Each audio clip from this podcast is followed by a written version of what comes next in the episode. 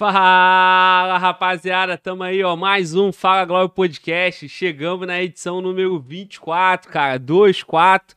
Hoje recebendo aí professor Marcelo Sobral, irmão. Gratidão aí pelo ter aceito o convite, cara. Pra gente é uma honra contar com tua experiência. Esse canal aqui, irmão, é canal de concurseiro. Então, então tô em casa, então. Sinta-se em casa que tu, tu conhece, tu conhece bem isso aí, né, irmão? Com certeza. É isso aí, parceiro. Se apresenta pra rapaziada aí. Muitos já te conhecem. Tem uma galera que tá conhecendo hoje o professor. Teu arroba, como é que é lá no Instagram? Prof. Marcelo Sobral. Prof. Marcelo Sobral. Então, irmão, tamo com aquela câmera. Essa câmera aqui é só sua. E aí, cara? Como é que é essa história aí, essa pequena história de concurso, cara? Pois é, cara. A parada é o seguinte, Glauber. Então, é, vamos começar antes do concurso, né? E aí, quando o cara vem com aqueles papos que, ah, para ser aprovado em concurso tem que ser o nerd da faculdade, ou é. então é. tem que tem treta, né? Tem que comprar gabarito, é sempre assim, né? Ninguém quer reconhecer o mérito de quem efetivamente foi lá se esforçou. É possível passar. Que é né? possível passar, que é de verdade a parada, né? Cara, Glauber, eu, sou, eu vim do subúrbio do Rio de Janeiro, filho de um milico e de uma dona de casa, né? Família pobre, humilde. Naquele esquema que assim, tinha alimentação e tinha escola, acabou, parceiro. Camisa era rasgada porque era o que dava para usar, entendeu? Aquele chinelo usava que até o final ficava torto, já não andava meio já de lado. Botava, Mas, cara, botava o preguinho aqui, né? Botava o preguinho, lógico. tu sabe como é que é do que eu tô falando então, né, parceiro? Pois é. Cara, e aí, é, a minha primeira atividade, na verdade, cara, não foi com direito, cara. Minha primeira atividade foi com educação física. Especificamente, acredite, cara, fui professor de dança, velho. Pois é, cara. Já, Qual? já dancei. Salão, dança não, cara, lamberóbica, velho. Você acredita, Ih, é cara? da época da lambe agora. Pô, meu irmão. Cara, nada mal. Curtir o Terra Samba não é nada mal. Muito bom. Maluco, já dancei muito isso aí, cara. E bombava, né? Porra, bombava época. demais, cara. Bombava demais. Eu dava. Assim, foi a fase da minha juventude em que eu tive a minha melhorzinha condição financeira. Porque eu comecei a dar aula em várias academias, entendeu? E, pô, já conseguia me sustentar, assim, naquela época, pelo menos, né? De não viver tanto no aperto. Mas, cara, eu tinha na minha cabeça, assim, que eu não queria joga a mão pra cima e bate na palma da mão ah, pelo resto da minha vida, né? Achava maneiro naquela época, mas não era a minha parada. E aí eu fui fazer direito, né? Passei pra federal, estudei na, na, na Unirio. Só que eu era, cara, o perdido da faculdade. Tipo assim, enquanto meus amigos chegavam de terno, eu chegava de bermuda, tectel, camiseta e gel no cabelo, entendeu? E sempre atrasado para as aulas, suado vindo da academia. Cara, bom, enfim, me formei, né? Fiz uma pós-graduação, mas ainda dançando ali, levando a vida no que dava. Cara, até que 2009, velho, foi quando eu conheci minha esposa, e é uma parada muito louca. Porque quando eu conheci minha esposa, a minha esposa tinha 23 anos, só que a mulher é uma máquina, né? Mariana, te amo. Mariana, 23 anos, era gerente geral de agência bancária. Ela manda-chefe da agência, com 23 anos. Ela sempre foi um fenômeno. E aí, quando eu conheci essa mulher, meu irmão, eu concurseiro fudido, sem nada, um real, decepcionado com a advocacia, falei, esse negócio não é para mim, vou fazer concurso. E aí falei para ela, falei, cara, acredita em mim, eu vou dar certo. Eu vou escolher uma parada maneira e vou seguir meu caminho. E aí, assim, acho que a primeira coisa que o concurseiro tem que fazer, cara, e aí eu vejo que é complicado, Glauber, é a galera que atira para tudo quanto é lado, né, cara? Eu mapeei o que eu queria eu falei assim, eu tinha de um lado polícia e de outro lado carreiras administrativas. Engraçado, eu me vi no meio do caminho que é o oficial de justiça, né? O oficial de justiça é o cara do tribunal que beira pra polícia e assim por diante, né? Fica aquela coisa assim, né? Surpreende lá, bate lá na cara do cara, toma aqui, ó. Pois é, vem cá que eu vou levar teu carro, vou tirar todo mundo. Mensageiro do mal, né, que a gente fala, né? Mensageiro é. do mal, ninguém gosta de receber oficial de justiça. Só que, pô, qual era a parada do oficial de justiça? O, aí, aí eu fui filtrando, né? Eu falei, cara, vamos lá, tem oficial estadual, oficial federal do trabalho e oficial federal comum. Falei, porra, estadual, meu irmão, esse negócio de tirar menor de casa, isso não é comigo, não. Isso é muito, muito pesado para mim. O federal comum, cara, lida, lidava com um pouco de penal e, porra, não era muito minha praia na época. Hoje eu até gosto, mas não era muito minha praia. Aí eu fui para a Justiça do Trabalho, que eu falei, porra, essa parada aqui eu acho que é mais sossegado, dar com empresa, escambau, depois fica na prática, o negócio é bem diferente. Enfim, mapeei, mirei naquele concurso, e aí foi aquela hora, meu irmão, sentei, devorei o edital. E eu tava falando isso hoje, exatamente com a galera nos no, no meus stories. Eu tava agora na praia com a molecada, trocando uma ideia. Alguns alunos, tava, aluno que eu encontrei ele mesmo, né? Que tá querendo fazer concurso. Aí o cara veio e falou assim: Não, Sobral, sem câmera aqui pra ninguém. Como se fosse ser diferente, Dá né? real. Dá real. Me fala aí qual é o esquema para passar. Eu falei, irmão, eu vou te falar a mesma coisa que eu falo para todo mundo.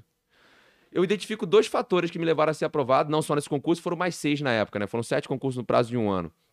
Primeiro, conteúdo, né? Assimilar conteúdo. Se você não assimilar o conteúdo do edital, esquece, meu irmão, você é mais um no meio da multidão. Então, eu estudei, fiz meu dever de casa, cumpri rotina, cronograma, eu me eu fazia aquilo que eu, que eu tava disposto a fazer. Mas, Glauber, se tu perguntar mesmo, irmão, o que que me levou a ser aprovado tão rápido, na posição tão diferenciada, e o cara comeu o que eu tô dizendo. Um moleque suburbano, dançarino, não era o grande nerd da escola, nunca foi, era um bom aluno. Aluno nota 7, nota 8, era eu, era aquele cara normal. Que, cara, quando eu vi pro mundo do concurso como é que o negócio era, milhares de candidatos, e tu tem que passar nas cabeças, meu irmão, eu falei, porra, não dá pra ser só bom. Agora que eu tenho que ser muito diferenciado. E o que, que eu vou fazer, cara? Eu vou acreditar em mim mesmo que eu sou capaz de alcançar aquela parada. E aí, irmão, eu te digo, todo dia, 5 e meia da manhã, quando eu acordava, para sair de casa às 6, pra estar na biblioteca às 7, eu me olhava no espelho e falava assim: eu vou passar nessa porra. Pode falar porra aqui? Tudo. Tá, então beleza. Eu vou passar nessa porra, como eu tô olhando pra rapaziada, tá me vendo aqui agora. Mas, Glauber, era todo dia, todo dia. E assim, acordava feliz, 5 e meia da manhã? Não, acordava puto pra cacete, sem um real no bolso, dinheiro contado pra ir pra biblioteca estudar. Mas eu falava, meu irmão, se eu não acreditar em mim, não, tem como o negócio acontecer. Então, o que me levou a, no dia da prova, eu estar tá ali apto, foi, é claro, o conhecimento que eu acumulei no período de estudo, mas especialmente a confiança que eu criei em mim mesmo de falar, meu irmão, tem gente que já entrou nessa parada. Por exemplo, o que você faz hoje, você tem centenas ou milhares de colegas pelo Brasil. O que eu fiz durante sete anos, eu tenho centenas ou milhares de colegas no Brasil. Por que, que esse cara que está me assistindo aqui agora, ou nos assistindo, não pode ser mais um desses? É isso. Mas não é, irmão. As pessoas acham que, tudo bem, realmente, passar no concurso é uma posição diferenciada, vamos reconhecer. Mas, cara, não é ser astronauta da NASA, não, meu irmão. Não é. E não é, pra, e não, e não é papo de gênio, eu também gosto muito de falar isso. Sabe por quê, Glauber? Na minha visão, o cara que é gênio, ele nem estuda para concurso, irmão. Nem para juiz, promotor, nada disso. O cara que é gênio, ele abre uma empresa, uma startup, que em seis meses vale 100 milhões, né? parceiro. Esse cara é gênio. O gênio tá, em, tá no Vale do Silício, entendeu, irmão? É outro mundo. Concurseiro é papo de esforçado, irmão. De fazer o dever de casa, faça chuva, faça sol, tá alegre, tá triste, não quer saber. Você tem que chegar lá e fazer a tua parte, que é o quê? Estudar e acreditar em você. Porque se você não acreditar em você, irmão, quando tu entrar na prova, eu, eu faço muito porta de prova, o Glauber, pelo Brasil inteiro. Pô, uma coisa que, assim, aperta muito meu coração Tu conhece a vida do cara, né? O cara tá estudando contigo há meses. Tu vê, porra, esse moleque aqui, essa menina aqui é bom, é boa. Tá apto. Chega o dia da prova, sete horas da manhã, tô na porta lá esperando a galera passar. Porra, meu irmão, quando o candidato me vê de longe e já vem debulhando em lágrimas, cara, fudido emocionalmente. Eu olho, puta que pariu, e agora? Como é que esse cara vai entrar e fazer essa prova? Me dá até arrepio, cara. É foda. É foda, cara. Tu faz, não, não, não, não é possível. Aí senta com o cara, troca uma ideia. E o cara querendo levar de meco pra entrar. Eu falei, meu, larga essa porra desse vadimecum, cara. Já tá nervoso, Tá né? nervoso, daquele levar de meco, aí tu faz todo um trabalho ali emocional. E aí o que acaba acontecendo? Eu fico normalmente até o final. Porra, me vem o candidato saindo da prova, aí já me vê, já começa a chorar de novo, acho engraçado isso. E o, o nervosismo é tão grande, Glauber, que os caras, eles erram coisas na prova que parece que é o cara botar o pé do lado de fora, ele lembra. Porque o processo emocional dele tá tão abalado ali dentro. Trava, né, irmão? Trava, irmão. O, o cara tem o conhecimento. Ó, tem uma em Sergipe, que eu não esqueço isso. A menina saindo do, do, do local de prova, ela me viu, o olho ficou desse tamanho, veio correndo na minha direção. Ela virou pra mim e falou assim: Sobral, Sobral, Sobral, qual é a idade mínima do AGU, do Advogado Geral da União? Aí eu olhei pra cara dela e falei assim: Me fala você a idade mínima. Qual é a idade mínima que você marcou na prova? Aí ela é 30 ou 35? Me fala o que você marcou. Você marcou 30 ou 35? Aí marquei 35. Eu falei, tá, agora tu acertou. Ai, graças a Deus. Glauber, irmão, diz pra mim. Ou nosso camarada aqui nos assistindo aqui também, ou a galera de casa. Qual é o nível de dificuldade de você saber se o AGU tem 30 ou 35? Dificuldade não tem. Baixo. O, o nível é baixo. Então, ela tinha informação na cabeça dela. Por que, que ela não conseguiu acessar essa informação na hora da prova? Porque o emocional dela tava como? Fudido. E aí vem, a, coloca a dúvida e fica, não, cara, de medo de marcar. Medo de marcar, Aí, qual, isso. Qual as placas? É o que a gente fala na polícia aí. Uhum. Colou a placa, já era, irmão. Cara, tu falou dois pontos aí. Eu vi esse teu story hoje. Eu Aham. falei, puta que pariu, o maluco alinhadíssimo comigo. Uhum. Quando tu falou a parte de acreditar. E eu falo isso pra essa rapaziada. Quantos aqui não é volta? Volta já tá balançando a cabeça. Irmão, eu olhava no espelho, dava tapa na cara e falava, vai, porra, tu vai passar. Tem desânimo não, tá ruim, mas vai ruim mesmo. E eu sempre fui assim, mano. E aí tu colocou dois pontos, eu concordo totalmente contigo. É conteúdo e acreditar em Uhum. você. Uhum. E, se, E o acreditar em você é mais importante que o conteúdo. Sim. Porque sem acreditar, você não absorve o Não conteúdo, absorve, irmão. Tu não absorve. Cada dia uma lamúria. Porque você nunca acredita que você vai conseguir, cara. E aí, deixa eu, deixa eu dar uma dica pra galera, Glauber, aqui. Aí, às vezes, a pessoa fala assim, porra, Sobral, mas vamos ser honestos. Eu tô te assistindo aqui agora e eu não acredito em mim. Fala, não, então vamos fazer um teste. O que, que eu fiz na minha época, Glauber? Eu estudava no centro do Rio de Janeiro, no Terminal Menezes Corte, que é o edifício garagem. Eu nem sei se ainda existe uma universidade de Tasso de Sá. Tinha lá no 15º andar. É, tinha, eu não sei também. Eu se- também não sei se É. existe. Passei.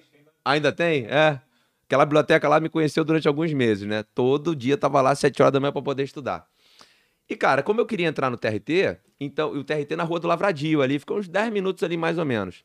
Meu almoço era de 11h30 a meio-dia e meia. Eu, eu- eu repito pra você agora, meu horário lá é 2009. Era tão automático aquilo que eu tenho tudo gravado de cabeça até hoje. Eu como rápido, né? Sou um cara meio acelerado. Então sentava pra comer, cara, 15 minutos terminava de comer e eu não tinha muita paciência, cara, de ficar parado assim, olhando pro céu.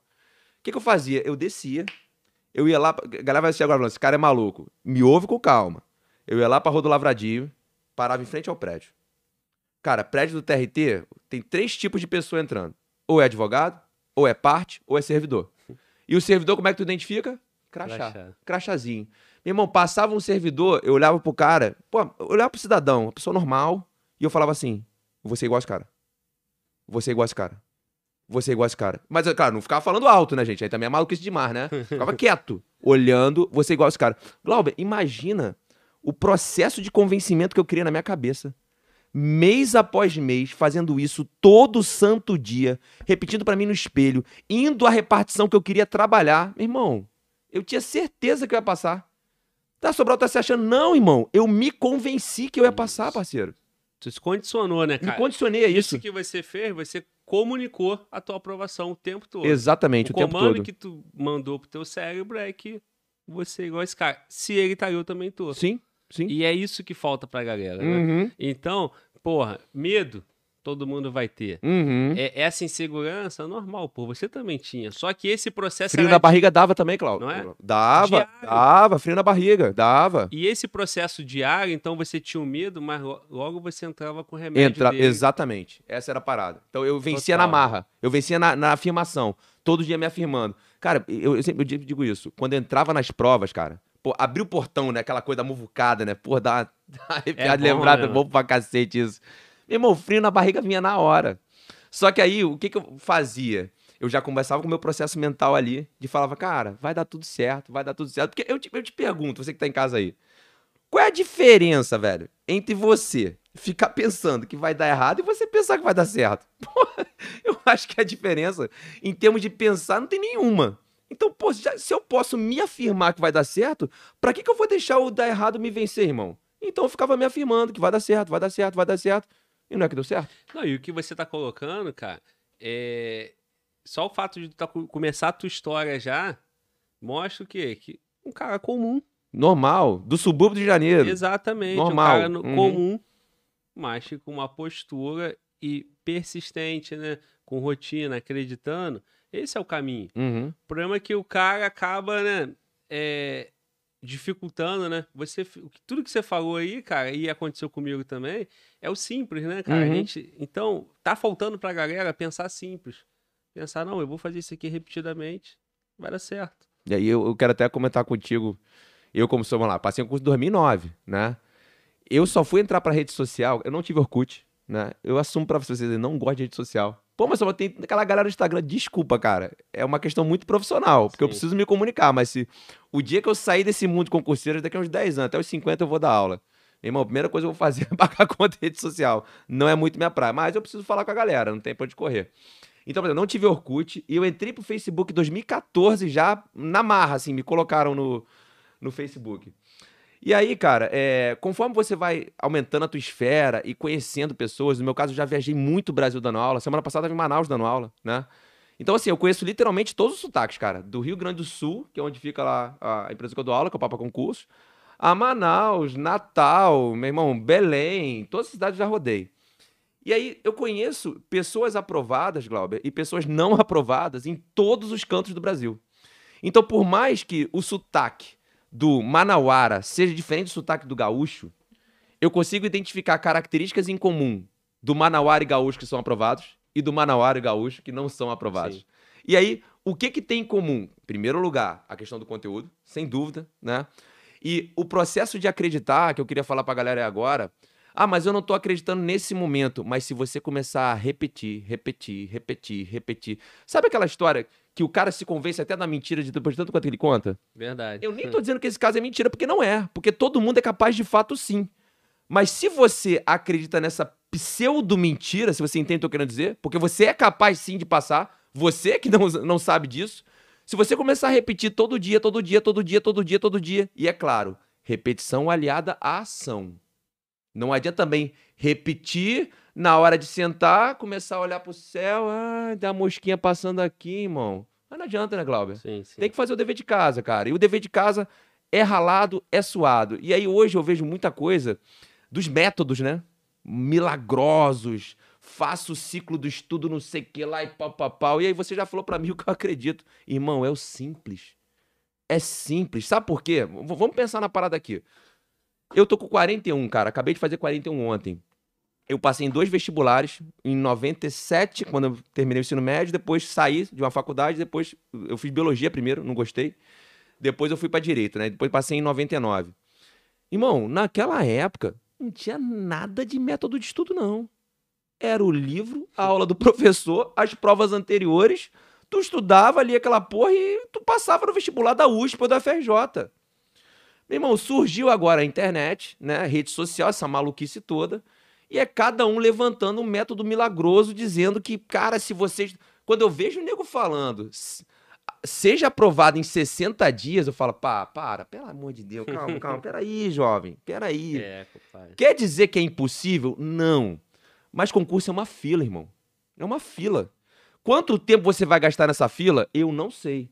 Pode ser que tu seja um cara que, como eu, como eu digo, o, o meu grande mérito, como eu digo, foi ser aprovado muito rápido, né? Eu, eu até não gosto muito de falar isso, Glauber, porque cria, assim, uma certa sensação de frustração na galera. Como assim, porra, se esse cara conseguiu rápido, por que, que eu não consigo? Então vamos falar de algumas coisas aqui. O oficial X do TRT, eu demorei cinco meses para passar em quinto lugar. E eu reconheço que foi um feito, assim, extraordinário. Porque eu sou gênio? Não. Olha pra minha cara aqui, ex-dançarino, moleque do subúrbio, tem nada de gênio.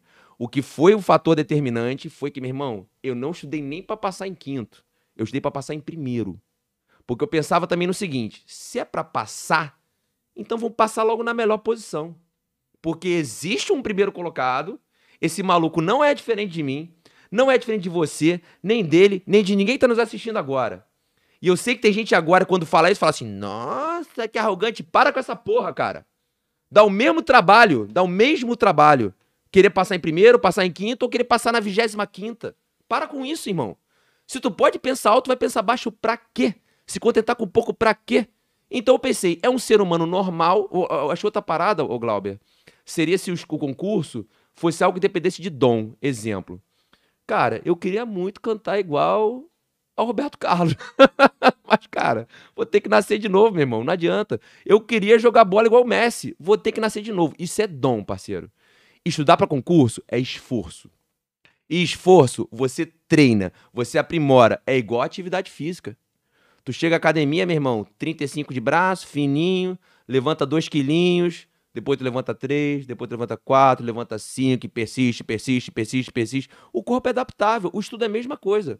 Por exemplo, se hoje, 2021, 12 anos depois, eu fosse prestar um concurso, sem dúvida o meu rendimento seria muito melhor do que lá em 2009, porque eu me condicionei a estudar e aprimorar cada vez mais. Então, gente, em resumo, né, que eu tô me estendendo pra caralho já. Tá, não, desculpa. fica à vontade. Aquilo que eu falei, e o Glauber concorda, porque é também da vibe dele, já senti que é essa vibe dele também, que é conteúdo e acreditar. E é fazer o simples. Não me vem com método milagroso, que esse aqui é o diferenciado, que esse é do projeto pedagógico de Harvard. Tem porra nenhuma disso, irmão. Para. Isso me aborrece demais, Glauber. Sabe por quê? Porque você cria na cabeça do concurseiro que para ele alcançar a aprovação, ele precisa daquele método diferenciado. E ele não precisa. Ele precisa fazer o simples. E, gente, o simples é chato pra caralho, tá? Não é maneiro acordar às 5 e meia da manhã, no inverno, sei lá onde for do Brasil, você duro sem dinheiro, família ferrada, e você sentar para estudar direito administrativo ou regra de crase em português. Isso não é maneiro, não. Ninguém acorda feliz com isso. Eu também não acordava. Hoje eu acordo, hoje eu faço o que eu amo. Mas naquela época não era bacana. Mas se eu dependesse da minha felicidade para estudar, então o que, que me movimentava, Glauber? Eu queria mudar de vida. Eu, eu, eu era aquele cara assim, ou eu estudo e mexo na pirâmide social, na mobilidade social, que é difícil pra caramba mexer, ou, cara, se eu ficar parado aqui, meu irmão, eu vou continuar ganhando esse saláriozinho de merda que eu ganho, vivendo uma vida muito ruim, e eu posso falar isso, sabe por quê? Porque eu fui pobre. Então vamos parar também com essa porra de romantizar a pobreza. Ah, eu sou pobrinho e sou feliz. Para com essa porra, irmão. Para com isso. Faltar as coisas em casa não é maneiro, não. Quem fala isso é classe média burguesinha que nunca foi pobre de verdade.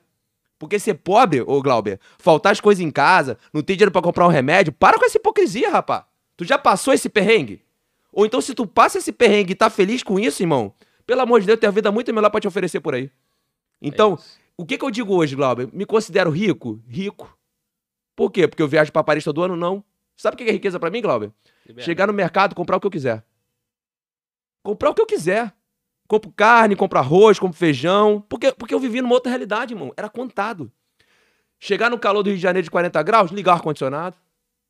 Isso para mim é riqueza, irmão. Isso para mim é riqueza. Não passar aqueles perrengues da juventude, sabe? Deu, porra, como já aconteceu.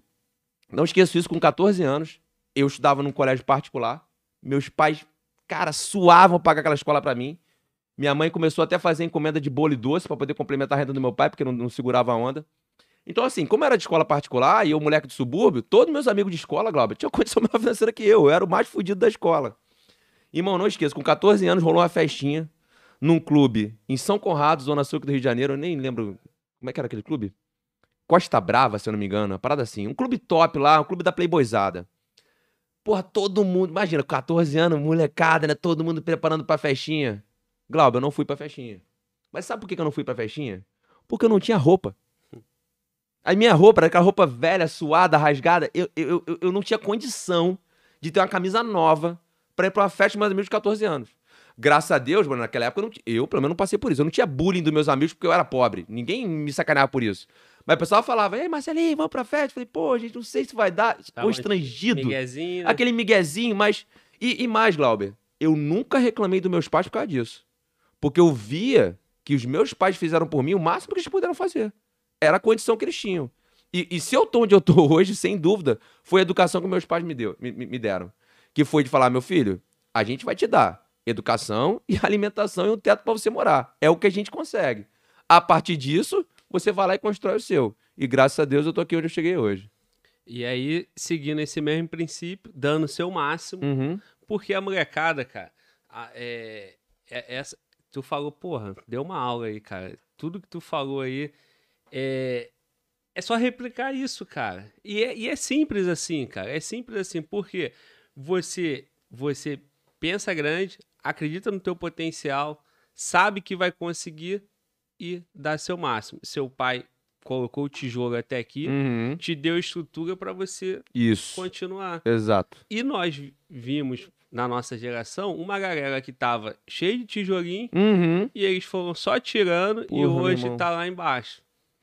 Então é a postura do cara, né, irmão? E o nosso papel aqui, enquanto comunicador, sendo fazendo de tudo aqui para ser um pouquinho de referência para essa uhum. molecada, uhum. é, é importante, porque no meio de uma indústria de tanta facilidade, tanto método revolucionário e tal, você, você mostrar que a simplicidade, a determinação, acreditar, fazendo aquele beabá, mas fazendo com constância, uhum. Uhum. acreditando, vem resultado. Sem dá dúvida. resultado. Uhum. O marketing digital veio para muita coisa boa, né? Mas realmente tem uma patrulha aí. Eu sofro com isso, a galera. Não, você tem que fazer isso, Glauco. Tem que dar o nome do método. É, não, pô. E pá, e, e assim, cara. É, eu, eu, eu concordo contigo, eu tenho refletido demais também sobre isso, entendeu? E o simples, o simples também vende, pô. Então, uhum. Se é para vender o, o, complicado, porra, vende o simples. Simples, isso. Né? Irmão, vou tirar como referência aqui a atividade física, né? Pra quem der uma olhada no meu Instagram aí, se rodar um pouquinho aí, eu tô com 41, acabei de fazer. Mas aos 35, irmão, eu tava bem fora de forma. Porra, bem gordinho. continua mais que eu tô gostando. Joga mais, irmão. Cara, é justamente aonde pois me é, encontro. cara, eu tava bem gordinho. Não, você tá fino, parceiro. Eu tava largado, assim. E assim, a minha genética, pensa na pior genética do planeta, que é a genética batatinha. Sabe a genética batatinha? Gordo aqui com os braços finos e perna fina, cara. Pô, aquela batatinha. né? Nossa, horroroso. Sinal do capeta. Cara, e aí, enfim, aí qual era a minha desculpa, Glauber? Pô, eu já era oficial de Justiça Federal, tava dando aula no Brasil inteiro. Não tenho tempo. Aquela coisa, não tenho tempo, não tenho tempo. E aí, o cara de um curso que eu trabalhava virou pra mim, eu sou um cara que gosta de desafio. Ele falou assim: pô, Sobral, tu dá aula aí de tantas matérias, galera passa e tal, até o cara no concurso, mas aí, aguentar dar uma malhar pra perder essa barriguinha tu não aguenta. Porra, Glauber. Quando o maluco largou essa pra mim, parece que deu um estalo. Arrepiou a crina aqui, irmão. Eu falei, caraca, por que que eu tô largado desse jeito? E aí, me deu o estalo, eu falei, não, ô, peraí, calma aí. Aí a primeira coisa, como é que faz pra emagrecer? Aí tem o caminho do atalho e tem o caminho certo. O caminho do atalho, toma remédio, né? Se enche de um monte de coisa aí, né? Toma chá, seca a barriga. É, é a galera do botão, né? Quer apertar o botão. Eu falei, não, o caminho certo é faz dieta e atividade física. O que, que eu fiz? Procurei nutricionista e fui pra academia. Simples assim. E aí eu perdi, cara, em três meses, 20 quilos. Puf! Desci de 92 para 72. Fiquei fininho. E nessa época eu não, eu não me esqueço, dava aula todo fim de semana, que o meu lanche de 3 horas da tarde, Glauber, era um papelzinho enrolado que tinha quatro castanhas do Pará. E aí, como é que eu comia essas quatro castanhas? Cada castanha eu mordia em três pedaços, para poder mastigar 12 vezes e dar a sensação, de que tava Sensação. comendo um pouco mais. E um aluno que hoje. Posso fazer referência de um, de um aluno aqui? Total, tu tá livre, É. o que, que você quiser, irmão. Gente, ó, deixa eu dar uma dica de um cara aqui, que é o Felipe. O perfil dele é revisalei. O Felipe é meu ex-aluno, hoje é servidor aqui do TJ do Rio de Janeiro. E, cara, é, eu tenho um pouco de dificuldade, às vezes, de indicar algumas pessoas na internet, ô Glauber, porque eu vejo muita coisa sendo falada de maneira torta aí, né, cara? Assim, quer vender muito sem efetivamente. Não tem problema em não vender alguma coisa. Só que sem aquilo efetivamente impactar de forma positiva na vida da pessoa. Entendeu? Só vender por vender, eu acho muito sacana isso. Mas o, Felipe não. Ele é um, um- ex-aluno meu, hoje é servidor. E, cara, em termos de dica de tribunal, eu sei que não é muito a galera que tá assistindo aqui agora, mas se de repente alguém tiver algum amigo que estiver pra- pra- pela nossa área, revisa a lei, siga o moleque lá, que o moleque é bom pra caramba. E o Felipe era meu aluno na época. E ele falava assim: Cara, Sobral, tu vai comer só essas quatro castanhas mesmo? Se fosse eu, já botava tudo na boca. e mastigava de vez só. Aí é a questão da disciplina, irmão. Eu falava, cara, realmente, se eu botar tudo na boca, eu vou engolir isso aqui em 15 segundos. Se eu comer devagar, eu vou informando pro meu cérebro que a refeição é um pouquinho maior e eu vou me sentir um pouquinho mais satisfeito. Cara, e assim deu, e assim consegui emagrecer. E aí veio o segundo desafio, né? Emagrecer, voltei a pegar gosto pela atividade física, troquei na academia, conheci meu treinador atual na época, 2017. Aí o cara falou assim, pô, cara, tu é disciplinado, porque eu não faltava treino nenhum, né? E, pô, chegava no treino, largava celular, largava tudo, era uma hora ali focado, tava fazendo. Porra, por que tu não mete a competição de fisiculturismo? Eu falei, eu? Desse tamanho, franguinho, velho, hoje eu tô com 83, né? Apesar de 72. Falei, desse tamanho, cara? Ele, é, cara, pô, tu é disciplinado e tal, a gente vai ao médico, tu faz, faz teus exames, tá tudo certo. Eu falei, porra, mas será que eu consigo? Porque como eu, ema- eu emagreci, Glauber, mas sabe aquele gor- ex-gordinho que fica com a pele Sim, sobrando? sim, sim. Porra, fica com aquela pele e tal. Eu falei, pô, será que eu nu- nunca vou ter um abdômen maneiro e tal? Ele falou, irmão, se tu fizer o que eu falar pra você, tu vai conseguir. E aí assim fiz, irmão. Entrei numa preparação de atleta, foram seis meses ali, regrado, sem errar nada, e consegui botar um shape no palco, assim, bonito, assim, admirável, estético, já aos 37 anos, cara. E eu subindo com molecada de 22, 21, os moleques hormônios lá em cima, É, e eu já nos 37, mas cheguei lá, não fiz, o primeiro colocado, fiquei em quarto lugar, né? maneiro. Foi maneiro pra cacete. Então foi mais a parada que eu, assim, mais uma coisa que eu me desafiei e falei, tá vendo? Nego diz que não dá, de que é impossível, por que que não dá, maluco? Isso aí foi em 2015. É, 2015 eu comecei o processo de emagrecimento e a primeira competição foi em 2017. Então, lá em 2015 era possível tu imaginar que tu teria o shape que você tem hoje, pô. Não, não. Tu tá com shape maneiro, com 41, 41. e 2017 você tava com o melhor shape que tu Sim, já subindo teve. no palco, isso. Tu imaginava 2014 que Porra, você nunca, teria, irmão. não é? E tu imaginava que, porra, tu teria essa condição, cara? Não. Não, Da não. mesma forma, quem tá em casa aí, se por algum motivo tá imaginando que é impossível passar em primeiro, em quinto, É possível. É possível. Irmão, é eu possível. sou o cara que sempre passei lá no finalzão. Aham. Isso é bom pra caralho.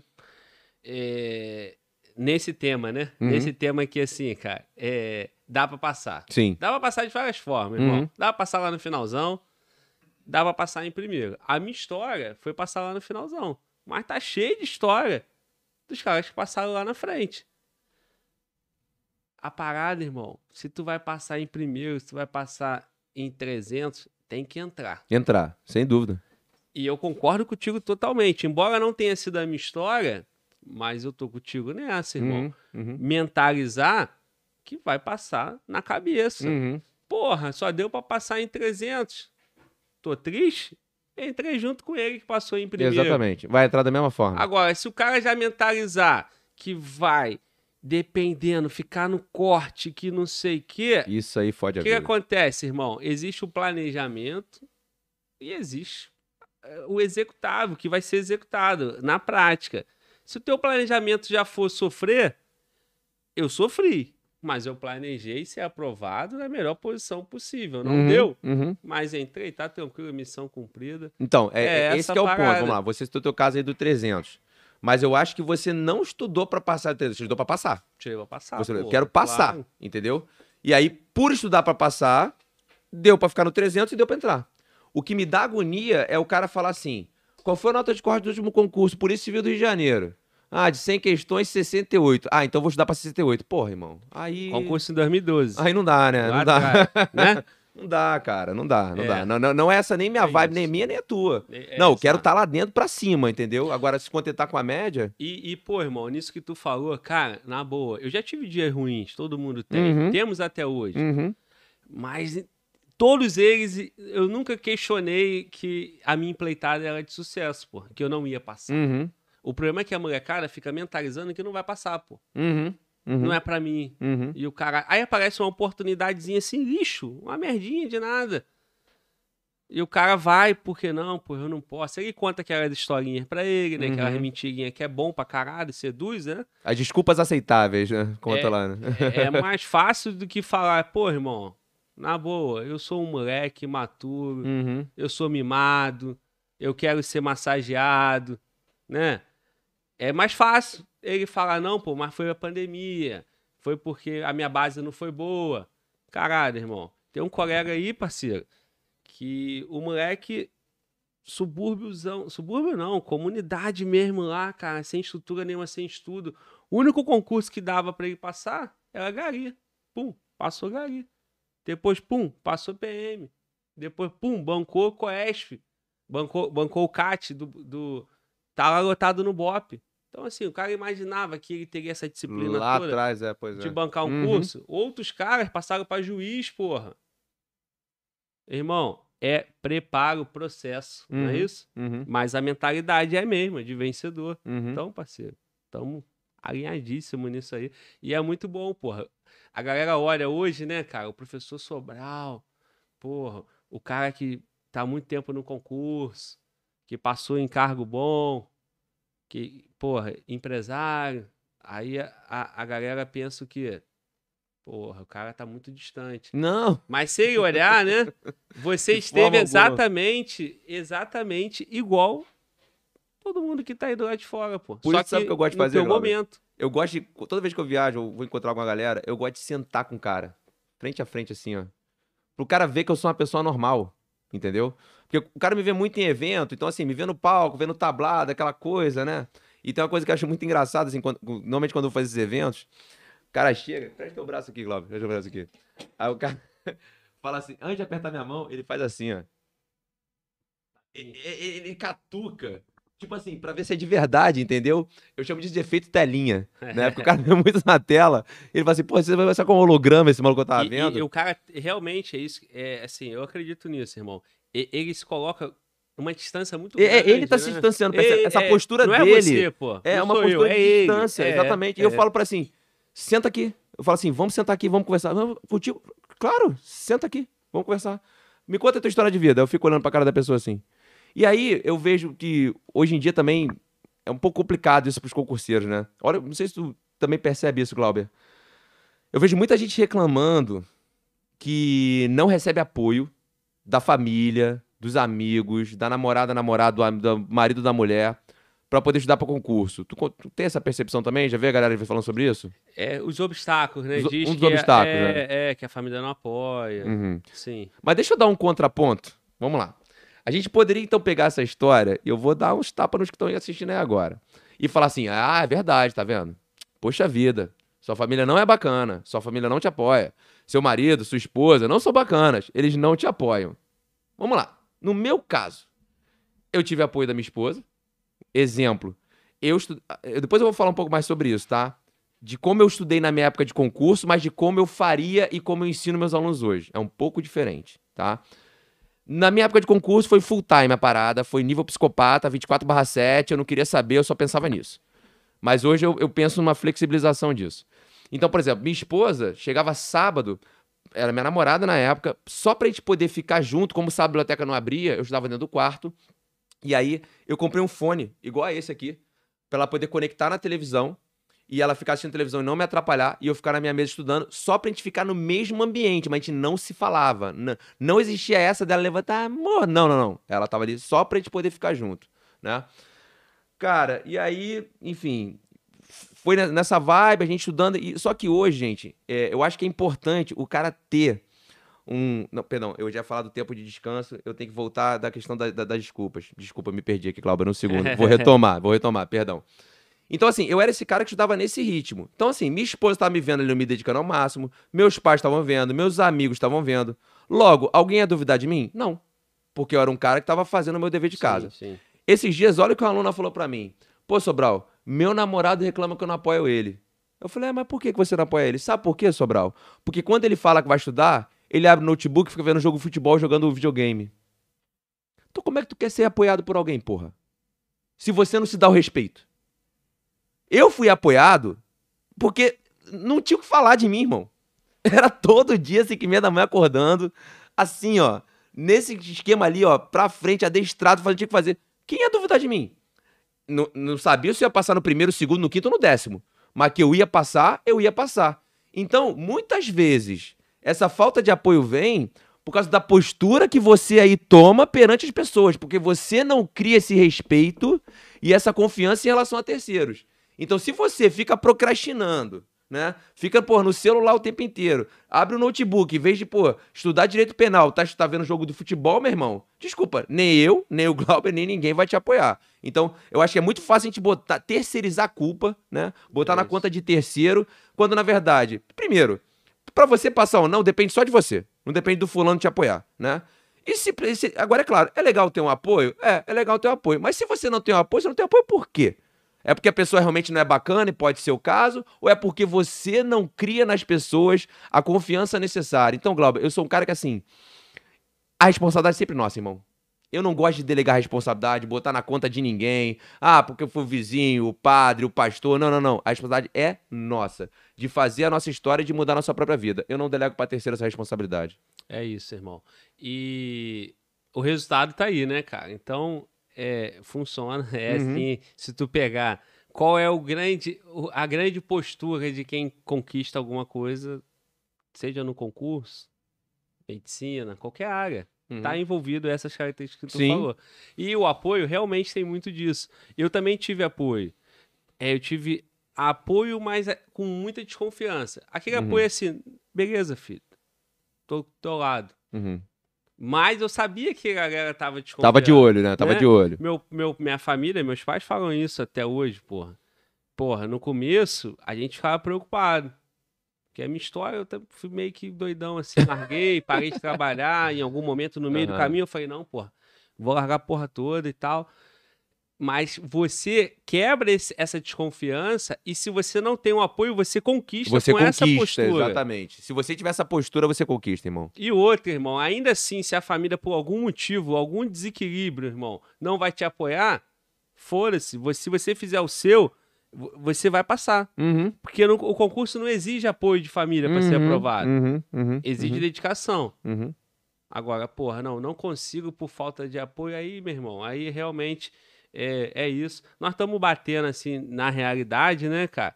É, às vezes dói, mas às vezes é com dor mesmo que vai ser o Uhum, despertar, né, Uhum, parceiro? uhum. E muito bom, irmão. Muito bom. E aí, porra, então, ó, tu contou tua história aí, essa, essa do. Da. Gamberóbica, né? essa é boa, né? Essa é boa, cara. E sabe o que é é engraçado, boa. Glauber? Foi depois, nos mesmos bairros que eu dei aula. Bombava, mano. Porra, eu lembro. bombava Os demais, malucos meu que Bombava tiravam demais. mó onda, mano. a mulherada cara. caía em cima. Era fácil.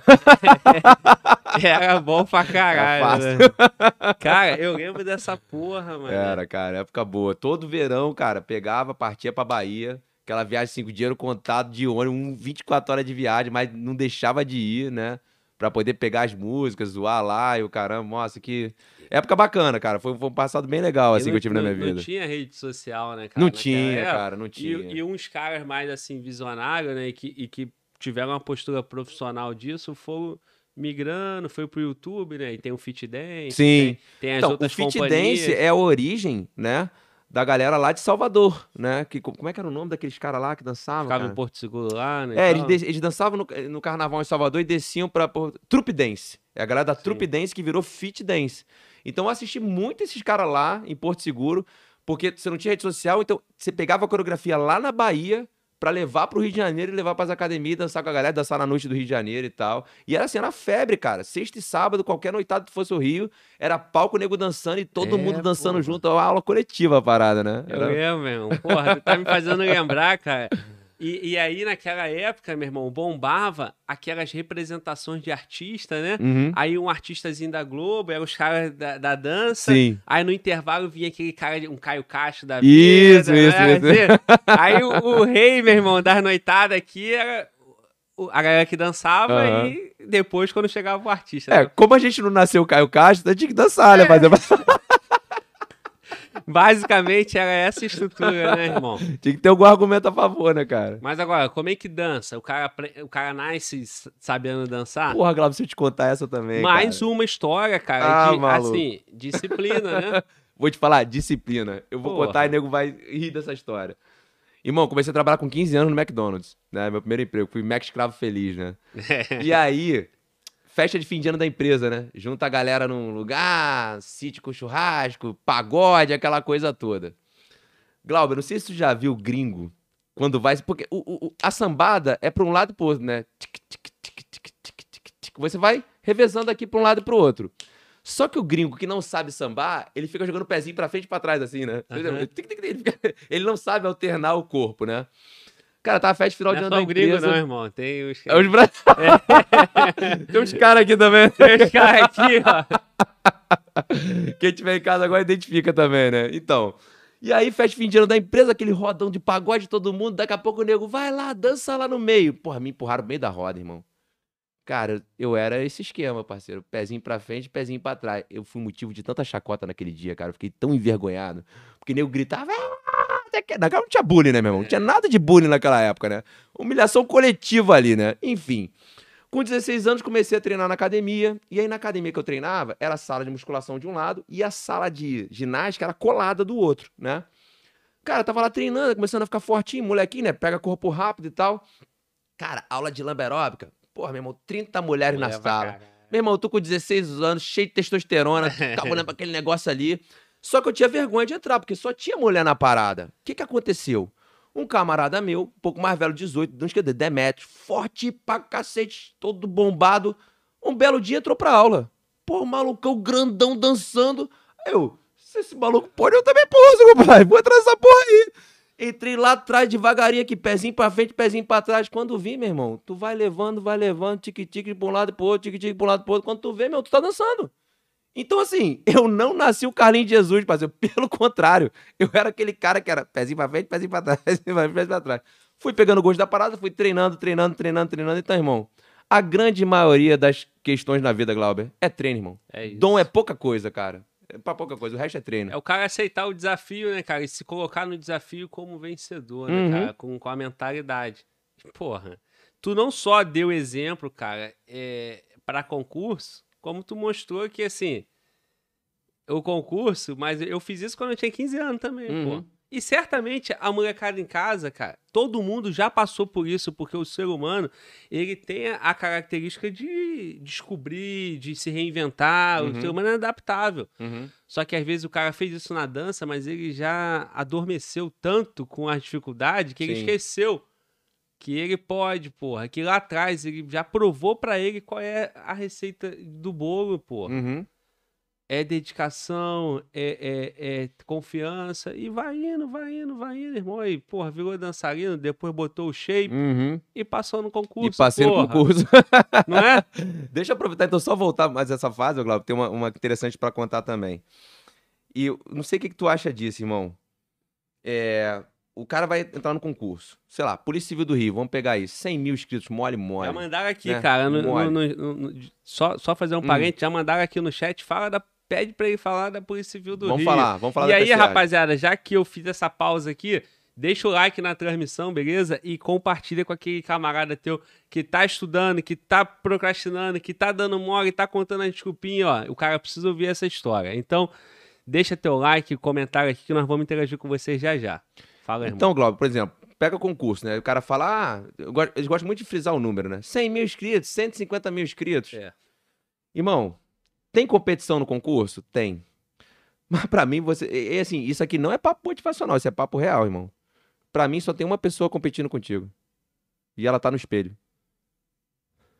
É isso. É ela, cara. É aquela pessoa ali do espelho. Então, assim, em todas as áreas da minha vida que eu me destaquei, eu nunca me destaquei querendo derrubar o fulano ou Beltrano. Eu me destaquei assim, o que que eu tenho que fazer pra ser o melhor? Independente dos outros, o que que eu preciso fazer? E eu vou te dar mais um exemplo da história do McDonald's. Entrei pro McDonald's, acho que todo mundo já viu que no McDonald's tem a plaquinha do funcionário do mês, Uhum. né? Aquele cara tinha aquela foto lá com o uniforme e tal, tal, tal. Eu me lembro, tinha uma semana de loja, era o gerente de Jair que me treinava. Um abraço pra ele, Jair. E aí eu virei pra ele e falei assim, pô, Dedeco, como é que é esse esquema aí pra ser funcionário do mês? Ê, tu é franguinho novo, tu acabou de entrar. No mínimo um ano de loja, tem que se destacar, porque o McDonald's tem avaliação de tudo. Qualquer setor que tu opere, na batata, no hambúrguer, no lanche, tem avaliação de tudo. Eles controlam tudo, tudo controladinho. No mínimo um ano de loja, tem que se destacar, tem que tirar nota boa, não sei o quê. Porra, meu irmão, quando ele falou um ano de loja, eu falei, um ano porra nenhuma. Eu vou ser agora. Mais um que te desafiou. Na né, hora? Glauber, eu sempre movido essas porra. É, tô, isso aí Mas- que eu tô mas perceba, percebendo. eu não tô preocupado com o meu colega do lado, eu tô preocupado comigo. Falei, o- eu pensei, o que que eu preciso fazer pra ser o funcionário do mês? Não me interessa os outros, eu só competir comigo mesmo. Então eu tenho que prestar atenção nos meus treinamentos, cumprir o que ele tá me passando e tirar boas notas. E assim fiz. Então, prestei atenção no treinamento, fiz tudo e tirei boas notas. No primeiro mês, funcionário do mês. Nunca ninguém na loja tinha sido funcionário no primeiro mês. E aí, entende? Eu, prejudiquei quem? Ninguém. Eu competi com quem? Comigo, porra. De eu olhar, prestar atenção no cara que tá me passando ali. Concurso é a mesma coisa, irmão. Tem uma vaga lá. Tu não precisa derrubar ninguém, não. É só você fazer. Exi... O, o Glauber, eu acho que o, o concurso público é um dos processos mais justos de seleção de pessoas para trabalhar. Ah, mas é decoreba e tal. Me pensa um projeto melhor. Eu não conheço. Eu não conheço. Existe um conteúdo, o edital tá lá. São 60 questões, ou 100, ou 120, uma certa número errada, não me interessa, a metodologia não importa. O conteúdo está definido e o que cai na prova estava previsto no edital. Ou você estudou, ou você não estudou. Aí é aquela primeira coisa, volta pro papo inicial, conteúdo. E você vai ter acesso a esse conteúdo se você não procrastinou, se você fez o que deveria ter feito. Por que, que a geração atual procrastina tanto? Cara, eu- você me permite eu te fazer essa pergunta? Porque eu, eu, realmente eu gostaria de ouvir a opinião, ainda mais de um cara como você. Por que, que essa molecada procrastina tanto, Glauber? Cara, eu, eu, eu, eu tenho refletido muito na questão da atenção. Uhum. E aí eu vou dar uma volta, mas vou chegar na tua resposta. Essa geração é uma geração de muita facilidade Uhum. e te distrai muito fácil. Uhum. Então, a procrastinação, ao meu ver, está muito ligado, à atenção, ou melhor, à falta de atenção. Falta de atenção. Porque o cara não tem um, um- um- um foco, um caminho, porque ele o tempo todo ele desvia porque ele é seduzido com alguma coisinha ali, irmão. O cara parou para estudar. O telefone tocou. Olhou o Instagram. Olhou não sei o quê. É monte, saiu um vídeo no YouTube. E isso, o cara faz isso o dia todo, irmão. O cara tá no ônibus, tá ali, ó, ofertando. Pega, pega o feed dele e vai passando. Então ele olha para uma foto, achou legal, mas logo depois ele já esqueceu essa foto, já olhou para outra coisa. O cara não consegue ficar igual você tá falando, irmão. Qual é meu foco? Qual é meu meta aqui? Qual é meu foco esse mês aqui? Ser o funcionário do mês. O que, que eu preciso fazer? A melhor batata, a melhor porra. O que, que eu faço? A melhor batata, a melhor hambúrguer e tal. Ele o tempo todo desvia e leva a cabeça dele para outras Você coisas. acha então que a rede social tá massacrando essa galera aí? Cara, essa galera e muita gente, às vezes eu me pego também sendo destruído por essa, essa quantidade de informação. E essa quantidade de Uhum. informação não é só na rede social, né, cara? É, é na televisão, é em tudo que Em o cara, todos os meios, o cara né? vê, porra. Uhum. Então, assim, irmão, a procrastinação, ao meu ver, isso tá hoje, porque assim, cara. Sempre existiu procrastinação, né, cara? É, mas eu não sei se tá muito em voga. Hoje eu acho que tá Então, demais a parada, É, cara. é nesse ponto que eu dei essa, essa refletida aqui para tentar colocar para você a forma que eu vejo, como você colocou hoje. Cara, eu imagino que na geração do meu pai também rolava procrastinação, mas por outros meios. Sei lá por quê, irmão. Peão na rua, cafifa, que lá no Uhum. Rio é pipa. Uhum. Mas é o quê? Um desvio de atenção, pô. É o cara que. Ah, vou ver essa porra aqui, aí já esqueceu. E aquilo é chato, pô. Fritar batata, manter a loja limpa, Uhum. é legal? Uhum. Uhum. Não é, né? Não, não. Mas estudar, acordar às 5 e meia da manhã, deixar de seus amigos tudo indo pra noitada e você aqui, Uhum. é legal? Não é, porra. Mas eu preciso manter minha atenção aqui, porra. Eu vejo isso, cara, entendeu? E o mundo de hoje é tudo colorido, tudo digital, tudo maravilhoso, tudo sedutor. Todo mundo é belo. Caralho. É, é a galera acreditar na, na, na farsa da rede social, né? O- um monte de É. facilidade, in- inclusive o método. Cara, é, porra, a gente trabalha hoje com concurso. Você dá aula, você tem teus projetos, teus cursos. E eu tô caminhando agora também nisso. Quantas, quanto desse camarada que gosta, essa rapaziada que gosta do meu trabalho, comprou meu curso no- na reta final ali. Eu passei para eles, ó, galera, a metodologia é essa. Vocês vão fazer isso. E o cara comprou porque, cara, eu confio no Globo, então é isso aqui. Aí o que, que faltou pra ele fazer? Aplicar o, Aplicar. Que, eu, o que eu sugeri, porra. Uhum. Não é comprando, cara, não é pegando método, não Uhum. é vendo um mundo maravilhoso, colorido, que vai fazer você ir. Uhum. Uhum. Então, parceiro, é isso. Deu uma volta, mas o ponto central é O desvio da atenção. desvio né? de O atenção, cara, e que tira o cara do caminho dele, porque vejo esse procrastinar como não chegar, não fazer aquilo que eu tenho que fazer. Cara, eu concordo contigo e se se você me permite, eu queria apontar uma solução para esse desvio de atenção. Eu queria te ouvir e concordo plenamente. É o Perfeito. desvio de atenção. Tá, então como não desviar de atenção? Eu, me, me vieram algumas ideias à cabeça aqui. Bom, primeiro eu vou falar do meu caso. Meu irmão, eu não desviava da atenção porque eu era fudido. Porque eu não tinha dinheiro para viver com o mínimo de dignidade. Eu, quando estudava no, no centro de Janeiro, Glauber, eu almoçava num lugar chamado na Travessa do Ouvidor, né? Esquina com a 7 de setembro, onde fica o prédio da Procuradoria do, do Rio de Janeiro. Era um botequim. Sabe aquele botequim que tu almoça em pé no balcão? Aquele macarrão, arroz, feijão, tudo misturado, né? É, na, na minha geração é o famoso bundinho de fora. Não sei se na tua como é que é. Entendeu? Que é aquele Esse. que você fica sentadinho Isso, ali, né? esse mesmo, E às cara. vezes vem o pombo ali dividindo contigo, não é? Esse mesmo, cara. E lá em 2009, cara, essa refeição, eu não tenho como esquecer isso. Ela custava 7 reais e dava um Guaravita junto, né? Porra. Então eu saía de casa com o café da manhã tomado, Guaravita almoçava. quando não era Guaramur, né? Sei que era pior, parceiro, pelo amor de Deus. Aí era essa, tomava café da manhã em casa, almoçava e levava o dinheiro pra, pra tomar um, fazer um lanchinho no fim da tarde. A minha, refe, minha refeição do dia era essa. E, cara, o dinheiro era contado, irmão. E Então, aí assim, você vai falar, pô, Sobral, você almoçava num PF, centro do Rio, macarrão, tudo misturado. Pô, que merda. Ou, que merda não, parceiro. Graças a Deus, eu posso me alimentar. Então, primeira coisa, não vou reclamar. Mas não é por isso que eu vou querer isso pro resto da vida. Então, entendeu a vibe? Então, assim, nem é desmerecer e nem se contentar só com aquilo. Falar, não, graças a Deus eu tenho isso aqui, é o possível hoje, mas eu vou me esforçar pra não precisar mais passar por isso. Tu falou que tem filho também, né, Glauber? Tem. Do... Tem dois já. Tem dois, um, né? ainda tá em gestação. Um, um tá vendo aí, né? É, um tá pois é, vendo. eu tenho a pequenininha, a Manu, tá aqui, né, desenhado no meu braço. E a Manu tá com três anos, Glauber, e aí eu vou te contar uma história da Manu. E eu quero que você de casa aí entenda isso. Quando minha filha nasceu, ela chorava muito, muito, muito, muito. E a gente tentando identificar, porque a criança não fala, né? Isso é desesperador, Pai né, cara? Desespera, é. E aí, uma hora a gente descobriu que era quando minha esposa voltou a trabalhar, teve que diminuir a amamentação e entra com fórmula, né? Aquelas fórmulas. Tava dando refluxo nela. E aí, enfim. E aí começa a procurar a fórmula que vai acertar pra poder a menina. Porque o, o- o leite que minha esposa tirava do peito não era suficiente pra ela poder amamentar o dia inteiro, né? Quando ela tava, voltou a trabalhar. Então tinha que entrar com fórmula, não tinha jeito. Irmão, eu não, vou- não esqueço. A única fórmula que deu certo, você pode pesquisar aí na internet agora, se chama Neocate da Danone. Uma lata custa 250 reais. 250 reais. Desse tamanhozinho e dura uma semana. Glauber, em números atuais, é um salário mínimo por mês só de Neocate da Danone. E aí, qual é a parada que eu quero, a reflexão que eu quero propor? Eu tive a oportunidade de me esforçar, de me dedicar, de passar num concurso, de dar aula, de esforçar pra cacete, para construir uma situação na qual, qua- e minha esposa também, é claro, indiscutível isso, quando minha filha nascesse, se ela precisasse do Neocate da Danone, eu pudesse pagar. Então esse é o primeiro ponto.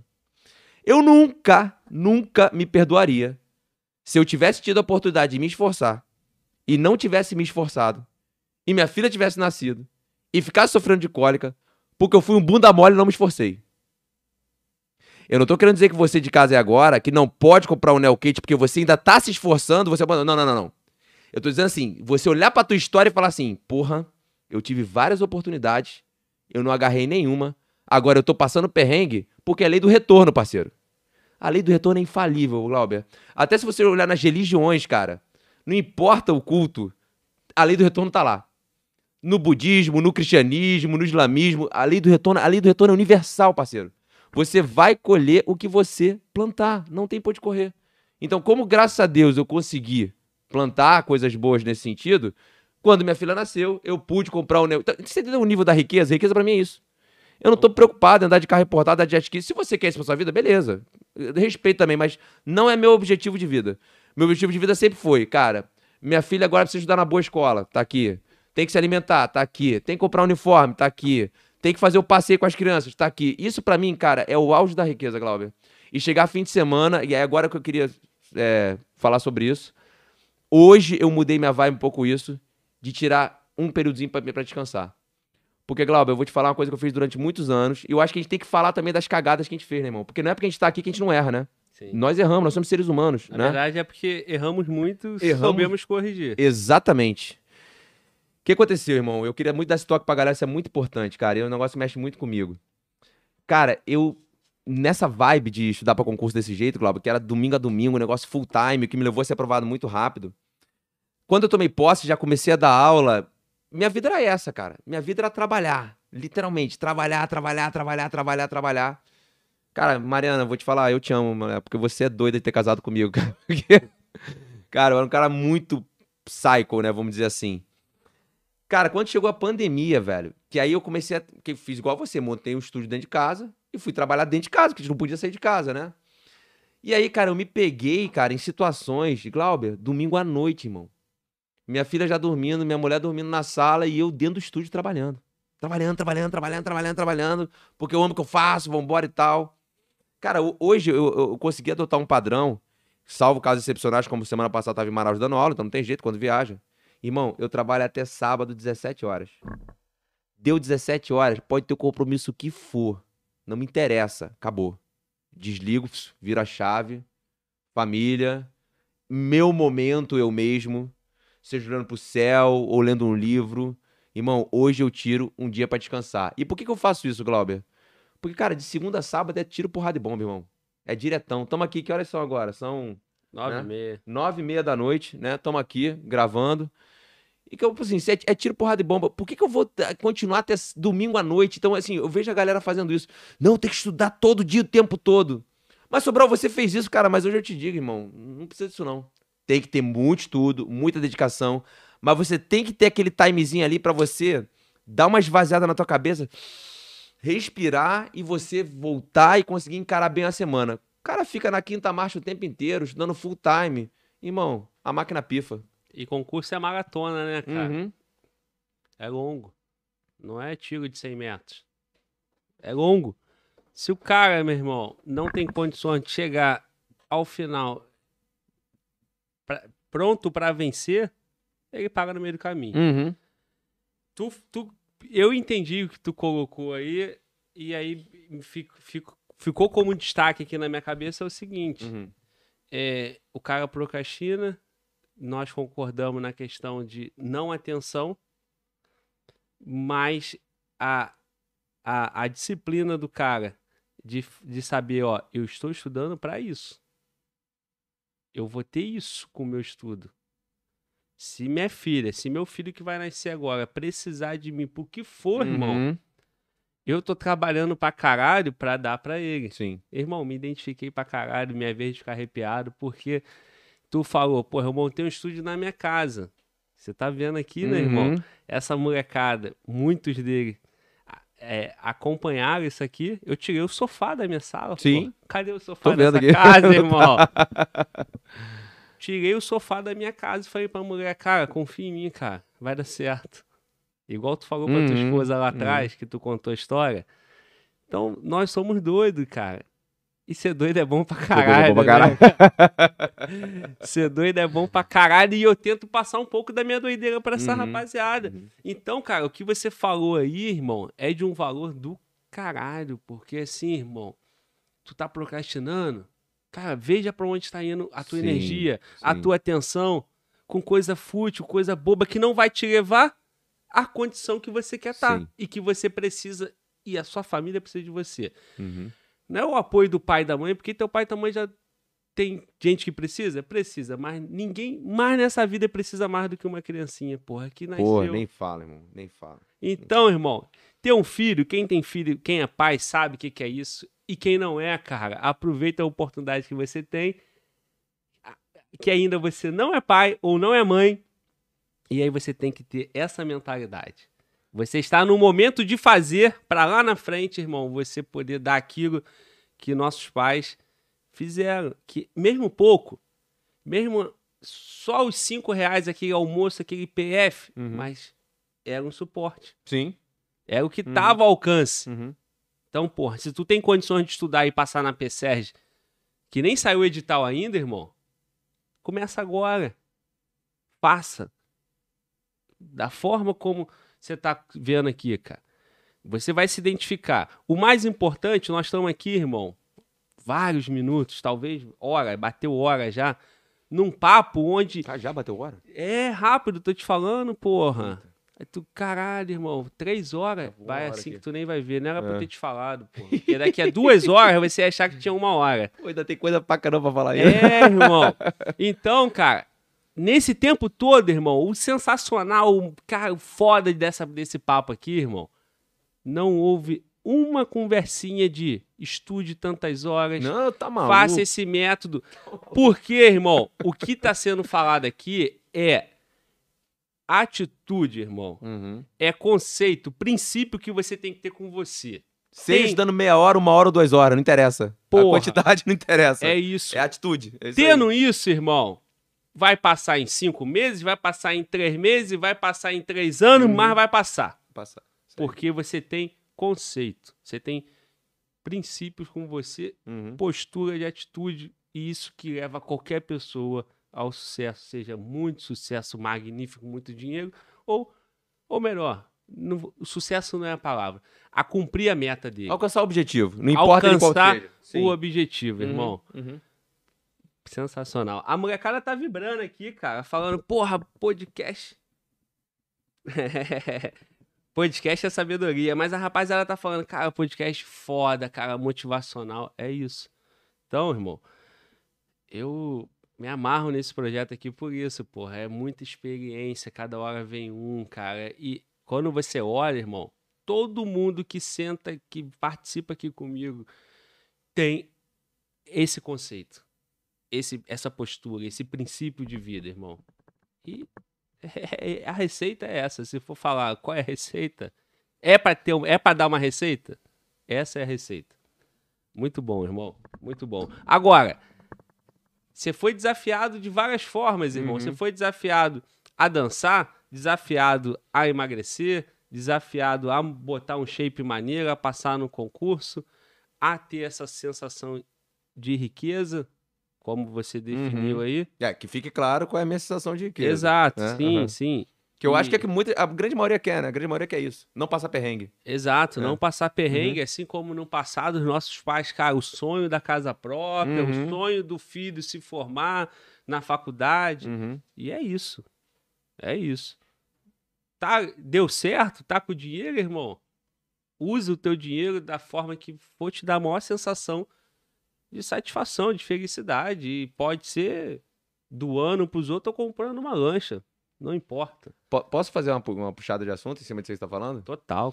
Então, é, eu não sou um cara que a- abro minha vida pessoal nesse ponto, né? É, financeira. Ni- ninguém sabe qual é a minha condição financeira. As pessoas imaginam, mas ni- ninguém sabe. Você vai chutar aí, meu amigo, que você nunca vai saber. Até assim, se você olhar pra mim, cara, essa calça jeans aqui eu tenho há 10 anos. É eu sou daquele cara que usa roupa até rasgar, parceiro. Então, e, enfim, nem não é carro, nem pode procurar minha rede social, tu não vai ver isso, né? Não, não- não é meu perfil. Mas eu digo pra vocês aqui, a condição que eu vivo hoje, se- sem dúvida, é uma condição digna, né? E aí, quando eu falo dignidade, é que eu tenho acesso a tudo aquilo que eu preciso. E tudo aquilo que eu preciso, no meu caso, não é, enfim, viajar para fora do Brasil três vezes por ano, né?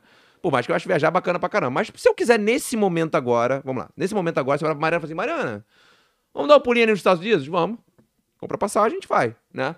Mas aí, por que, por que eu sou assim, Glauber? Eu sou um cara que me considero muito bem organizado financeiramente, tá? Quem me conhece também, de forma alguma, ah, então é mão de vaca. Não, não, não, não, não, não. Sou um cara muito bem organizado financeiramente. Aí eu vou te explicar por quê. Vamos falar de alguns números que são possíveis aqui. Quando eu entrei pro, pro, pro oficial de Justiça Federal, a minha primeira remuneração era 8 mil reais, né? Então caiu na minha conta 8 mil. Eu já era servidor aqui no Rio, era empregado público. Eu ganhava 4,500, né? Já tava morando sozinho nessa época, pagava minhas contas já. Quando eu fui pro TRT, comecei a ganhar 8 mil. Quando eu ganhei 8 mil, eu falei, meu irmão, 8 mil, tiro pra Tô cacete. Lá em dormir cacetado, tô rico, né? Cara, o primeiro mês, eu assumo pra vocês, cara, foi aquele mês de devolver pro mundo, cara. Eu fiz de tudo naquele mês, cara. Eu dei pra de caridade, comprei cesta básica, gastei comigo mesmo, comprei roupa. O primeiro, primeiro remuneração foi assim, foi pra assumir. Aí a segunda eu falei, opa, peraí, vou começar a pagar as contas. Aí vamos lá. O cara tá ganhando 8 conto por mês, o que lá em 2010 já era dinheiro pra cacete, imagina hoje, 2012, né? Então, assim, se você botar pra frente, né, seria muito mais dinheiro, né, na verdade. Sim. Irmão, aí eu fui procurar um apartamento pra mim, pra alugar. Cara, o que que eu vejo as pessoas perdendo a mão? O cara tá ganhando 8 mil, aí o cara vai procurar um AP de 4 mil. Ele consome 50% da renda dele com o apartamento. Falei, meu irmão, eu tô ganhando 8 mil, eu vou consumir no máximo 25% da minha renda com aluguel. E peguei certinho ali. Botei ali 2 mil reais, é o dinheiro que eu vou gastar pra alugar. Aí, tanto pra isso, tanto pra aquilo, tanto pra aquilo, e mais tanto eu poder segurar, né? A lógica do poupar que hoje eu quero ir além, que não é só poupar, é você saber investir o seu dinheiro, né? Educação financeira é algo pra mim que ensinado na escola, né? O brasileiro não tem noção nenhuma disso. E aí, por que eu tô falando essa questão de- dessa organização financeira? Com base nisso, cara, já viajei pra caramba, já tenho tudo que eu quero. Mas eu pude estar presente na vida da minha família nos momentos mais difíceis, Glauber. E aí, vamos lá, vamos falar de uma história mais complicada agora. Eu perdi meu pai em 2016 para um câncer, né?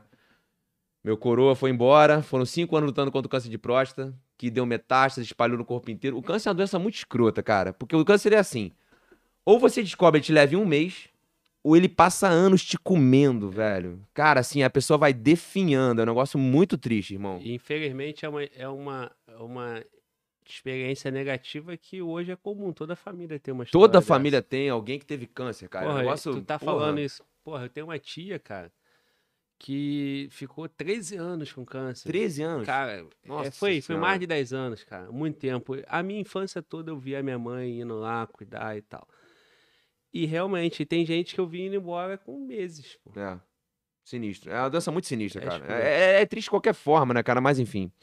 Meu, caso, meu pai foram cinco anos nesse processo, né? Bom, meu pai é militar da Marinha, né? Já estava na reserva há muitos anos já. Quando descobriu o câncer, começou a fazer o tratamento pelo Hospital Naval, né?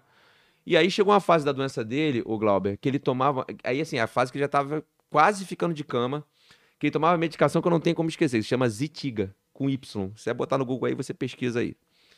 que, que aconteceu? Era medicação de altíssimo custo, mas que a Marinha fornecia para ele, usava uma caixa por mês. Não me esqueço disso. Meu pai faleceu sábado de carnaval de 2016. Isso foi no sábado de carnaval de 2015. Cheguei a casa dele pra visitar meu velho, meu velho arriado na cama. Eu falei, pô, pai, levanta ele. Não, tô conseguindo levantar, não. Aí eu falei, como assim, pai? Que parada dessa tá acontecendo? Não, não, meu filho, não tô conseguindo levantar, não, tô me sentindo bem. Eu falei, não, mas o que que tá acontecendo? O que que mudou? Ele, pô, meu filho, meu remédio acabou.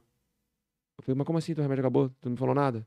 Não, não, meu filho, é muito caro, não tem. Eu falei, não, não, não, que porra é essa, pai? Tá quanto tempo você tomar esse remédio? Tô uma semana. Puta que pariu. Meu irmão, aí é aquela hora que eu vou te falar, você tem que ter alguém do seu lado, cara, que seja teu parceiro, tá? Então, vai procurar alguém pro teu lado, tem que ser teu parceiro ou parceira. Liguei pra minha esposa, pra Mariana.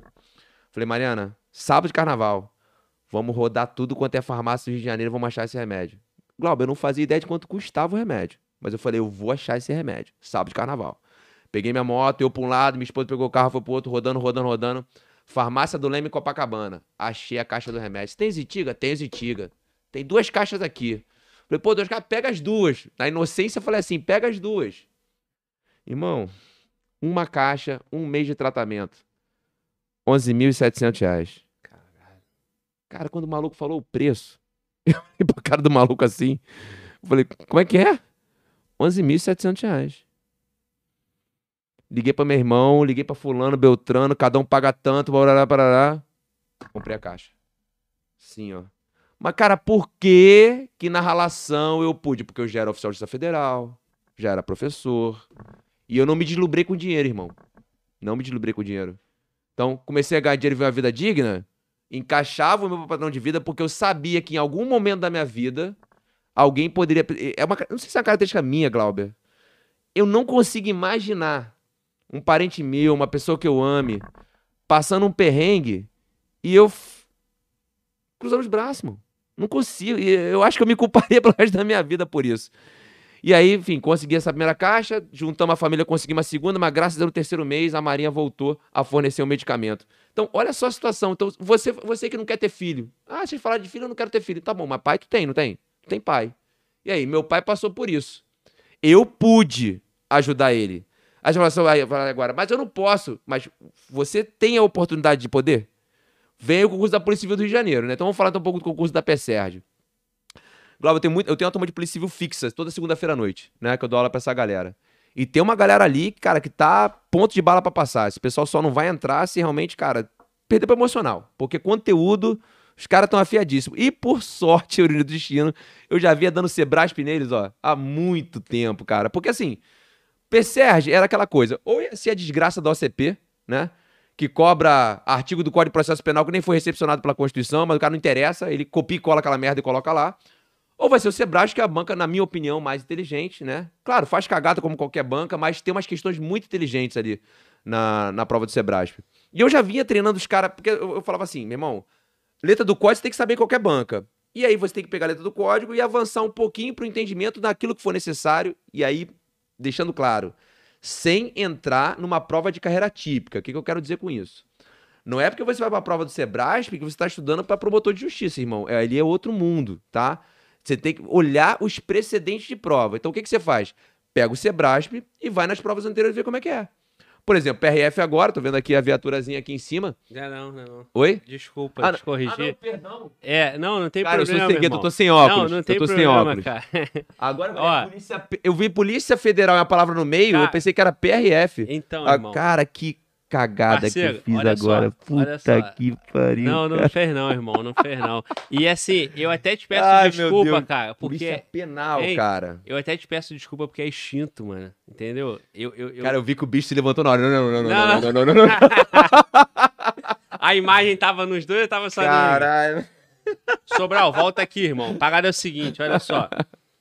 É, é Isso é instinto penal, meu, cara. mano. Instinto meu, eu tô me reeducando aqui porque, porra, é, eu, eu faço essas, essas, essa troca contigo porque é necessário. Imagina você sentar aqui duas horas e falar. É Sim. tua videoaula dando a tua aula, Sim. Não sim. é, não é uma resenha. Uhum. E nesse caso aqui, irmão, você chegou aqui, você falou comigo. Porra, você tá lá na Polícia Penal É, Federal falado, e tal, sim, beleza. Só que essa viatura aqui, cara, você não errou em nada não, parceiro. Essa viatura aqui é um projeto que os colegas do sindicato fizeram É, e, e ela é preta e amarela. Só que a gente está muito habituado com, com, com esse amarelo. Com o amarelo da PRF, é. Você, quando vai para Brasília, você vê uma viatura assim, ó. É, aí a galera lembra a PRF, mas é do Detran, que é preta e amarela. Então, isso aqui, cara, é só um projeto que o colega do sindicato fez. Nós não temos a nossa viatura, então você não tinha responsabilidade nenhuma de saber Ah, não essa tem porra. essa viatura ainda? Não, porque nós estamos no DPEM ainda, né? Ah, entendi. A regulamentação está acontecendo. Aham. E aí, cara, o meu instinto foi: não, não, não, calma aí. Porque essa molecada aí, 80% me acompanha, Uhum. sabe isso aqui de cor sati... É, porra, deve Com a salteada. de cor salteado. E aí o cara, porra, não, qual é, Globo? Não deixa o cara falar que é PRF, não. E aí eu, porra, te interrompi, sacou? É, irmão. Mas assim, irmão. Ao vivo é assim, gafe é ao vivo, parceiro. É, que- não, não foi gafe, não, irmão. Então. É, e aqui agitado, porra, tu viu, é preta, a viatura da Sim. PRF é azul e tal. O É, amarelo chama Eu atenção. vi um brasão ali, um amarelo aqui, um federal aqui, eu falei, pô, essa porra é PRF, entendeu? Mas, enfim. Mas Perdoem pela gafe aqui esse- com- É isso, irmão. cometida. Tu falava da, PR, da, da PRF. É, da- não, mas eu ia falar da prova da PRF e aí ia da usar a viatura Civil. como exemplo, né? é. Então vamos lá, a gente acabou de ter prova da PRF, né? E teve uma questão de direito administrativo, cara, que era uma questão simples, só que o Sebrae usou um nome diferente. Foi em direito administrativo quando eles cobraram o princípio da sindicabilidade. Eu falei, caralho, esse princípio da sindicabilidade, que porra é essa? Que nada mais é do que a possibilidade de você submeter o ato a controle jurisdicional, de sindicar, né? Você submeter o ato a controle. Então as pessoas sabem disso. Só que o Sebrae vai lá e, pô, pra derrubar a galera, bota um nomezinho diferente. Então, assim, é uma característica da banca fazer isso, né? Então, assim, você que vai fazer a prova agora da PSERG, primeira coisa que você precisa, você precisa saber. Para com esse mito de achar que Sebrae é só jurisprudência. Não, tem muita questãozinha textinho de lei. Isso em todas as disciplinas, em administrativo, constitucional, em penal, processo penal. Você, o texto de lei você precisa ter. Agora, até que ponto você vai avançar nesse estudo técnico doutrinário, Glauber? E aí, o que, que eu falo pra galera? Meu irmão, quem te dá referência são as provas anteriores. Você resolve prova e você entende o perfil da banca. Pra você não entrar numa de virar doutrinador e ficar sabendo corrente que não cai na sua prova. Ah, porque caiu na prova da magistratura federal. Meu irmão, tu não tá vendo prova de federal, nem pra procurador da república. Tá vendo prova pra polícia. Agente de polícia civil. Então, cara, é até aquilo ali que vai cair. Então, ter essa referência das provas anteriores é fundamental para o cara poder se preparar de forma adequada. E o Sebrasp, na minha opinião, é, se não for a melhor, das melhores bancas para poder preparar aluno. É quando o cara. É essa coisa, fica, ai, mas o Sebrasp. Para com essa porra de ficar reclamando de banca, meu irmão. Tu ia reclamar se fosse FGV, FCC, VUNESP, qualquer uma. Quem reclama, reclama de qualquer um. Quem quer passar, aprende o jogo da banca, vê como é que o negócio funciona. Trabalha com as questões anteriores para ter esse tipo de referência da prova. Teve agora a PF, né? Teve agora a PRF. Apesar de que, né, Glauber? A PSERG, no projeto aprovado, vai ser enunciado com cinco opções, né? Isso, Não vai ser certo e errado. Eu ia falar sobre isso. é. Mas tu tem essa percepção também, cara? Mas As- assim, cara, o certo e errado do SESP são cinco assertivas dentro do negócio. O padrão é o mesmo. Padrão pô. mesmo, né? Só que é, uma prova maior. E é, Muda e é- só a estrutura da prova, né? É, pô. Uhum. Ele vai pegar ali, é, a questão 120 é A, a 100, 120. A 110 Uhum, é A, uhum. a 111 é B e por Uhum. aí vai. Uhum. É, vai ser mais leve, né? Porque você vai, vai, vai passar por 500 assertivas, né? Sim. Porque são cinco. Sim. Mas, é... Não, não tem o, o elimina, né? Mas parece que quatro vão eliminar uma, tem uma Então, mas, mas eu, eu- concordo com isso que você falou agora. Eu acho que a prova com enunciado, com cinco opções, era um pouquinho mais leve. Porque ela acaba Mais tendo mais. leve, ace- Como ela tem é, muitas assertivas, é. É, ela não fica tão pesada Mas o- quanto a prova de O 120. que eu quero complementar aqui Aham. que a, a, o conhecer a banca, a forma de cobrar, é mesmo, Uhum, uhum, entendeu? uhum. Agora, lógico que nessas provas que o CESP faz esse formato de múltipla escolha para promotor e tal, é outra cobrança, Outra cobrança. densa Sim, e tal, não sei sim. o quê. Mas aqui para PSERG, eu acho que o, o, cara não tem que inventar mais esse problema para contar problema. essa Exatamente. essa eu chamo de virar doutrinadora, não, É. não tem que fazer isso. O que, que eu acho que o cara tem que fazer, Globo? Então, assim, a gente pegando essa questão do concurso da PSERG aí. É importante algumas características a frisar. Concurso da Polícia Civil do Rio, gente, em termo, é uma prova de direito português e informática, né? 50, 30, 20. E em termos de direito, eu não conheço edital no Brasil mais pesado que o edital do Rio de Janeiro. Pô, Administrativo é ponta a ponta. Constitucional vai até índios, meu irmão. Vai até artigo 235 lá. o- É gigante. A parte de legislação penal especial é assustadora, cara. É, todas as leis, praticamente, caem na prova da Polícia Civil do Rio de Janeiro. Porém, se você pegar as provas anteriores, a prova de 2012, mas eu gosto muito de usar, o Glauber, a prova de papilo de 2014. Tá? É uma prova um pouquinho mais recente, é BFC, é um edital um pouco mais denso. Eu tenho usado esse edital como referência, Uhum. não o de 2012, tá? Cara, é- é- era uma prova que o aluno que tem maturidade no estudo passa. O aventureiro não, não vai passar. Mas se o aluno tiver maturidade no estudo, passa. Então, assim, tem algumas questões normalmente simples, né? Questãozinha de letra de lei, caiu lá. Ah, vou lembrar uma aqui agora. Cobrou na última prova o rol dos crimes hediondos. Então tinha que saber o texto da lei. O que é crime hediondo e o que que não é. né? É questão de decorar. Agora, teve uma questão de constitucional, cara, de controle de constitucionalidade. Vamos, primeiro ponto. Uma prova de polícia cobrar controle de constitucionalidade já é um negócio um pouco mais. Foi na PRF que É. teve um monte de anulado em É, condicional, não foi? exatamente. É. E aí a prova do- da, da, da Civil do Rio tem, pelo menos no último edital, tinha controle de constitucionalidade. Vou ver se com o Sebrasco agora vai vir de novo. Porra, cara, os caras perguntaram lá, Glauber, é, controle de constitucionalidade em sede de ação civil pública, maluco. Porra, uma parada muito específica, assim. Tipo assim, não perguntou o que é ADI ou ADC, o que é controle difuso. Não, perguntou como é que é a decisão do juiz em controle na ação civil pública. Então, assim, aquela hora que a banca dá aquela, aquela desviada pra cima, assim, só que até esse desvio pra cima, o cara tem que saber até onde ele pode ir. Isso. Por isso que quando eu vejo, às vezes, o cara pega um material lá e fala assim, pô, Sobral, eu tô com esse material aqui de atos administrativos. Aí tu abre o material do cara. Porra, o PDF tem 300 páginas. Caralho, irmão. Desculpa. Não é isso tudo não, cara. Tu abriu o livro da Di Pietro, não tem isso, cara, no capítulo dela, cara. Como é que um PDF vai ter 300 páginas de ato administrativo? Tá demais, tá exagerado. Aí fica botando questão de juiz, de promotor e tal. Eu até coloco algumas questões de juiz e promotor para meus alunos, mas porque eu tenho o feeling, Glauber, de conseguir selecionar até onde aquilo ali vai. Agora, tem várias questões que eu não coloco. Que eu falo, cara, isso aqui o cara tá perguntando direito alemão. Alemão não vai cair na prova de inspetor da Polícia Civil do Rio de Janeiro, né? E se cair, cara, e se cair alguma coisa assim, vai ser aquela questão que tá ali, não por acaso, e que o Sérgio colocou ali justamente pra tirar o emocionado. Sim, sim. Que o cara vai marcar e não é pra marcar, Uhum. guerreiro. Uhum, Você tem que conhecer o Sérgio, uhum. o Sebrasp agora. E aí, é- esse nome, esse nome diferente que ele colocou ali, Uhum. é. Como é que é? Sindicando? Sindicabilidade. Princípio da Sindicabilidade. Essa foi foda, cara. É pro cara olhar e falar, cara. só mudou o nome aqui, é isso, mas essa é aquela questão que não é pra marcar, Uhum, porra. E não uhum, marca, deixa em uhum. branco. Deixa em branco, é. Deixa em branco. Entendeu? Então, o Sérgio é muito bom. Eu tô contigo nessa também. Tu gosta irmão. também, cara? Me Eu sei que é um um ame ou odeio, né? Eu sou o Não, cara que cara. gosto. Todos os meus. Cara, é, o DPEM também foi Sérgio. Foi então, Sérgio, né? então, olha só. PF, vamos na ordem, né? PRF foi a primeira prova, depois veio PF, em junho DPEM, em agosto PCDF. Tudo SESP, Tudo pô. CESP. É, e o SESP faz o esses concursos P- DPEM é, a nível federal, né? DPEM, PF, PRF sempre. Sim. 2013, Uhum. 2018, 19 e agora e lá atrás também faz. Então assim, o cara tá PSERG, voltando para PSERG, concurso de polícia. É, a banca SESP tem muitas questões, muito concurso para polícia e outros estados também. O cara tem que entender como é que é a banca, é uma banca gostosa, é uma Uhum. banca que você sabe. Ela, ela tenta pegar o cara mais sagaz, mais dinâmico, mais frio, Sim. entendeu? Uhum. mais adaptável ali a situações adversas. Uhum. Parceiro, é, é, é uma banca boa, cara. É, desde, diz, você, Maturidade, né? O aluno com maturidade, né? desde que você tenha a maturidade Uhum. no estudo e a maturidade psicológica, entender o que, que é aquela banca. É um Uhum. evento à parte, irmão. Uhum. Por isso que é Uhum. gostoso, por Sim. isso que eu me amarro no SESC. Sim. Porque assim, irmão, passei, passei no parceiro. não, Porrei, não só irmão. passei, né? Passei no CESP. Porrei, mas porrei o SESC, Uhum. entendeu? Não é. Não é qualquer porra. Não é o CP.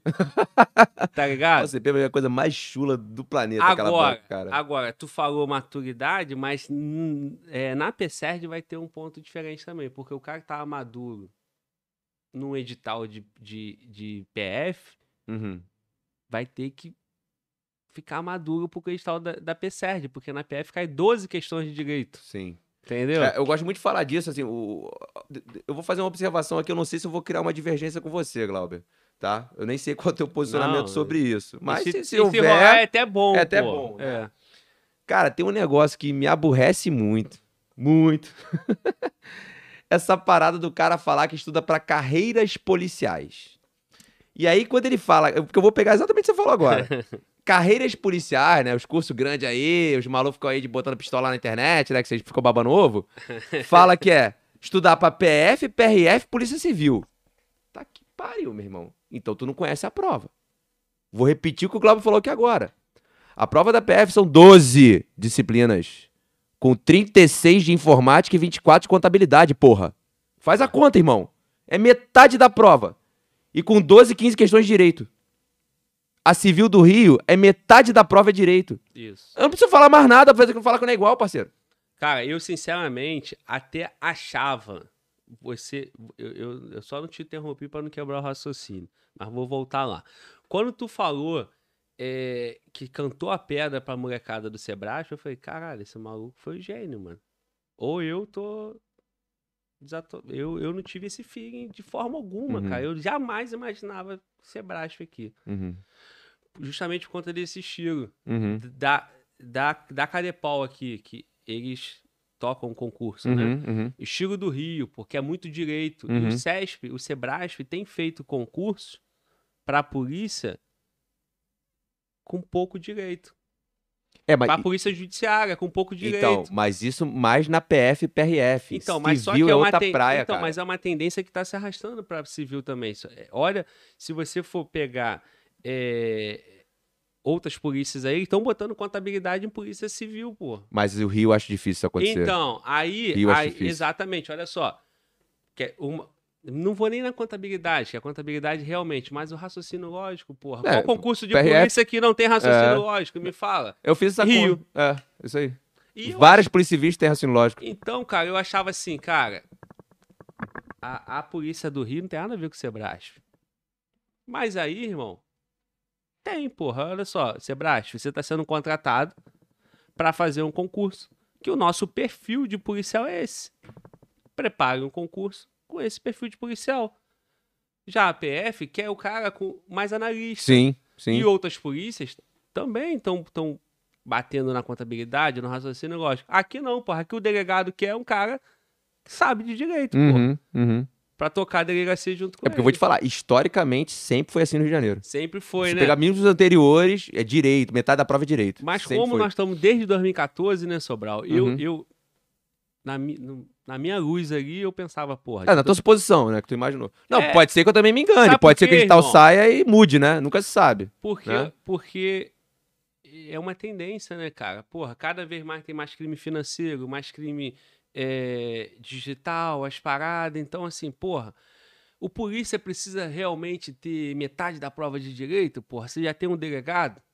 Essa é a minha visão. E eu, eu tô um aliado nisso, talvez a gente tá divergindo nesse ponto. Uhum. Porque é, o polícia é um cara completo, porra, não só no direito. Ele, ele- ele vai proceder ali a parte. Ele tem que ter uma parte jurídica, né? Não sendo um, um- um jurídico, Uhum. mas a parte ali do, do direito. Uhum. Mas, porra, a contabilidade é importante pra caralho, porra. O TI é importante pra caralho, entendeu? Então, na é- atividade policial. na atividade policial, talvez pra seleção é outra. É isso, é isso que eu Parada, queria falar. né? Isso Sim, que eu queria sim. falar. Entendeu? Mas não tá ligado, cara, a seleção, o recrutamento pro que o cara vai desempenhar na atividade? Não, Tá concordo claro. completamente. O problema é que eu acho que não vai vir na prova isso. Entendeu? Eu- Eu vou te falar por quê. O Rio de Janeiro, o Glauber, ele é bem bairrista nos concursos estaduais. Falando de quê? Defensoria, Procuradoria e Polícia Civil. Cara, o cara que vem de fora fazer concurso da Procuradoria, da PGE do Rio, meu amigo, nem tenta, parceiro. Nem tenta. A primeira fase já é prova discursiva. A PGE do Rio, primeira fase é prova discursiva. Os procuradores do estado do Rio de Janeiro, gente, eles. Vamos lá. Juiz acha que é Deus, procurador tem certeza. é, a parada é essa. Por quê? Porque os caras ganham muito bem, assim, ganham como magistrado, e eles podem advogar. Eles advogam nos melhores escritórios. Então os caras são multimilionários, verdade é essa, né? Tá, E, e é um concurso com muita peculiaridade do Rio de Janeiro. Você tem que conhecer a doutrina da galera da UERJ, é um negócio muito específico. Defensoria é a mesma coisa. A Polícia Civil é a mesma coisa, Glauber. E aí eu vou te falar, por exemplo, da prova de delegado do Rio. A prova de delegado do Rio, gente, é considerada das provas mais difíceis do Brasil. É, isso. Aí abre o edital e veja quantas matérias tem. Eu vou te falar aqui agora, ó. Administrativo, constitucional, penal, processo penal, civil e medicina legal. Seis disciplinas. Tu abre concurso de delegado aí, tem 12 disciplinas aí fora. Cara, desculpa, mas tu não falou português? Não tem. Não, não tem português.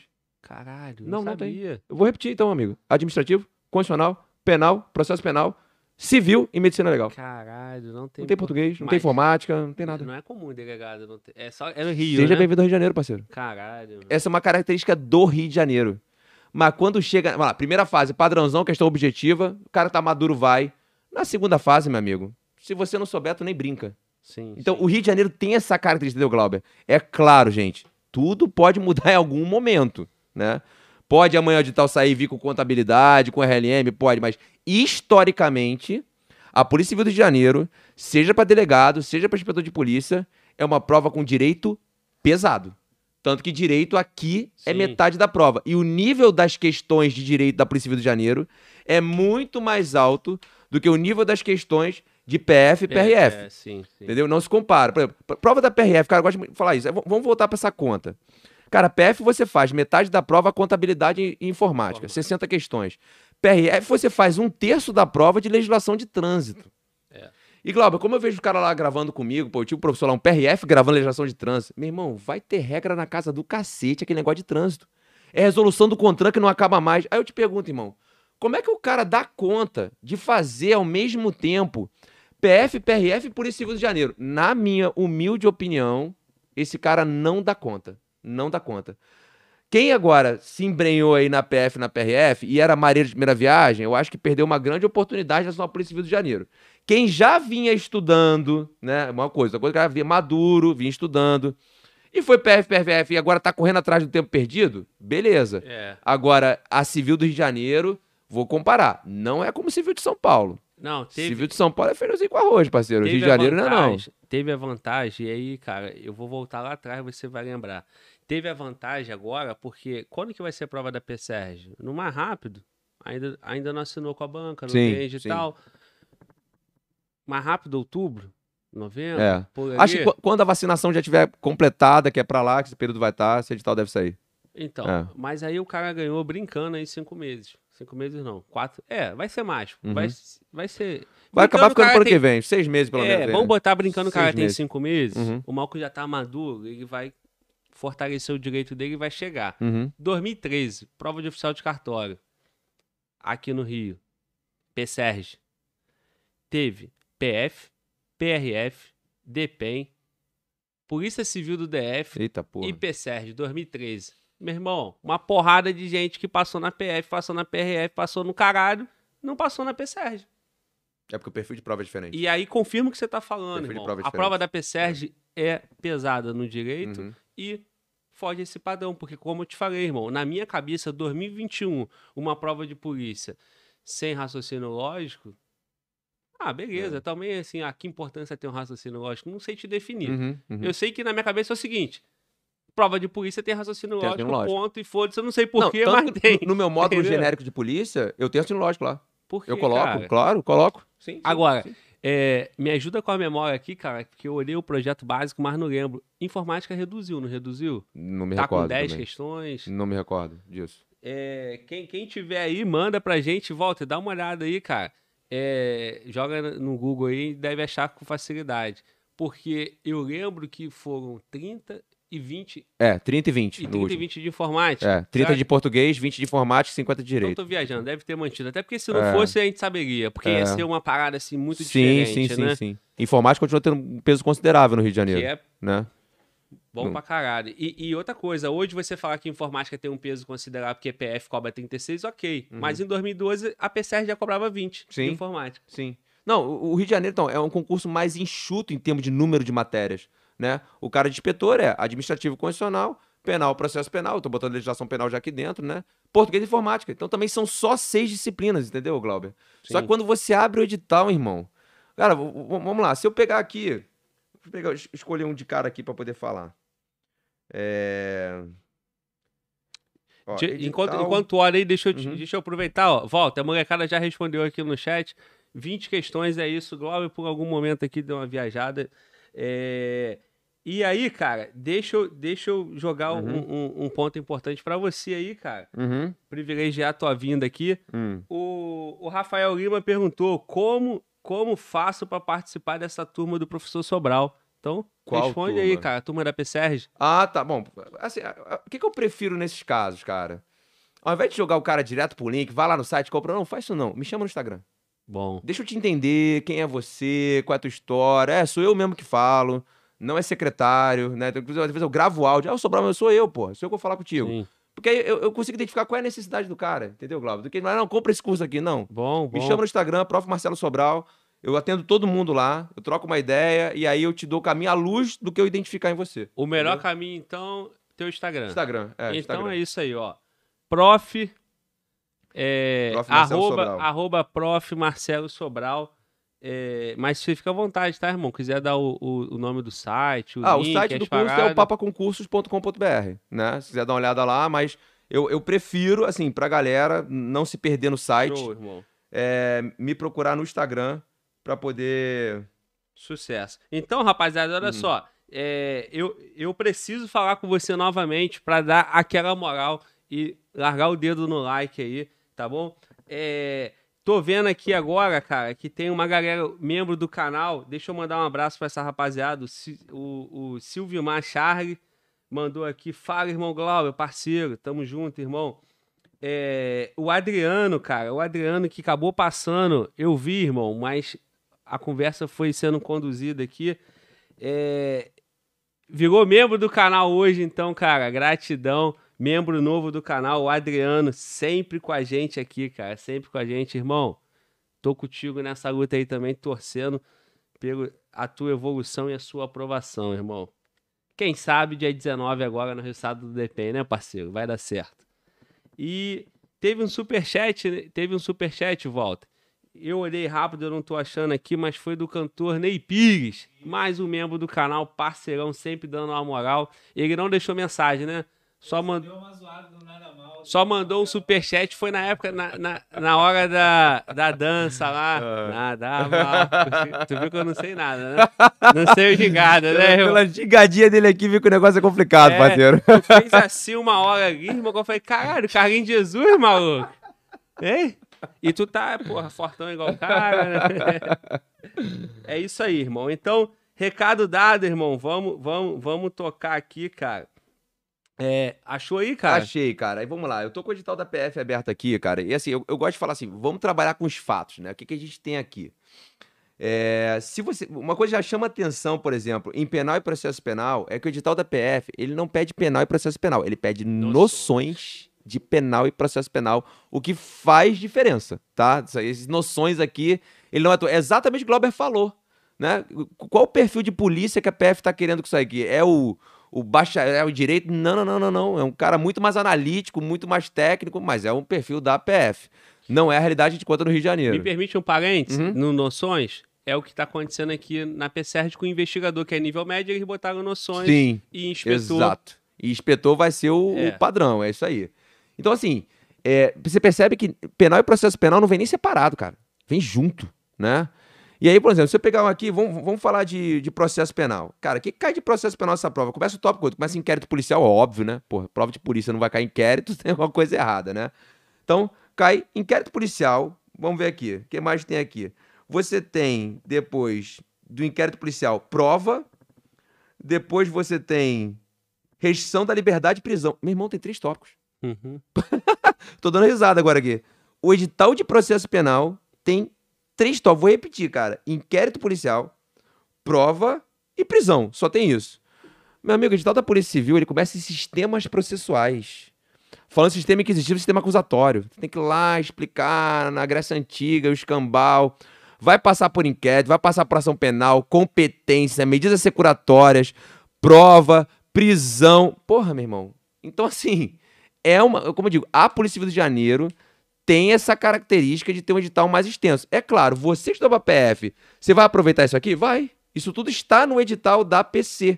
O que eu só queria frisar, Glauber, é que o conteúdo de direito de quem estuda para PF-PRF não é um conteúdo suficiente Pra para quem estuda para a Polícia Civil do Rio de Janeiro. Essa é a minha preocupação, entendeu? Inclusive, nesse item, vai aproveitar, mas vai precisar aprofundar um pouco mais, né? Vai, com certeza. É vai, isso. com certeza. Aqui vem mais só porque é uma prova de noções. Já no Rio de Janeiro, não vai vir noções, vai vir direito penal e direito processual penal. Como historicamente sempre foi até hoje, entendeu? Muito bom. Cara, e, e assim, continuando na PSERG, pra gente avançar para outro tema, até que enfim vai sair, né? cara? Porra, até que enfim, cara. Caralho, Não, mas aí, vamos lembrar de uma coisa, 2000 cara. 2019 ia sair. É, mas aí. Ia sair. A pandemia que travou. Tava na boca, já tava autorizado. Entendeu? Só que aí veio a pandemia. E, gente, a gente tem que lembrar uma coisa, né? Eu me lembro, Glauber, se tu vai lembrar disso, cara. Lá em novembro de 2019, cara, quando apareceu esse hipótese, não, coronavírus no, na China. Ah, alguém levou a sério? Ninguém levou, ninguém tinha noção do que a parada poderia ser, meu irmão. 15 de março, não esqueço, primeiro lockdown no Rio de Janeiro. Meu irmão, ninguém sai de casa. Eu falei, que porra é essa, compadre? Como assim ninguém sai de casa? E no início, né, cara, ninguém saía de casa mesmo. As ruas desertas, só ia pra, pro mercado e pra farmácia, cara. E aí a gente viveu toda essa loucura. Se Deus quiser, estamos terminando agora, né? A vacinação tá, tá avançando, né?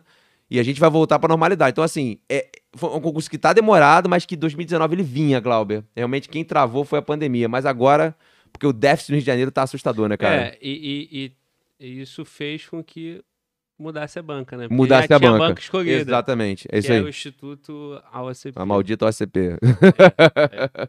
Mas aí, irmão, é, cara, tu fez uma crítica aí que eu, eu não. na- você falou, você pode até discordar, nós não avançamos nesse tema que eu quero voltar agora. Hum, Não, não, não pela polêmica, mas porque muita gente é, acredita que, é, que funciona a Uhum. carreira policial. uhum.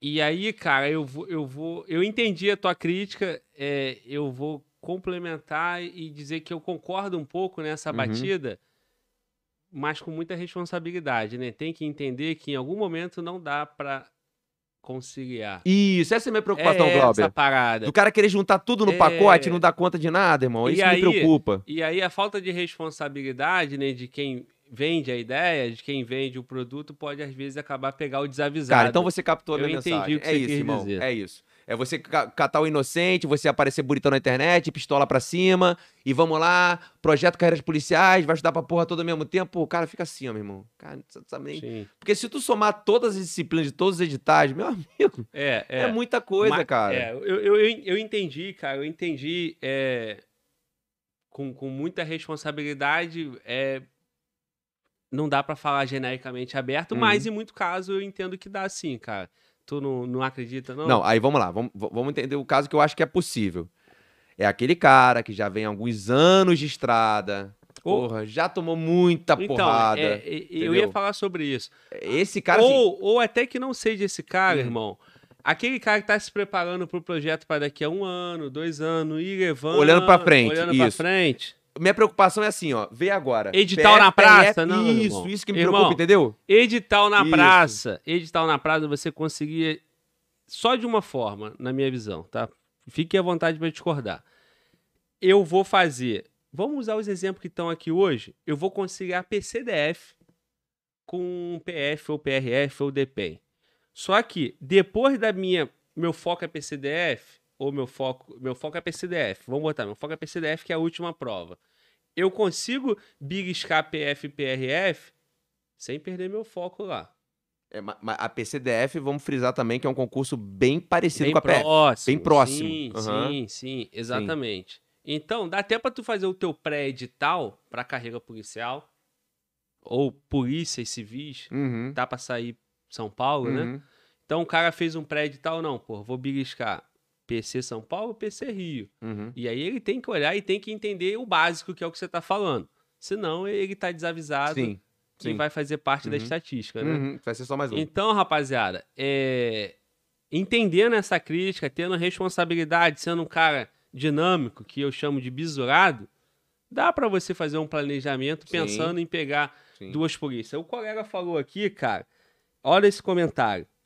É meu xará, porra, o Glauber. Tamo junto, irmão. Fala, Glauber. Ó, eu estudei pra PF, cara. É, o cara não leva aquele nível de informática e a merda da contabilidade pra quase concurso nenhum. PF nunca mais. Então o cara tem que entender isso. Viu o nível de especificidade da prova? O próprio cara falando aí? É- É, uma Exato. especificidade muito grande, cara. Então, muito porra, grande. o cara vai, ele tem que, ele, ele quer PF, ele tem que ver um concurso próximo desse PF. Um PCDF seria. É, um PCDF. Mas uma PSERD não seria. Esse é que é o ponto, dá. entendeu, Glauber? Concordo. Então acho que, é, é, na verdade, a gente concorda, então. É, é, É. eu só, eu só Aham. voltei pra frisar isso, porque assim, pra também não deixar a dúvida na galera, né? Uhum. Porque dá pro cara montar um, um, um, um carreira policial que.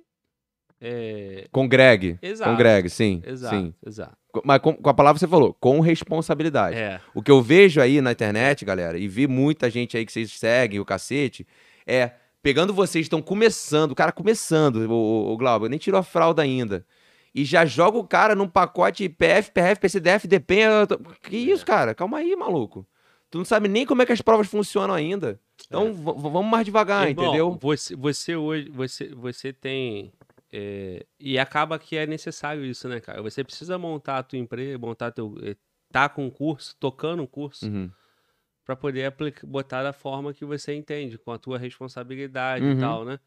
Então hoje nós temos algumas empresas no mercado, alguns cursos preparatórios, e eu sou aquele cara que eu começo na internet e pela minha própria caminhada, por eu sempre pescar essas paradas, não, irmão, não é assim. Uhum. Tu vai me empurrar isso aqui, vai levar meu dinheiro, eu não Uhum. vou passar. Uhum. Eu não tô aqui pra perder dinheiro, eu tô aqui pra ser aprovado. Uhum. Eu até perco dinheiro, não tem problema nenhum, é investimento. Uhum. Então, eu, eu começo, eu começo essa, essa minha caminhada aqui falando e tal, comunicando, com muita aversão a curso.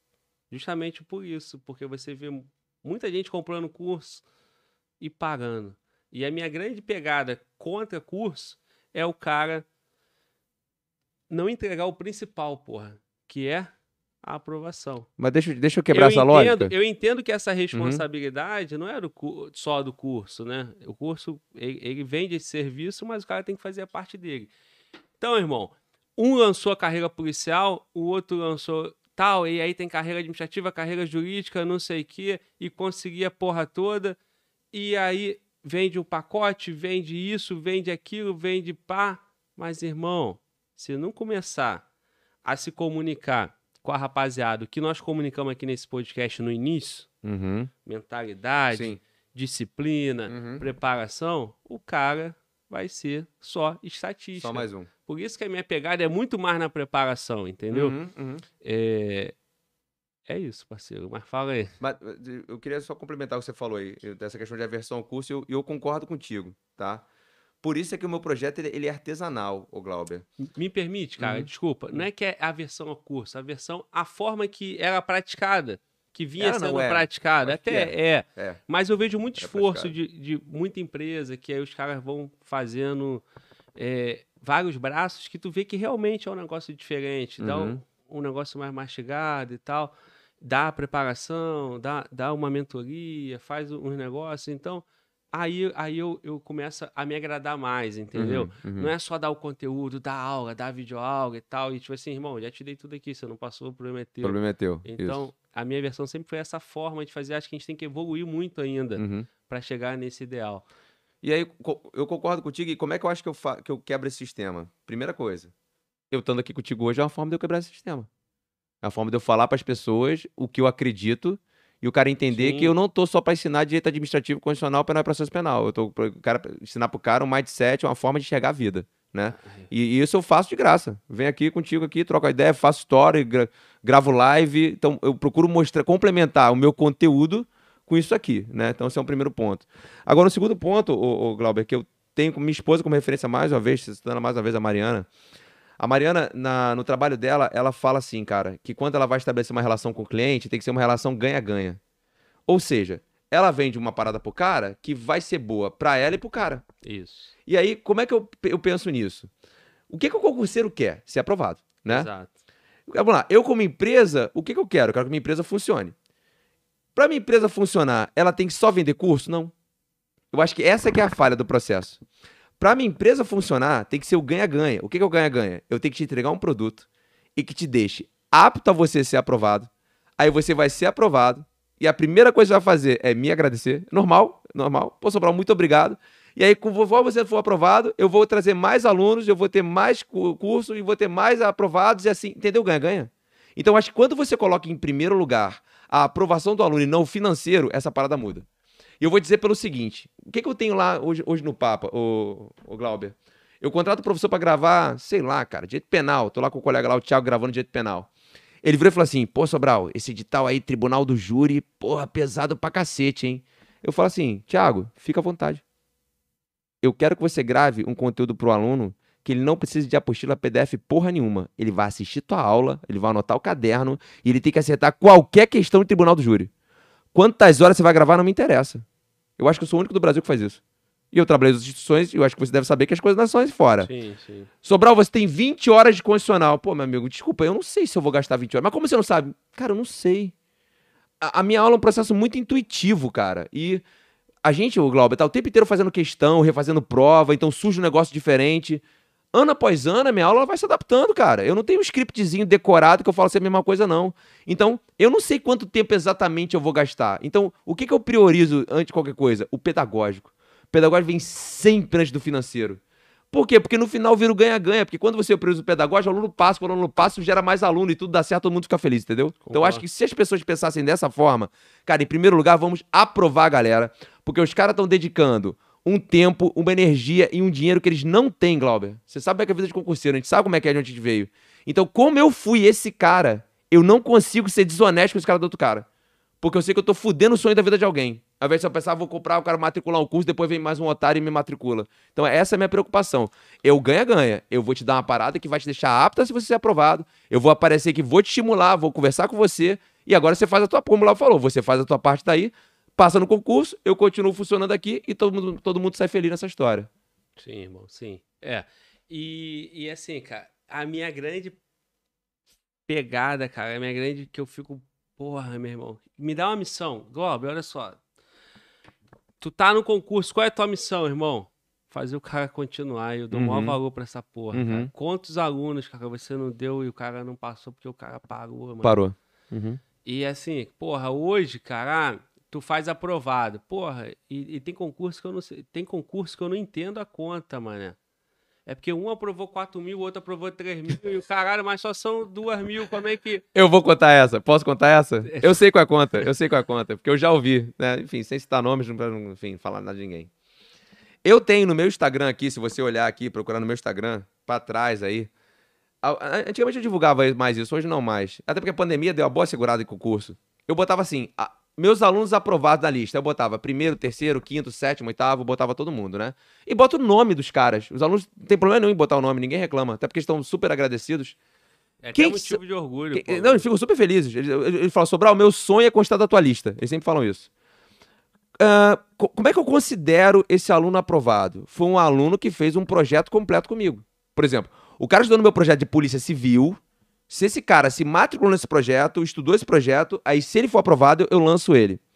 Eu já ouvi, né, nomes famosos do mercado, foi o seguinte: ah, Sobral, você fica com a tua listinha lá, mas para mim não me interessa. Se o cara veio aqui, ele se matriculou no aulão de direito penal, ele é meu aluno, lança como ele é aprovado. Pronto, acabei de contar a conta. Eu ouvi, ninguém me contou. Caralho. Eu ouvi. Então o cara fez um aulão de direito Irmão. penal, um aulão, E aí ele é aprovado o curso? Vai pro inferno, né, parceiro? Irmão, não me provoca não, cara. O que acontece, irmão? Eu sou um cara, irmão, eu prezo pela minha liberdade pra caralho. Por isso que eu sou carreira solo. Né? Uhum. E aí eu falo abertamente, irmão. Cansei de criticar. Cansei de citar nome, falar nome de empresa aqui. Uhum. E aí, fatalmente, depois eu vou convidar o cara pra estar tá aqui. Uhum. E aí a molecada não entende essa porra. Eu tô dosando aqui porque eu, eu, eu dei um estalo agora recente, que é o seguinte, irmão.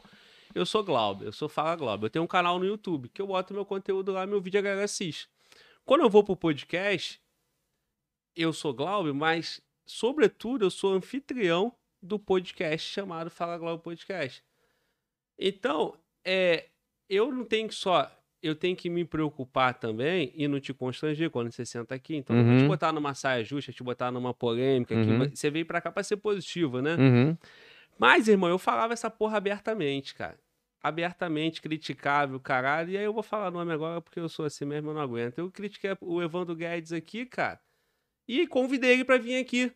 Claro, porra, tá convidado, todo mundo. Sabe por quê? Porque quando eu critico o cara, eu critico aonde eu não concordo com ele. Uhum. Mas eu consigo criticar um cara e respeitar o mesmo cara, porra. Sim. Eu não uhum. sou obrigado a Sim. concordar com todas as formas. E eu entendo Cara, que... discordar não é ter problema nenhum, cara. Exato, As pessoas estão muito parceiro. mimizenta hoje. Tem problema nenhum discordar, porra. Exato, Não é parceiro. porque eu discordo dele que eu vou virar inimigo dele, pô. Que isso? Exatamente. E não quer dizer que nós não vamos sentar aqui e vamos fazer um Sim. podcast ou vamos fazer uma Uhum. parceria dentro do que converge entre a gente. Agora, se for um cara que, porra, o caráter é duvidoso, que eu sei que o cara faz isso e tal, vagabundo, qualquer porra. Uhum. E aí, pelo amor de Deus, não estamos falando do, do meio de concurso. Não, não. É, Aí você não senta, você não faz nenhum podcast com o cara, né? Uhum. O cara não, não, não é bem-vindo, normal. Agora, parceiro, tu falou uma parada aí que eu falo essa porra desde 2013. O quê? que o cara faz a porra do aulão, não só o cara, os caras fazem a porra do aulão que você cadastra lá e depois você é aprovado. É aprovado. É, e é você assim. é aprovado do cara, porque É fizeram assim. essa porra comigo, sabe quando? irmão? Ah, Em 2014, eu falei, caralho, eu nem tu, fez um, tu fez um aulão e te botaram lá agora. É, entendeu? É, gente, E- é desse jeito, entendeu? E outra É coisa, não é que eu fiz o aulão. Eu me cadastrei pro aulão. Porque, irmão, se eu entrar na parada e estiver enrolando, eu não assisto, porra. Uhum. Eu saio. Mas só Uhum. o fato de eu ter me cadastrado já me fez Constar no cadastro. encostar na É. cara. Eu falei, não, porra, Pois é. aí não, irmão. E isso, infelizmente, e aí eu vou citar novamente o Evandro Guedes. O Evandro Guedes é.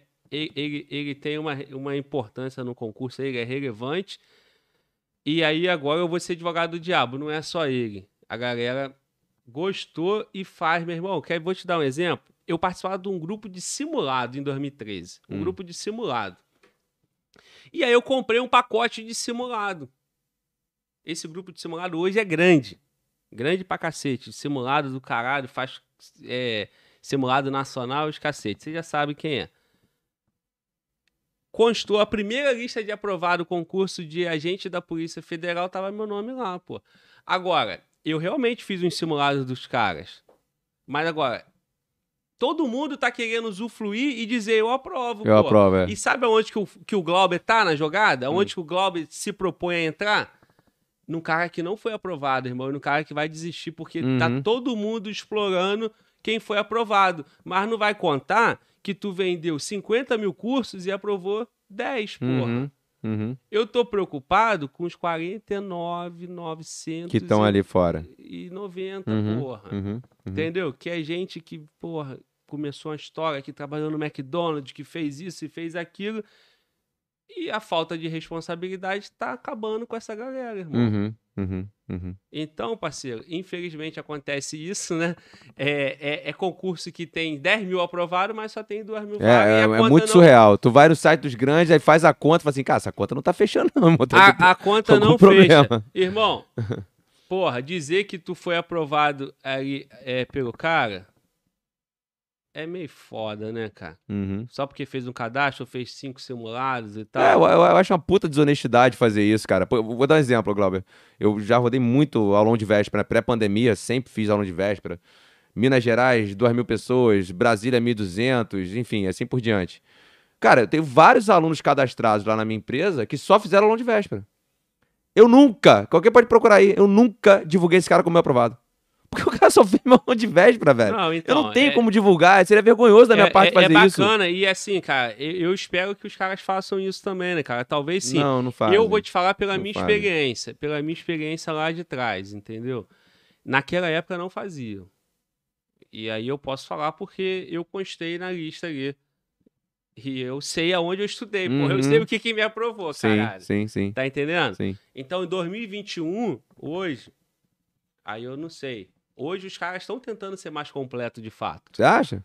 Ah, Eu cara, não- é, é eu, não- eu- não tô no mercado como você tá. então, né? você falou do Evandro, eu vou falar da minha crítica pública aqui, que eu falo pra cacete mesmo, foda-se. Cara, eu vou te falar, pra mim, se tem uma empresa que deveria assumir do papo mapa, se chama Estratégia Concursos. É mesmo? É a coisa mais esdrúxula, escrota do planeta, Eu se vi, chama... cara, eu vi, Estratégia olha só, eu cara. estive lá agora, eu, eu estive lá, eu tava com eles, eu cheguei de São Paulo hoje, É? fica à vontade, tá? Não tô te inimindo, não. Não, tranquilo. Porque, olha só, cara, eu- Ó, a- o meu, eu falar, problema não é com os professores, não, é com a Não, instituição, não, entendeu? então. Tem bons profissionais lá, a questão não é deixa eu essa. te falar uma parada, Hum. eu quero ouvir esse argumento, porque Vou eu explicar. nunca ouvi, eu já ouvi crítica pra caralho ao Evandro, Não, meu é ao estratégia. Alfa, já ouvi pra é caralho ao Alfa. Agora, estratégia eu nunca ouvi. É. Eu não sei se eu tava em Marte, aonde eu tava. e aí, cara, eu vou estar aqui na posição pra Aham. ouvir eu sou ouvinte a partir de agora, porque eu tô Deixa eu ver interessado nessa se- porra, mano. Ó, isso aqui deve ter sido. É, deixa eu ver se esse vídeo aqui. É esse aqui, ó. Eu gravei na sala de casa, velho. Mano, volta. Vou- Dá uma moral. Eu botei a garrafa d'água lá no congelador, irmão. Tira lá e traz pra gente aqui. Se não congelou, né? É, eu não vou conseguir achar Cara, aqui mas agora, sério mas eu mesmo, vou te falar qual é a história desse vídeo aqui, Porra, entendeu? eu gosto do estratégia, cara. Não, eu, eu odeio, né? Sempre odiei, com todas as forças do planeta, né? E vou explicar por quê. Vou- e vou argumentar, né? Aí, não vou cara, só ó, na falar. boa, imperdível. É, essa agora é imperdível. Papo argumentar. reto, papo reto. Cara, vamos lá. Nunca me convenceu um PDF de 5 mil páginas, né? Nunca me convenceu. Aquilo ali, eu já olhava pra aquela parada e falava, cara, tem alguma coisa errada nessa, nessa parada aí, Deu velho. uma congelada aí, irmão. É? Não, o meu pode ser esse aqui mesmo, tá tranquilo. Mistura aí, pô. É. E aí, cara, que que é, todo aluno, todo concurseiro tem um PDF do Estratégia. Todo concurseiro tem. Então, já cansei de ter contato com esse PDF, um milhão de vezes, né? Então, projeto presencial, dólar presencial há muitos anos. E aí vem o aluno e me pega o PDF e fala assim: Mas Sobral, isso aqui que tá no PDF, cara. Aí tu abre lá o PDF, cara, isso é coisa que me mata do coração. É o cara fazer assim. A motivação do ato administrativo é obrigatória? Aí ele bota lá, quatro correntes. Puta que pariu, já começa, né? Segundo Maria Silva Zanella de Pietro, sim. Segundo Carvalho Filho, não. Ele Lopes, talvez. E Celso Antônio, em algumas hipóteses. Tá, beleza. Qual é a pergunta? Vamos lá, o, o, o Glauber, a parada é o seguinte: o concurseiro, ele quer saber qual, qual, qual é a corrente ou qual é a resposta? A, a corrente, a, a corrente que ele tem que seguir. Dá a resposta. É. Mas a prova não diz, o material não diz isso. O material, eles falam assim: nosso material é completo. Claro, pô, tem tudo. Tem enciclopédia Barça naquele material. Tem tudo que você precisa e efetivamente que você não precisa, né? E aí, o que que acontece hoje numa empresa como estratégia, cara? Saiu o concurso da prefeitura de Tribobó para auxiliar administrativo. Tem, tem, tem, tem projeto? Tem. Tudo. Tudo sem imaginar tem estratégia. O fato é, ô Glauber, você acha que é humanamente possível você ter profissionais bons para fazer todo e qualquer material de estratégia? É impossível, irmão. Então eu vou te falar o que acontece hoje. Eu tenho ex-aluno que não passou em nada e é monitor de estratégia. E monta material. É vida real. Meu ex-aluno tá lá montando material pros caras, ganha lá um real por folha, qualquer porra lá. Porque não tem mão, meu irmão. A, a empresa é gigante, os caras são megalomaníacos. E aí, o que acontece? Vai reproduzindo material de qualquer jeito, no final vira uma salada mista. E aí, o que, que aconteceu, o, o, o Glauber? No material da Polícia Civil do Paraná, o famoso concurso da Polícia Civil do Paraná, né? Ah, veio um aluno procurar no Instagram e falou assim: Sobral, olha o que consta essa questão aqui de responsabilidade civil nesse material do Estratégia. Tava lá, delegado PCPR. Eu vi a ementa, né? Os caras simplesmente me colocaram, meu irmão, no material, um posicionamento administrativo de Celso Antônio Bandeira de Melo. E a merda, parceiro, é que eu esse livro todo de cabeça. Porque eu sou tarado da questão. Quando eu pego uma questão, Glauber, eu falo assim, de onde o examinador tirou essa porra? Que eu quero identificar o perfil do cara. E eu sabia que, aquele, que Celso Antônio Bandeira de Melo não caía na banca. E o estratégia nessa época, o que, que eles estavam fazendo? Eles estavam fazendo, eles estavam numa postura muito agressiva. Foi até porque eles usaram um vídeo pornô de uma cena de estupro pra fazer uma propaganda. Todo mundo sabe disso. Eu não sei, cara. Cara, você não tem, no- tem noção, cara. Eles fizeram uma coisa assim, ridícula. Foi, foi, pate- foi assim, uma queimação geral na internet. Uma garota, tava, é um filme pornô, tava fazendo, sei lá, um sexo grupal, com os negões assim, usaram isso como propaganda, cara. Cara, é, eu acho que- eu acho que o pessoal do marketing foi demitido naquela época, não é possível, tá fazendo muita merda. E eles começaram a bancar na internet que nós somos foda, nosso material é melhor isso. Quando eu começo a falar, eu falei, peraí, cara, calma aí, não, não, não, não, não, nem tanto. Eu sou Sobral aqui pequenininho, mas vou mostrar a vida real desses caras aqui. Aí eu fiz uma live e convidei o pessoal de estratégia, eu fiz a mesma coisa que você, convidei o pessoal de estratégia. Se quiser abrir para um debate, eu estou disposto até hoje, por sinal. E eu mostrei o que constava no material deles de responsabilidade civil, prova da Polícia Civil do Paraná de delegado. E eu mostrei uma questão da banca com um gabarito completamente divergente em relação ao que constava. Por quê? Porque a banca não adotava o posicionamento do Celso Antônio Bandeira de Mello. Então não adianta, Glauber, você entupir corrente no material. Você tem que falar para o aluno o que cai. E eu vou falar agora eu vou bancar. Vamos lá, vamos falar um pouquinho de Sebrae, vamos falar de Fundação Carlos Chagas, né? Se você utilizar o Sebrae, pegar direito administrativo, você tem basicamente Carvalho Filho e Maria Silva Zanella de Pietro. Isso é o que domina lá, né? Se você vier já na Fundação Carlos Chagas, é uma banca que predomina a de Pietro, mas com alguns casos de Carvalho. eu cito de cabeça. A questão do TRT-11, Amazonas, 2017, responsabilidade civil, foi retirada do livro do Carvalho Filho. O exemplo era idêntico. A banca foi lá e copiou. Então, assim, eu sou esse cara, Glauber. Eu sou o cara que quando eu olho a questão, eu falo assim, de onde o examinador tirou essa porra? Porque eu sempre falo pro aluno, o aluno fica assim, Sobral, e se acontecer isso aquilo? Eu falo, para. O se acontecer, tá na lei, na doutrina, na jurisprudência? Não, tá na tua cabeça, então esquece. Tua cabeça não cai na prova, nem na minha. Tá em algum lugar, vamos descobrir de onde é que tá. Então o Sebrasp é essa banca que fica oscilando entre é, em, em, administrativo em relação a de Pietro e Carvalho. E aí você tem algumas questões. Vou, vou, falar uma coisa muito bobinha aqui. Poder regulamentar, né? O que é o poder regulamentar, gente? É o poder atribuído ao chefe do Poder Executivo, então presidente, governador, prefeito, para expedir o tal do decreto para poder complementar a lei. Vamos dar um exemplo simples? Você tem lá o Código de Trânsito Brasileiro, né? Que traz a lei, cria direitos e obrigações no trânsito o presidente baixa um decreto editando normas complementares a essa lei. Então, é a questão acho que bem simples dá para entender.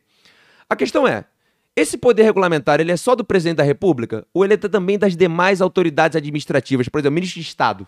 Ele edita poder regulamentar quando ele baixa lá a portaria do ministério? Depende. Se você for na de Pietro, não. Para ela, o poder regulamentar é só do chefe do Poder Executivo. Se você for no Carvalho Filho, sim, ele vai falar para você que o poder regulamentar é atribuído a qualquer autoridade. Porra, Sobral, citou duas correntes, mas aí eu não paro aí. Aí depois que eu faço isso, eu falo assim: agora vem nas provas. Fundação Carlos Chagas, olha aqui, de Pietro. Sebrasp, olha aqui, Carvalho Filho. Então assim que você vai pra prova. Isso é honesto, Glauber. É citar corrente, mostrar que você conhece a banca e direcionar o aluno. E não meter 50 correntes no material e 2 mil páginas de PDF e falar, tá aí dentro, se vira e acha. E o pior, como agora a empresa é grande demais, fica reproduzindo material o tempo inteiro e acabou reproduzindo um material que tinha um entendimento que era contrário ao entendimento da banca. Esse vídeo está no meu Instagram. E no dia eu vi lá uma galera do Estratégia, viu meus stories e ninguém me chamou. E eu falei, eu, estou, estou, eu recebo o convite, porque vocês são megalomaníacos, eu sou pequeno. Se quiser um dia me convidar para sentar à mesa e debater questão de prova, cara, pode escolher o professor que você quiser, a gente senta e conversa. E quem tá me assistindo agora fala assim, pô, esse maluco é meio marrento. Não, não sou marrento não, cara, eu sou honesto. Então, pro cara meter essa banca. Mas eles pararam, esse marketing deu uma, deu uma amansada, eles deram uma sossegada, né? Mas quando eles começaram a crescer com isso, e Glauber, eu venho corrigindo material de estratégia, ó, há muito tempo, cara, há muito tempo. Aluno toda hora me demanda sobre, ah, isso aqui tá no material de estratégia, isso aqui tá no material. Eu falei, porra, tá errada, isso não cai nessa banca, essa banca é diferente, essa banca é assim, assim, assado. Então, a minha crítica é essa: é um material totalmente prolixo, que bota 50 mil questões, 50 mil correntes e não direciona o aluno porque ele precisa efetivamente saber falando aqui mais uma vez, por exemplo, banca OCP. Se você estuda para OCP, meu amigo, você tem dispositivos que não foram recepcionados pela Constituição, que a banca não quer saber. Ela pergunta assim, de acordo com o Código de Processo Penal. Ponto, acabou. Se você decorou o código, você sabe. Se você não decorou o código, você não sabe. Se você for para o Sebrasp da vida, você não vai esperar a cobrança de dispositivo que não foi recepcionado. O Sebrasp quer saber o que está valendo, o que está vigente, qual é o entendimento aplicável em relação àquele dispositivo. Então, o, o Glauber, não dá para ser padrãozão se a banca é OCP e se a banca é Sebrasp. Você tem que direcionar o aluno. E o Estratégia não faz isso. O que, que ele faz? Ele coloca tudo no material. Aí você pega uma banca como a OCP, que só cobra texto de lei, e tu pega o material cheio de jurisprudência. Porra, aí é para fuder a vida do aluno, né? Então, Fica aqui mais uma vez a minha crítica à estratégia. Se alguém quiser me convidar para poder conversar, eu abro o PDF na frente e vou mostrando todas as falhas que tem dentro do PDF. Respeito muitos professores que estão lá dentro. A culpa não é dos professores. A questão é a instituição, que é grande demais e não dá conta de produzir material de qualidade para todos os certames que ela se propõe a preparar. É isso. Entendi, irmão. Cara, eu. Eu sempre estudei pela estratégia. É mesmo, é? E assim. Não, mas dá pra passar por estratégia, tá? Não, não, dá pra passar. Só. Não é impossível, Ó, cara, não. Cara, Mas tem muito erro. Eu, eu vou ser aqui, cara, fiel a, a, ao meu entendimento e, e totalmente. É, como é que é o nome? Convergente? Uhum. Não. É, não. Não vou de forma alguma ser incoerente com o que eu acredito. Irmão, eu entendi tudo que tu falou. Essas críticas também são minhas em qualquer empresa que aconteça isso Uhum. certo?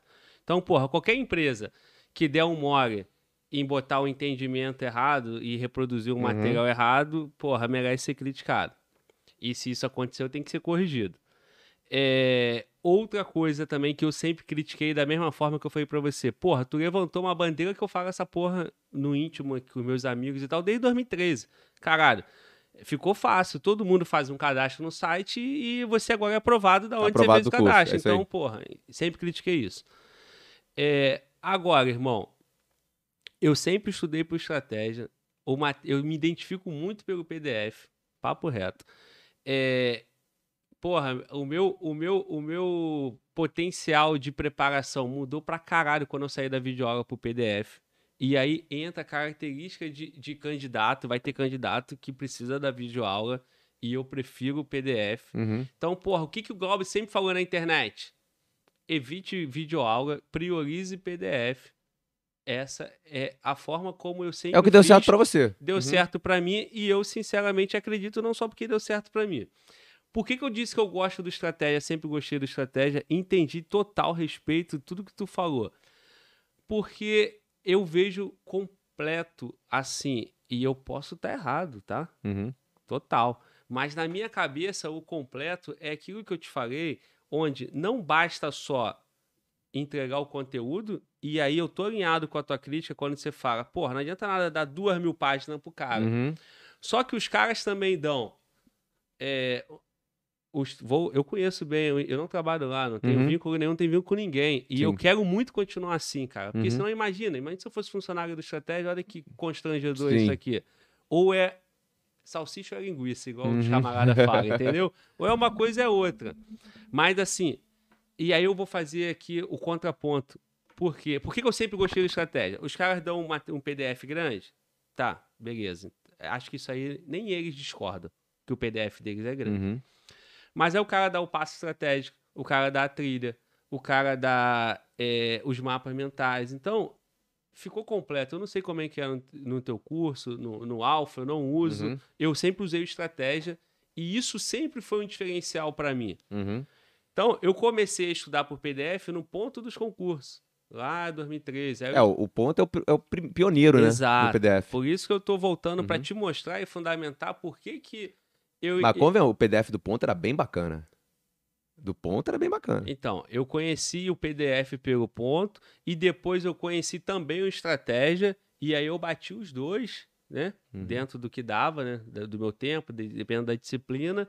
E aí o ponto acho que acabou, né? Ficou pelo meio do Acabou, caminho, pelo e caminho. tal. E, e aí o estratégia veio e eu continuei com estratégia e, e a cada ano, cada concurso, em meses, vinha uma novidade. Veio o passo estratégico e eu sempre gostei.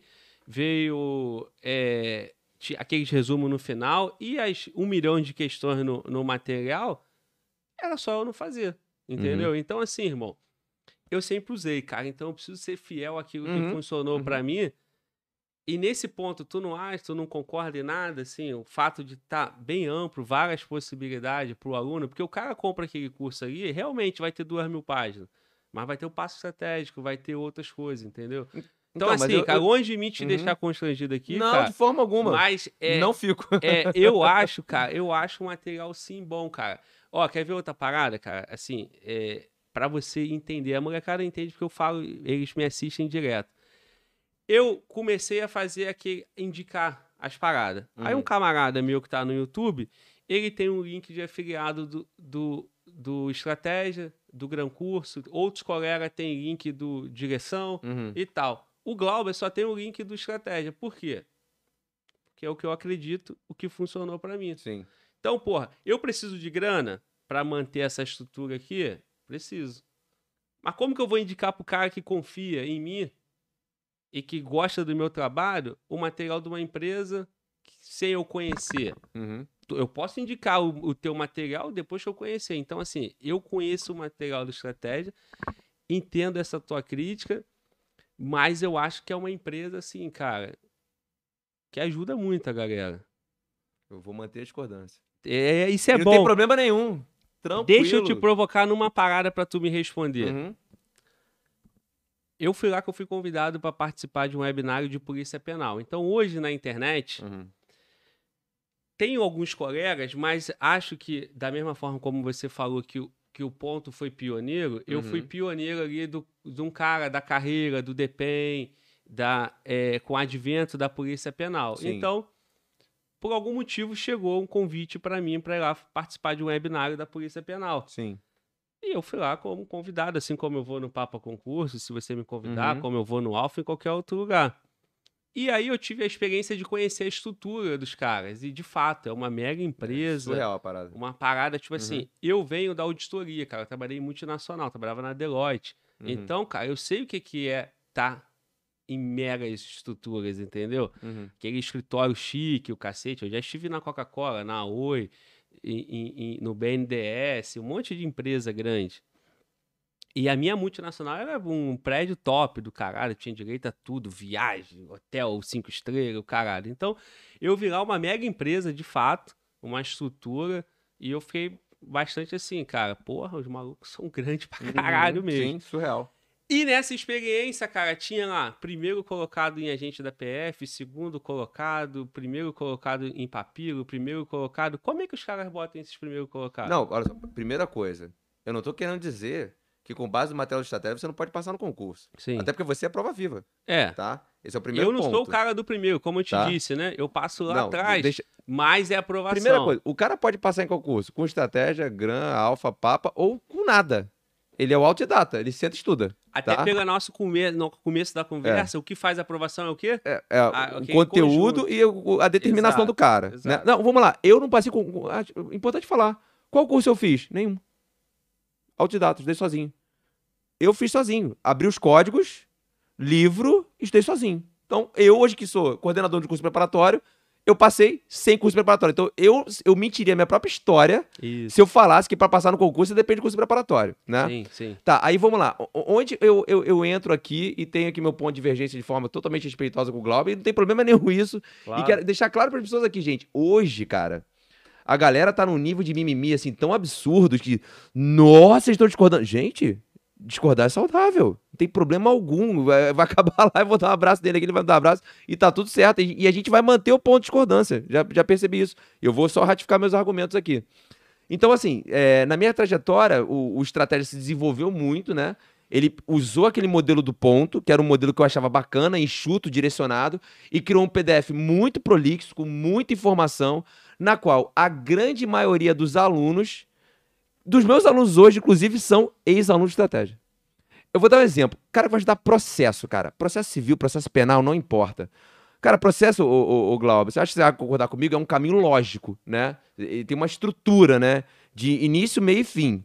Então, assim, se você não conseguir entender o que é aquele caminho lógico, aí você não, não, não sai, não, não, navega.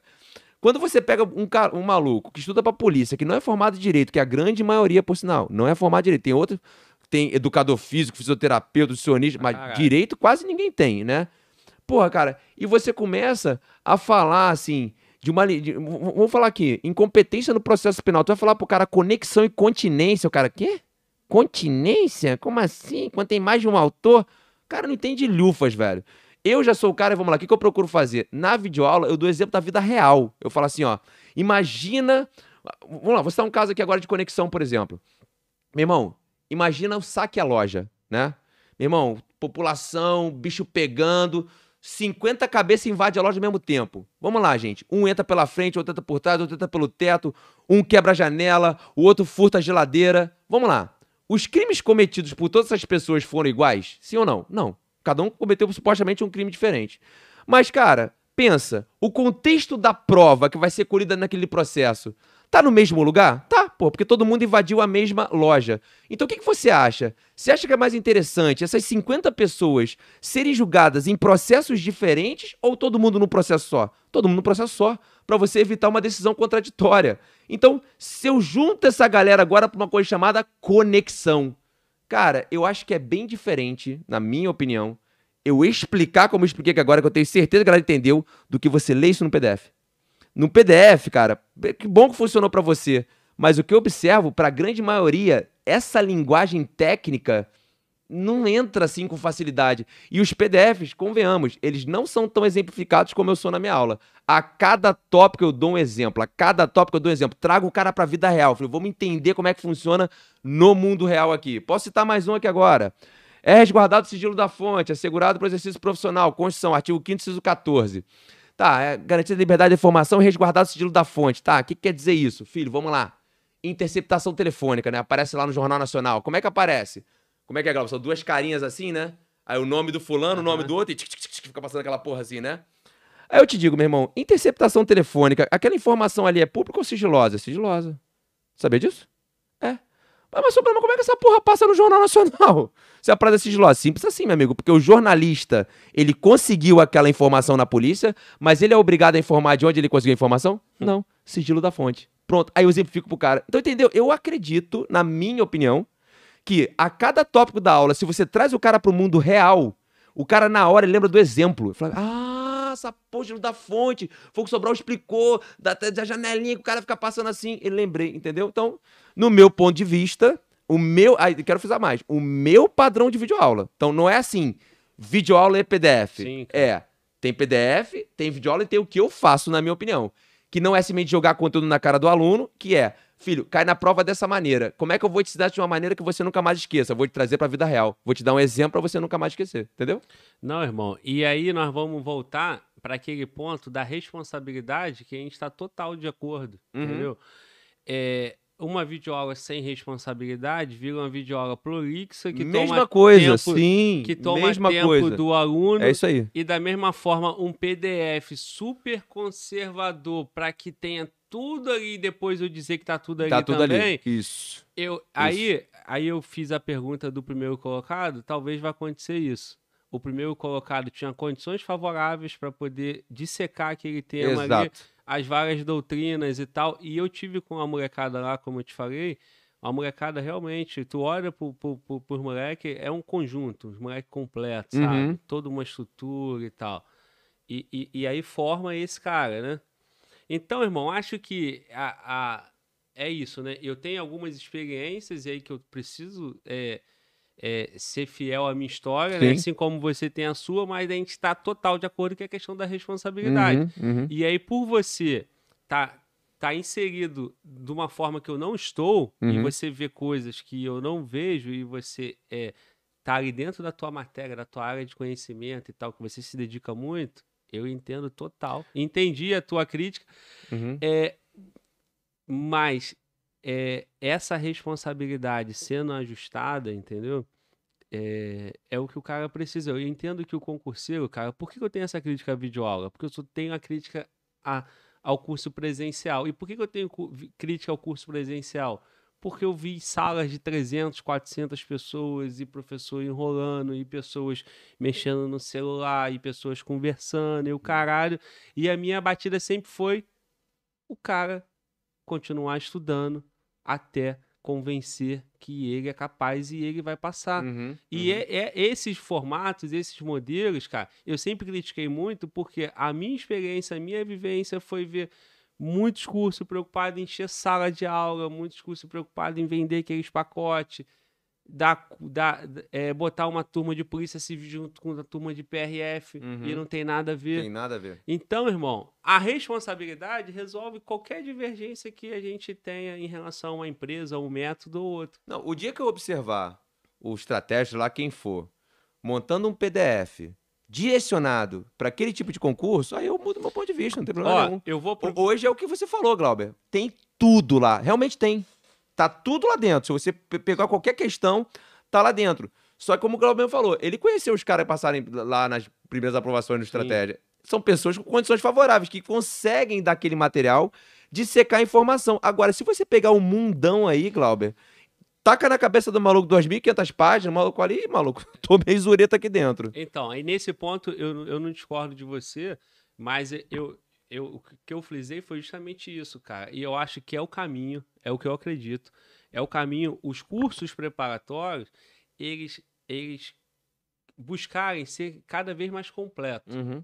Então, a tua aula, num ponto certo, é um nível de, de, de você estar tá completo no, tempo, no ponto certo na videoaula. Uhum. Mas também vai ser necessário outros meios, como um mapa mental, para o cara fazer uma revisão, porque às vezes nem todo mundo tem a habilidade de fazer um caderno maneiro, uhum. de fazer um material de revisão. É, um banco de questões, porque nem todo mundo às vezes vai querer pagar um outro, um outro canal para o banco de questões. Então, nesse ponto, cara, eu acho que, pelo pouco que eu conheço, eu acho que o estratégia é, não deveria acabar, deveria ser, essa, essa parte do estratégia deveria ser copiado pelos outros, entendeu? Uhum. ou seguido pelos outros. Tem lá. no- Passo estratégico, o nome que for, irmão, mas com a mesma ideia, com uma ideia de revisão, com uma ideia Uhum. de mais fechado. Eu te dou muito aqui, mas olha só, irmão. Aqui eu tô te mostrando o que é mais importante, sacou? Uhum. É, é essa porra aí, mas a gente não precisa concordar, né? Não. Eu, eu não sou diretor coordenador de porra nenhuma de empresa nenhuma. entendeu? É, Não, agora, o que, que eu te falei, cara? O que, que o Globo quer? Primeira coisa, irmão. Existe 1.500 aprovados na PRF, na PF e vão ter 300 no DPEM. Só que tem mais 300 mil reprovados que vão desistir, vão achar que não é capaz, porque o moleque passou em primeiro tirando 104, 106. E ele fala: caralho, eu nunca vou tirar essa porra. E eu tento mostrar pra esse cara, irmão, fica tranquilo, seja raçudo que nem eu e passa lá no final da fila. Ah, pô. eu sou obrigado só a fazer uma- um, um- um registro. Você falou 1.500 aprovados na PRF, né? Não, eu digo que é o número de vagas do concurso. Sim, sim, né? Aí saiu, quando saiu o resultado, né? Da galera tava dentro da faixa, eu divulguei meus aprovados na PRF. Sabe quantos, Glauber? Dois. Só dois. Dois que compraram o meu curso da PRF. Uhum. Aí o cara que estudou a isolada de administrativa, eu não coloco. Parabéns, Tá vendo? Eu, co- se Parabéns. olhar meu Instagram, tá lá. Dois. Eu coloquei dois. Eu poderia ter colocado 15, 20, 30. Sim, Matricularam lá no site. Sim. Eu coloquei dois. Cara, muito bom. É, porque eu acho que é o Parabéns. certo, é o honesto. É isso, é isso. Entendeu? Então, assim, cara, tu vê que tu vê que assim, cara, a minha defesa, se você for olhar, pode mudar o nome da empresa, pode mudar. é, Você vê que. Por que, que eu defendi? Porque eu acredito naquela parada que não é só você dar o conteúdo. Então, Uhum. eu tô contigo na crítica do PDF. Só que o, o advogado do diabo aqui, no caso, é porque, além do PDF, tem outros meios que o cara pode Não, mas olha só, esses outros sacou? meios são bacana. O- A, a minha A no divergência tá no PDF, É entendeu? isso, o é dia que o isso. PDF mudar, É beleza, maluco, show de bola. É O dia que vocês ajustarem, começarem a entender o que, que efetivamente é CESP, FCC, FGV, o que cai em cada banca, Carvalho, Di Pietro. Aí, se for pra classificação de ato administrativo, GL Lopes Meirelles. Cara, Glauber, essas coisas, cara, eu sei de cabeça, irmão. Porque deixa eu te contar uma parada aqui. Eu sei que pode, alguns podem estar vendo isso suando Ah, mal. rapidão, cara. Aham. Total concordância contigo aqui no chat, cara. Do PDF. A rapaziada, todo mundo concordando. É, o PDF. Cara, eu vou te falar. Do tipo assim, É, cara, cara, o PDF, PDF nunca- do Estratégia Nunca Mais. Então, assim, cara, você não, não, não é uma briga de... Porque você é, é coordenador de um curso. Não, não, não, é. não, não. Esse é um sentimento... Até eu nem sou concorrente do estratégia, cara. Eu sou muito pequeno perto Sim, deles. então, mas esse, esse, esse é um sentimento de muita gente. Então, você está representando muita gente. Então, mas isso, Glauber, é porque eu- essa minha voz é de tanto ouvir ao longo de todos esses anos a mesma reclamação. Aí, eu- até então eu não falava nada, eu só falava para meus alunos presencialmente. Eu só me levantei para falar quando um belo dia eu comecei a ver que eles, a- a- eles adotaram um padrão de marketing que eu falei, peraí, esses caras aí estão começando a perder a linha. E particularmente, Glauber, quem me conhece, cara, respeita bastante o meu trabalho, cara. Sabe por quê, irmão? Porque o que eu falo em sala, cara, bate com cai prova. Por que, que- qual foi a decisão corajosa que eu tomei na minha vida, gente? Acabou que eu não terminei disso. Em 2018, eu pedi exoneração do meu cargo de oficial de Justiça Federal. Eu tava ganhando 16 pau por mês, irmão. E meu final de carreira era 20. Super respeitado onde eu trabalhava, cara, tudo maravilhoso. A própria juíza que eu trabalhava, a doutora Tânia, ela me perguntava, ela falava, "Mar- não era Marcelo, era Marcelo, né? Porque era interior de São Paulo. Marcelo, Uhum. ela falava assim: por que, que você ainda tá aqui? Ela perguntava, né? Porque ela sabia que eu dava aula, viajava o Brasil inteiro e tal. Eu falava, doutora, eu tô aqui porque eu gosto, porque eu tô feliz. Enquanto eu estiver satisfeito, eu, eu vou continuar aqui. Mas, enfim, ela saiu, entrou um outro juiz que não era muito bacana, começou a ficar meio chata a, a relação. E em maio de 2018 nasceu minha filha, Glauber, a Manu. Eu pedi exoneração em março de 2018, dois meses antes. Porque eu não contei uma coisa. Eu moro no Rio, mas eu era oficial de justiça em São Paulo, irmão. Eu Ah. viajava toda semana Ah. pro interior de São Paulo pra trabalhar, cara. Então, Cara, quando tu falou de, da tua viagem aí, Tá falando aí, cara. eu sei exatamente o que, que é isso, cara. E aí, assim, quando eu perdi a felicidade, o tesão de estar lá, eu falei, cara, ou eu vou continuar aqui como oficial de justiça viajando e não vou ver minha filha crescer, ou eu saio de alguma coisa pra poder ver minha filha crescer. E aí, olha que interessante, Glauber, minha esposa gosta de contar muito essa história. Tu entra num hotel, te dão aquela fichinha de preenchimento, né? Dados pessoais. Aí tem lá, ocupação. Sabe o que eu sempre escrevia, Glauber? Professor. Aí minha esposa falava, porra, mas tu passou no concurso difícil pra cacete, porta funcional aí, tu não vai. Eu falei, Mariana, eu acordo, eu olho no espelho, eu vejo um professor. E aí, quando eu olhei, falei, ou eu continuo como oficial de justiça, ou eu continuo como professor. Eu não tive dúvida. Então, assim, aí o que, que acabou isso me dando como vantagem, Glauber? Cara, aí, se eu já estudava, eu virei o psicopata mesmo. Eu comecei a devorar doutrina e questão, assim, num nível, cara, que realmente, por isso que muita gente me respeita. E muito colega aí, cara, e não preciso citar o nome de ninguém, mas me procura e fala, porra, Sobral, colega, professor, esse assunto aqui, que, que a banca cobra? Porque os caras sabem que eu sou psicopata. Opa, acho não, que alguém... não, Não? É, é o Cira, fica tranquilo. É? Aham. Pô, tu tá só dando susto na live, hein, cara? Todo dia tu chega botando. Eu falei, tem uma coisa batendo ali, cara. Deixa eu te falar. eh, Teve uma transmissão, tava o colega aqui, né? Policial civil. Ah. Irmão, aí de repente, do nada, o maluco olhou pra mim assim. Eu falei, Pensou, caralho. Saca 45 ali agora. Caralho. Boa noite, amor. Amor, Marcelo Sobral. Tudo bem? Cara, quebrou o raciocínio, desculpa. Não, vamos lá. Então, assim, o que, que aconteceu, Glauber? De 2018 pra cá, cara, a minha vida se virou. Estudo. Sim. Então eu virei o psicopata da banca, cara. Então eu tô o tempo inteiro ali olhando as questões e sempre procurando identificar de onde as questões vêm. Porque eu tenho muito essa preocupação de não passar desconhe- conhecimento desnecessário para o aluno, entendeu? Como o direito é feito de correntes, tem corrente para tudo quanto é canto, cada hora é uma porra diferente. Qual é a nossa referência? Cara, é ver as provas anteriores. Só que, cara, você sabe o trabalho que dá, irmão. É SESP, FCC, FGV, VUNESP, pegar as principais bancas aí que fazem os concursos como um todo, cada uma cobrando um detalhezinho diferente da outra. Então, assim, eu sou esse cara aficionado, né, por estar sempre vendo isso. Eu sempre tive essa grande estratégia, mas então não falava nada. O que me levou a falar na época foi quando eles começaram com esse marketing agressivo, mas que bom que eles sossegaram. E fica mais uma vez a minha crítica pública aqui. Estratégia, direcione o seu material, tá? Me permita que discordar do meu colega, não tem problema algum. direcione o seu material. Prova de polícia, ca- banca SESP é uma coisa, FCC tem que tomar cuidado, tem que tomar cuidado com a doutrina que cita, porque tem diferença e não e a diferença vai fazer o aluno errar uma questão, cara. Então assim, não é só divergência, ver qual é. Não, o cara se ele pegar a corrente errada, se ele não for safo, né, souber ali mapear as coisas ali, ele vai pegar a corrente errada e vai errar a questão. Essa que é a minha crítica que fica. Pois é, e, e- e ser safo é, é para poucos. É pra poucos. E aí é por isso que muitos acabam não encontrando essa dinâmica e, e sendo um cara safo e aí ele se cansa, ele se perde, Uhum. seja na videoaula. É, aí vai se perder na do videoaula, no PDF. PDF, não tem pra onde correr. É isso aí. É isso, irmão. Agora, a mensagem principal aqui, cara, é que é, o mundo dos concursos é, tem muitas empresas que é um negócio, assim como existe o negócio de refrigerante, de comida, de tudo, é concurso onde tem uma responsabilidade enorme, que são pessoas, são sonhos e tal. Então, é necessário responsabilidade, seja na maior empresa, na menor empresa, seja no menino Fala Globo aqui que lançou um material esses dias aí. E, e, cara, eu tô totalmente alinhado contigo, irmão. É, eu fiz um material, cara, voltado pra reta final, como eu te falei. Sim. E qual é a minha proposta, irmão? Eu já passei por concurso, eu já fiz concurso pra caralho, reprovação pra cacete, porque eu era raçudo e muitas das vezes eu, eu queria encarar o desafio. Se eu tomasse a, porrada, eu sou aquele cara que não desanima. Uhum. Tomei a porrada aí que eu vou Você crescer é mais. resiliente. É, igual a tua história, como tu Aham. passou em vários momentos. Então, o que, que eu fazia?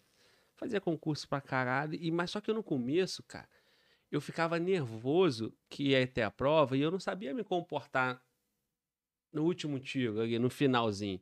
E eu ficava tentando bater conteúdo e pegava o PDF e pegava o livro, aquele, aquela livrão de direito administrativo e folheava. Eu ficava, cara, o zarado doido.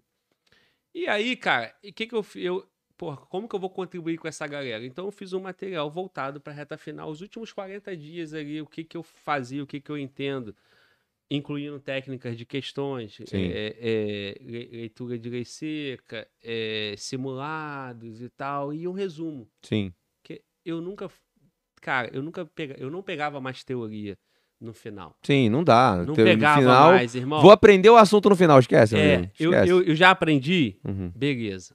Não aprendi. é- Concordo é, aquela, plenamente. É aquela matéria que eu vou negligenciar, infelizmente, porque eu negligenciei até hoje, irmão. Eu não vou pegar meus últimos 20 dias e vou prejudicar onde eu sei. Quer ver um que eu acho engraçado? O aluno fala assim: um, mês pra prova. Pô, sua prova, vou começar agora a estudar licitação. Eu Falei, amigo, sai de brincadeira, cara. Nem começa essa porra agora. Licitação, um Tá mês pra prova, pô. irmão? Tá então, zoando. assim, que, que esse cara precisa? Esse cara, se não tem uma direção, ele precisa dar uma direção. Uhum. Se ele não tem um resumo, ele precisa de um resumo. Se ele Uhum. não tem um material, não adianta pegar a videoaula completa, não adianta nada. Não O que adianta. eu fiz, irmão? Eu Sim. peguei do, do total de, de itens, sei lá, de 20 itens, eu fiz um material com uma aposta do aqueles oito itens que são previsíveis que vão cair no concurso.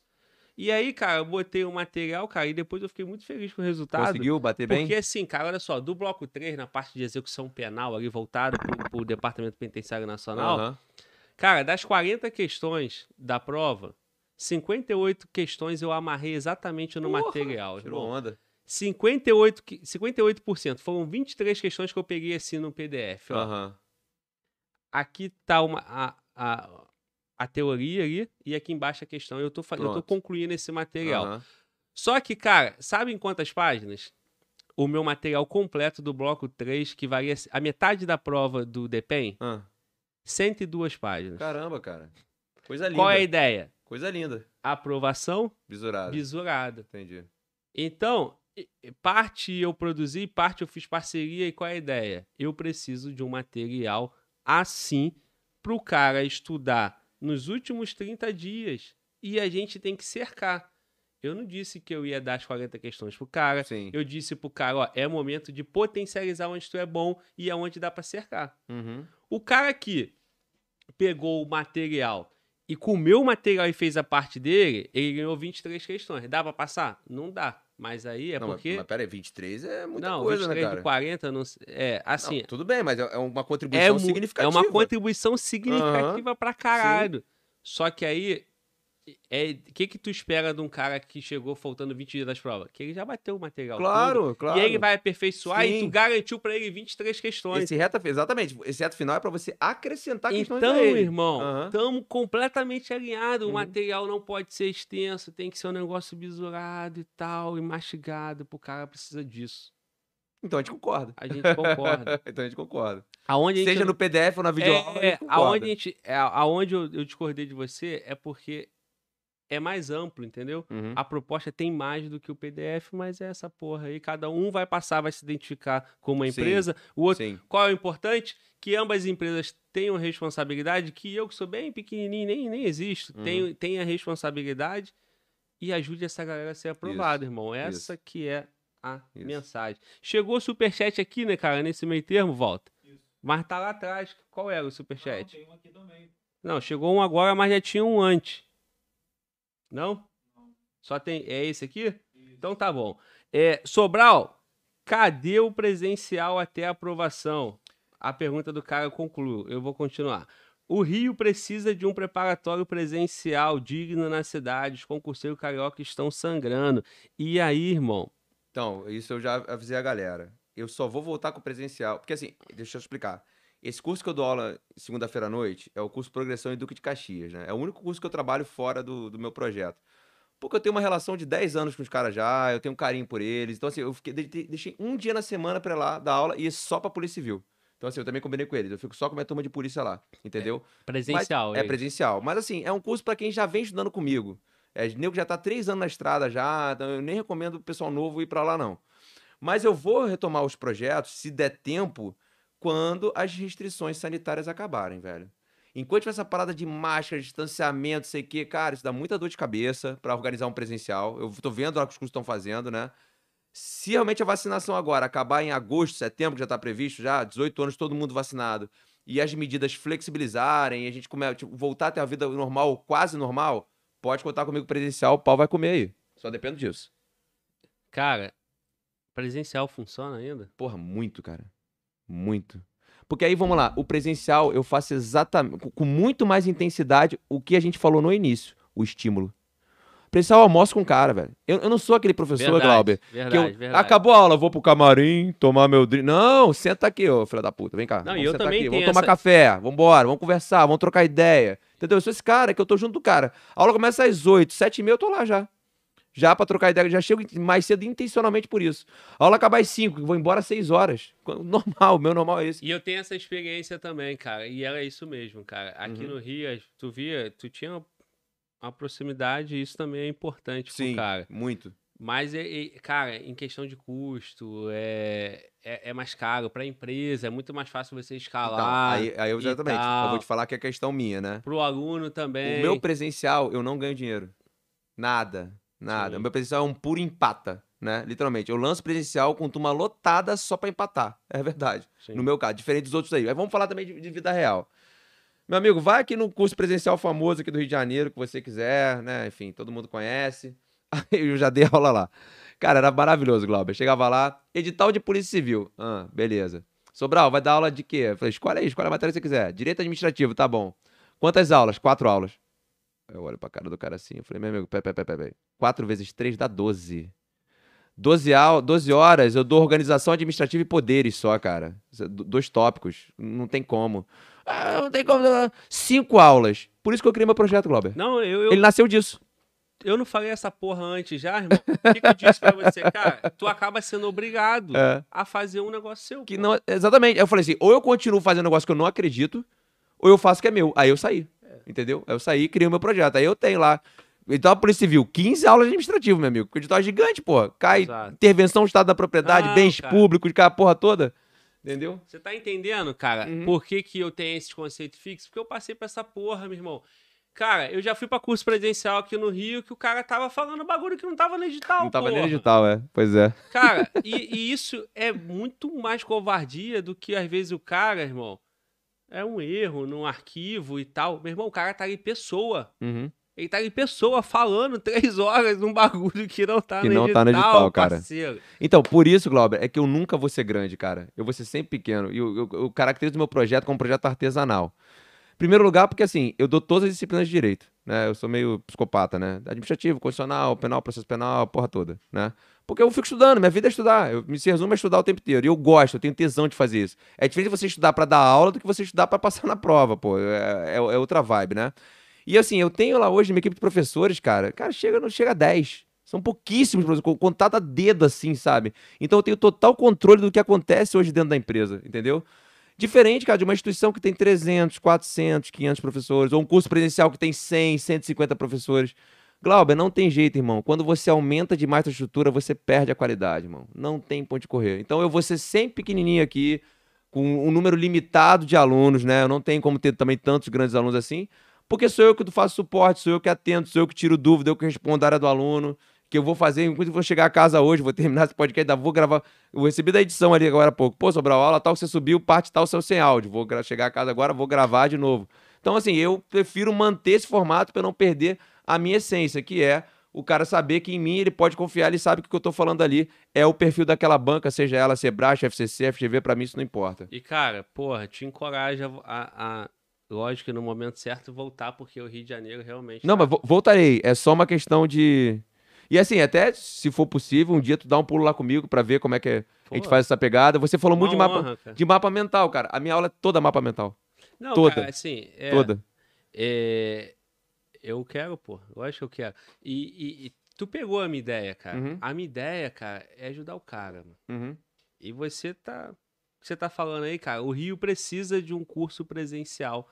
Pra aquele cara que passou na banca ali, viu aquele jornalzinho e ele não sabe o que fazer. Não sabe fazer. Aí o que, que acontece hoje? O cara não sabe o que fazer, o cara paga um curso de 2.800 reais parcelado em 12 vezes.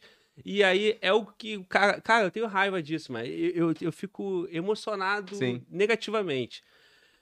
Porque aí o cara bota ali dentro do, dentro do, do cartão dele o que ele pode pagar uma parcela de 180 reais e ele vai fazer um curso de dois meses, que ele não vai ter conteúdo que tá no Uhum. digital, Uhum. vai faltar muita coisa e vai ter coisa que ele vai estudar que não Que precisa. não precisa. E esse cara, o que, que vai acontecer com ele?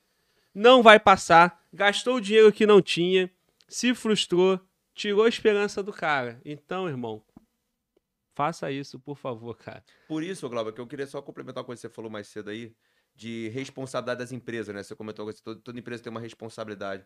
Mas eu acredito que a nossa responsabilidade é um pouquinho maior, cara. Né? Independente de você não ser de curso, mas você é um cara do mundo dos concursos. Porque eu acho que é diferente do cara que vai ao mercado e pega uma garrafa de Coca-Cola, entendeu? Ou pega um saco de arroz, não importa. Aqui, velho, a gente tá mexendo com projeto de vida, cara. Então, assim, é um negócio muito mais intenso, cara, que mexe com toda a programação da vida daquela pessoa. Então, eu acredito que concurso, velho, primeiro lugar, cara, é você se comprometer com a aprovação do aluno. E se você se compromete com a aprovação do aluno, amigo, você vai ter retorno financeiro. Fica tranquilo, você vai ter. Só não inverte a lógica. É né? isso. Vou dar um exemplo como, como eu- quando eu dava aula em presencial aqui no Rio de Janeiro, que eu era contratado dos cursos, né? Meu irmão, anunciava um, um concurso, sei lá, anunciava que ia sair Polícia Civil, por exemplo, Papilo 2014. O coordenador do curso, eu cansou de acontecer isso, ele montava um projeto, vendia o projeto sem nem ter a grade montada, Glauber. Eu vi isso Foda, acontecer na minha frente. E aí um belo dia cheguei pro coordenador e falei assim, mas irmão, mas peraí, cara, tu já tá matriculando a galera e tu nem montou a grade ainda? Não, não, não, Sobral, depois tu dá teu jeito aí. Eu falei, não, cara, calma aí, cara. Não é assim que eu dou meu jeito, não. Vamos sentar aqui, vamos debater o projeto pedagógico. Não, não existe isso, Glauber. Então, por isso que eu dei a, ma- dei a louca e falei, meu irmão, vou criar o meu. Vou Isso. fazer da minha maneira, do jeito que eu acredito. E do jeito que eu acredito. Ah, e aí também uma coisa que é importante. Eu concordo contigo plenamente, tá? Que no reta final, concordo total. Meu irmão, reta final é reta final. Tu não vai ali dar o conteúdo inteiro pro cara, esquece. Tu vai salvar o cara. E eu acho que o teu percentual, por sinal, você num reta final salvar mais da metade de um bloco, meu irmão, tua missão foi hercúlea, É. tá? Tu conseguiu muita coisa. Normal não é nem alcançar isso tudo. Mas, tirando essa lógica de reta final, a lógica de preparação a médio prazo, né? Que eu acho que. que- acho não, é o correto, é o adequado. Eu parto da seguinte premissa, Glauber. O cara tem que estudar o que tá no edital.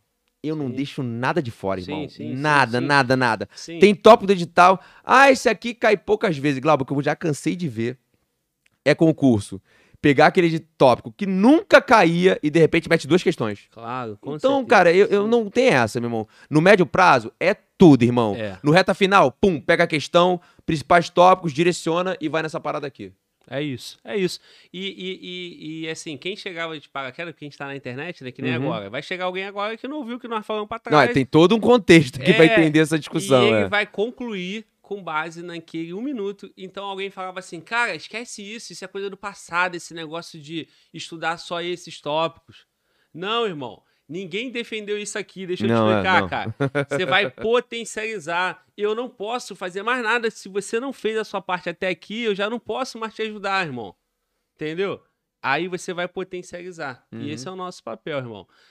Cara, deixa eu interromper esse papo nosso. A Lucila tá aí um tempão de esculando, você deve ter percebido. Ela tá preocupada com o que nós comemos. Mulher, graças a Deus, elas existem. Comemos? É, ela, Não, e ela tá tranquilo. perguntando o que, que a gente pede. Eu acho que, pelo que você já me falou da dieta e tal, da não, água... eu tô de boa. Tá tô- tô- tô tranquilo? tranquilo, de boa. Amor, você. fique à vontade pra escolher por mim, tá? E se você for pedir alguma coisa que, sei lá, hambúrguer, peça pro Walter também. Ou se for. Cara, na boa, eu tô cansado desses lanches. Qual é a sua sugestão? Então conversa com o Walter aqui, ó.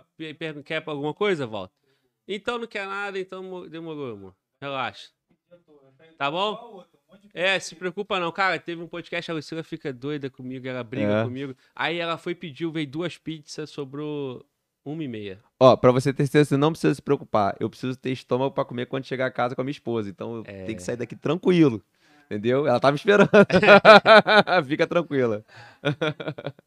Então é isso. Irmão, é uma missão foda. É uma missão essa. muito foda, cara. Vou te falar. Ô, Glauber, você vê, cara, reproduzindo na vida de outra pessoa a tua história que deu certo, irmão. Porra, isso é muito do cacete, cara. É, Eu vou citar um maluco, tipo assim.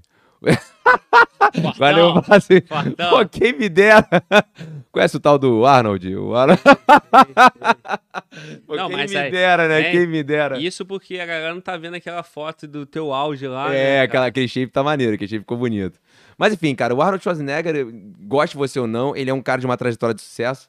O cara saiu da Europa, meu irmão. O cara virou um puta artista internacional e governador da Califórnia, meu irmão. Sim, Pô, o cara sim. conseguiu muita coisa na vida, né?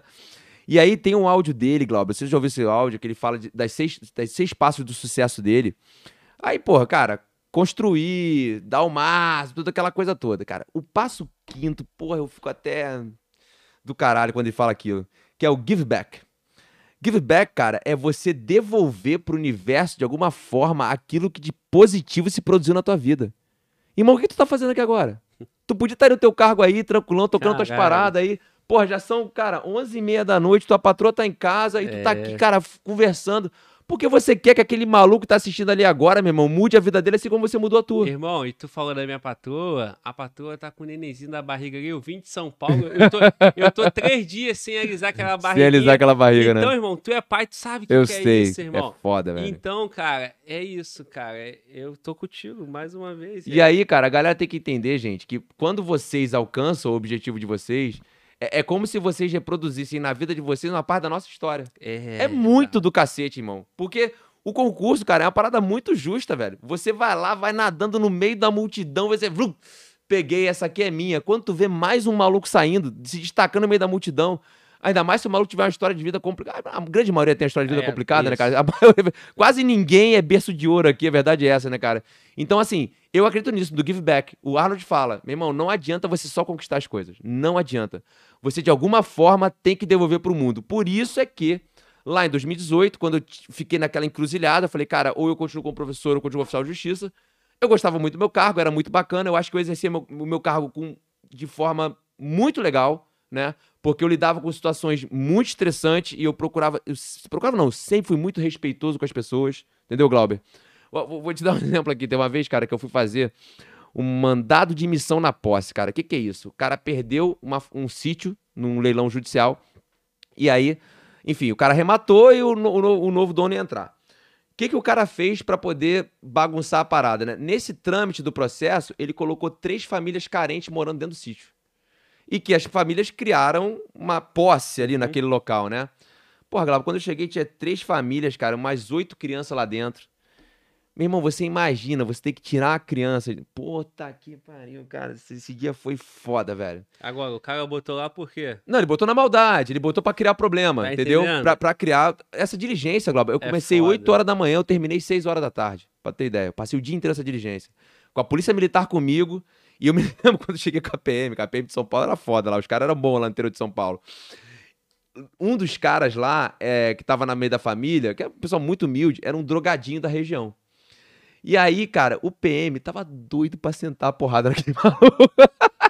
Ele falava assim, seu Marcelo, seu Marcelo, se falar, eu fala comigo. Eu falei, não, cara, pelo amor de Deus, não fode minha diligência, não, cara. Eu quero tranquilidade, não quero confusão. Claro, eu passei, eu, eu- eu saí da fazenda, eu comprei bala, fui até as crianças, conversei com elas, conversei com a família. Eu fui no processo de convencimento. Cara, eu poderia, meu irmão, ter catado o malandro aqui, a PM tava, meu irmão, sai dessa porra, vai pra rua agora. Cara, é uma, não interessa que o cara botou de maldade. Tinha uma família morando ali. Exato. Então, assim, eu sempre tive esse cuidado no meu mistério, né? Pô, cara, vou levar teu carro. Olha, cara, mas eu preciso levar teu carro. Então eu falava sempre com muita educação, com muita tranquilidade. Isso faz uma diferença na vida Total, do cara Glauber. pra frente. total. To- Ô, ô, Glauber, o meu colega lá que tá lá, em- lá em São Paulo, além do João, que eu mantenho ele contato comigo até hoje, esses dias ele falou comigo, ele falou assim, pô, Marcelo, sabe quem mandou mensagem pra você, cara? Mandou uma mensagem? Enfim, não tem que tratar o cara, tratar o cara aqui. Era um executado lá, cara, que o cara perdeu tudo, Glauber, literalmente. O cara, o cara tinha uma lanchonete, quebrou, aí o cara perdeu o carro, perdeu a porra toda. Só que eu era muito gentil quando eu falava com ele, né? Então eu sempre chegava e falava assim: Fala, corintiano, o que que eu vim levar de você hoje? Sempre, não levava pô, oficial de justiça. Não, cara, vinha na maciota. E assim, acontecia. Te- Uma vez, até por sinal, deixa eu contar a história, foi engraçada. Eu fui levar o carro dele nesse dia, né? Cheguei eu e o leiloeiro, né? Pra levar o carro pro depósito. O leiloeiro era um senhorzinho, tiozinho de 60 anos de idade, todo. Sabe aquele cara meio assim? Aí eu encontrei o fulano, eu falei, fala, fulano, e aí, corintiano, como é que tá? Ele, pô, Marcelo, você de novo? Eu falei, pois é, cara, tô com mais um mandado aqui pra cumprir, meu irmão.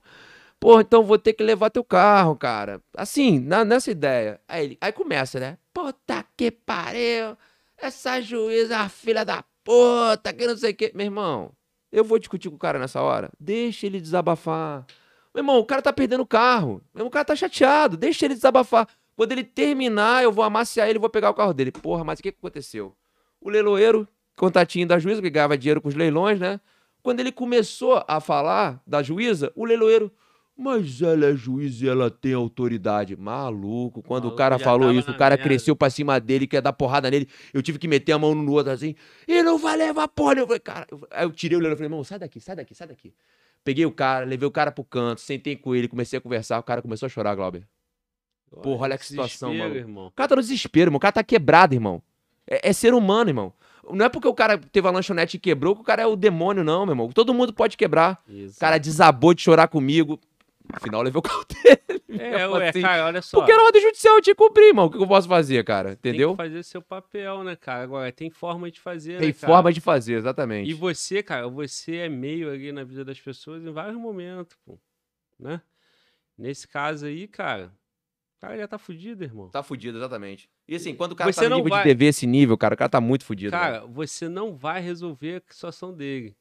Você só não vai piorar mais, né, irmão? Eu não vou piorar mais, exatamente. E isso tá o dia todo, cara. Quando tu chega Uhum. numa lanchonete, quando tu perde um voo. Uhum. Porra, essa minha vida aí, tu deve ter perdido alguns voos. Porra, também. nem fala, cara. pelo Cara, amor de Deus. eu, eu, eu sou um cara que eu preciso, né, cara, corrigir, né, também, porque é foda. Eu faço tudo corrido, quero fazer tudo Uhum. e tal. Cara, eu perco voo pra caralho. Maluco, eu perco voo pra caralho, eu tenho um procedimento. Guichê das companhias já tem o point, já, né? Porra, eu tenho procedimento da arma de fogo e Uhum. aquilo demanda mais um tempo e, o- e tal, entendeu? Não é só fazer o check-in e chegar Aham. em cima da hora, tem que chegar antes e pega engarrafamento. Cara, eu já tô fudido. Eu já vou pagar outro check-in. Cara, atendente da companhia aérea, cara, não fode mais minha situação, porra.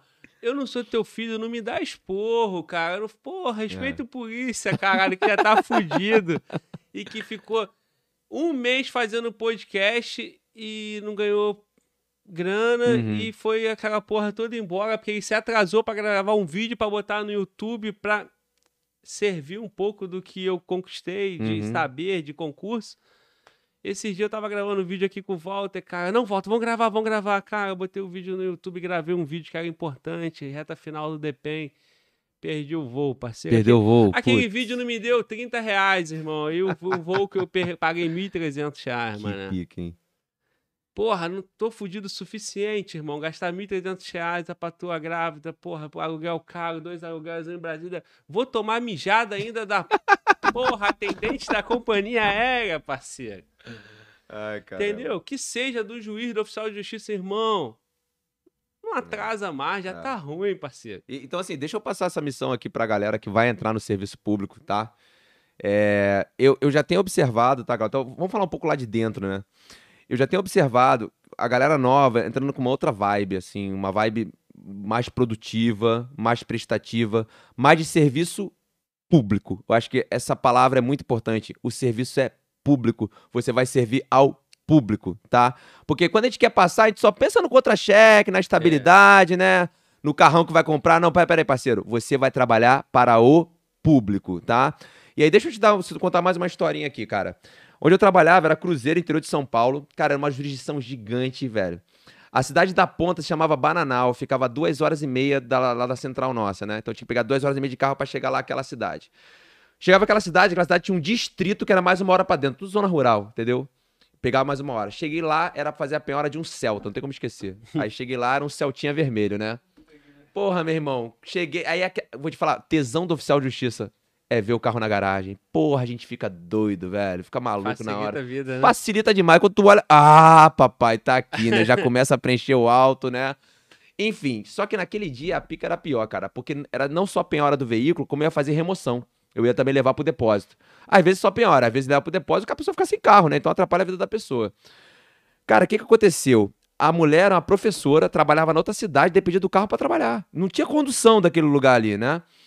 E, cara, sabe qual era o débito? 4 mil reais, não esqueço isso. Só que, como ela não tinha pago, o que ela tinha era o carro, o carro ia ser piorado. Um abraço, vai pra vala. Cheguei lá, me identifiquei, aí é aquela primeira situação de pânico, né? Sempre. de- Ah, deixa eu dar essa dica aqui, tá?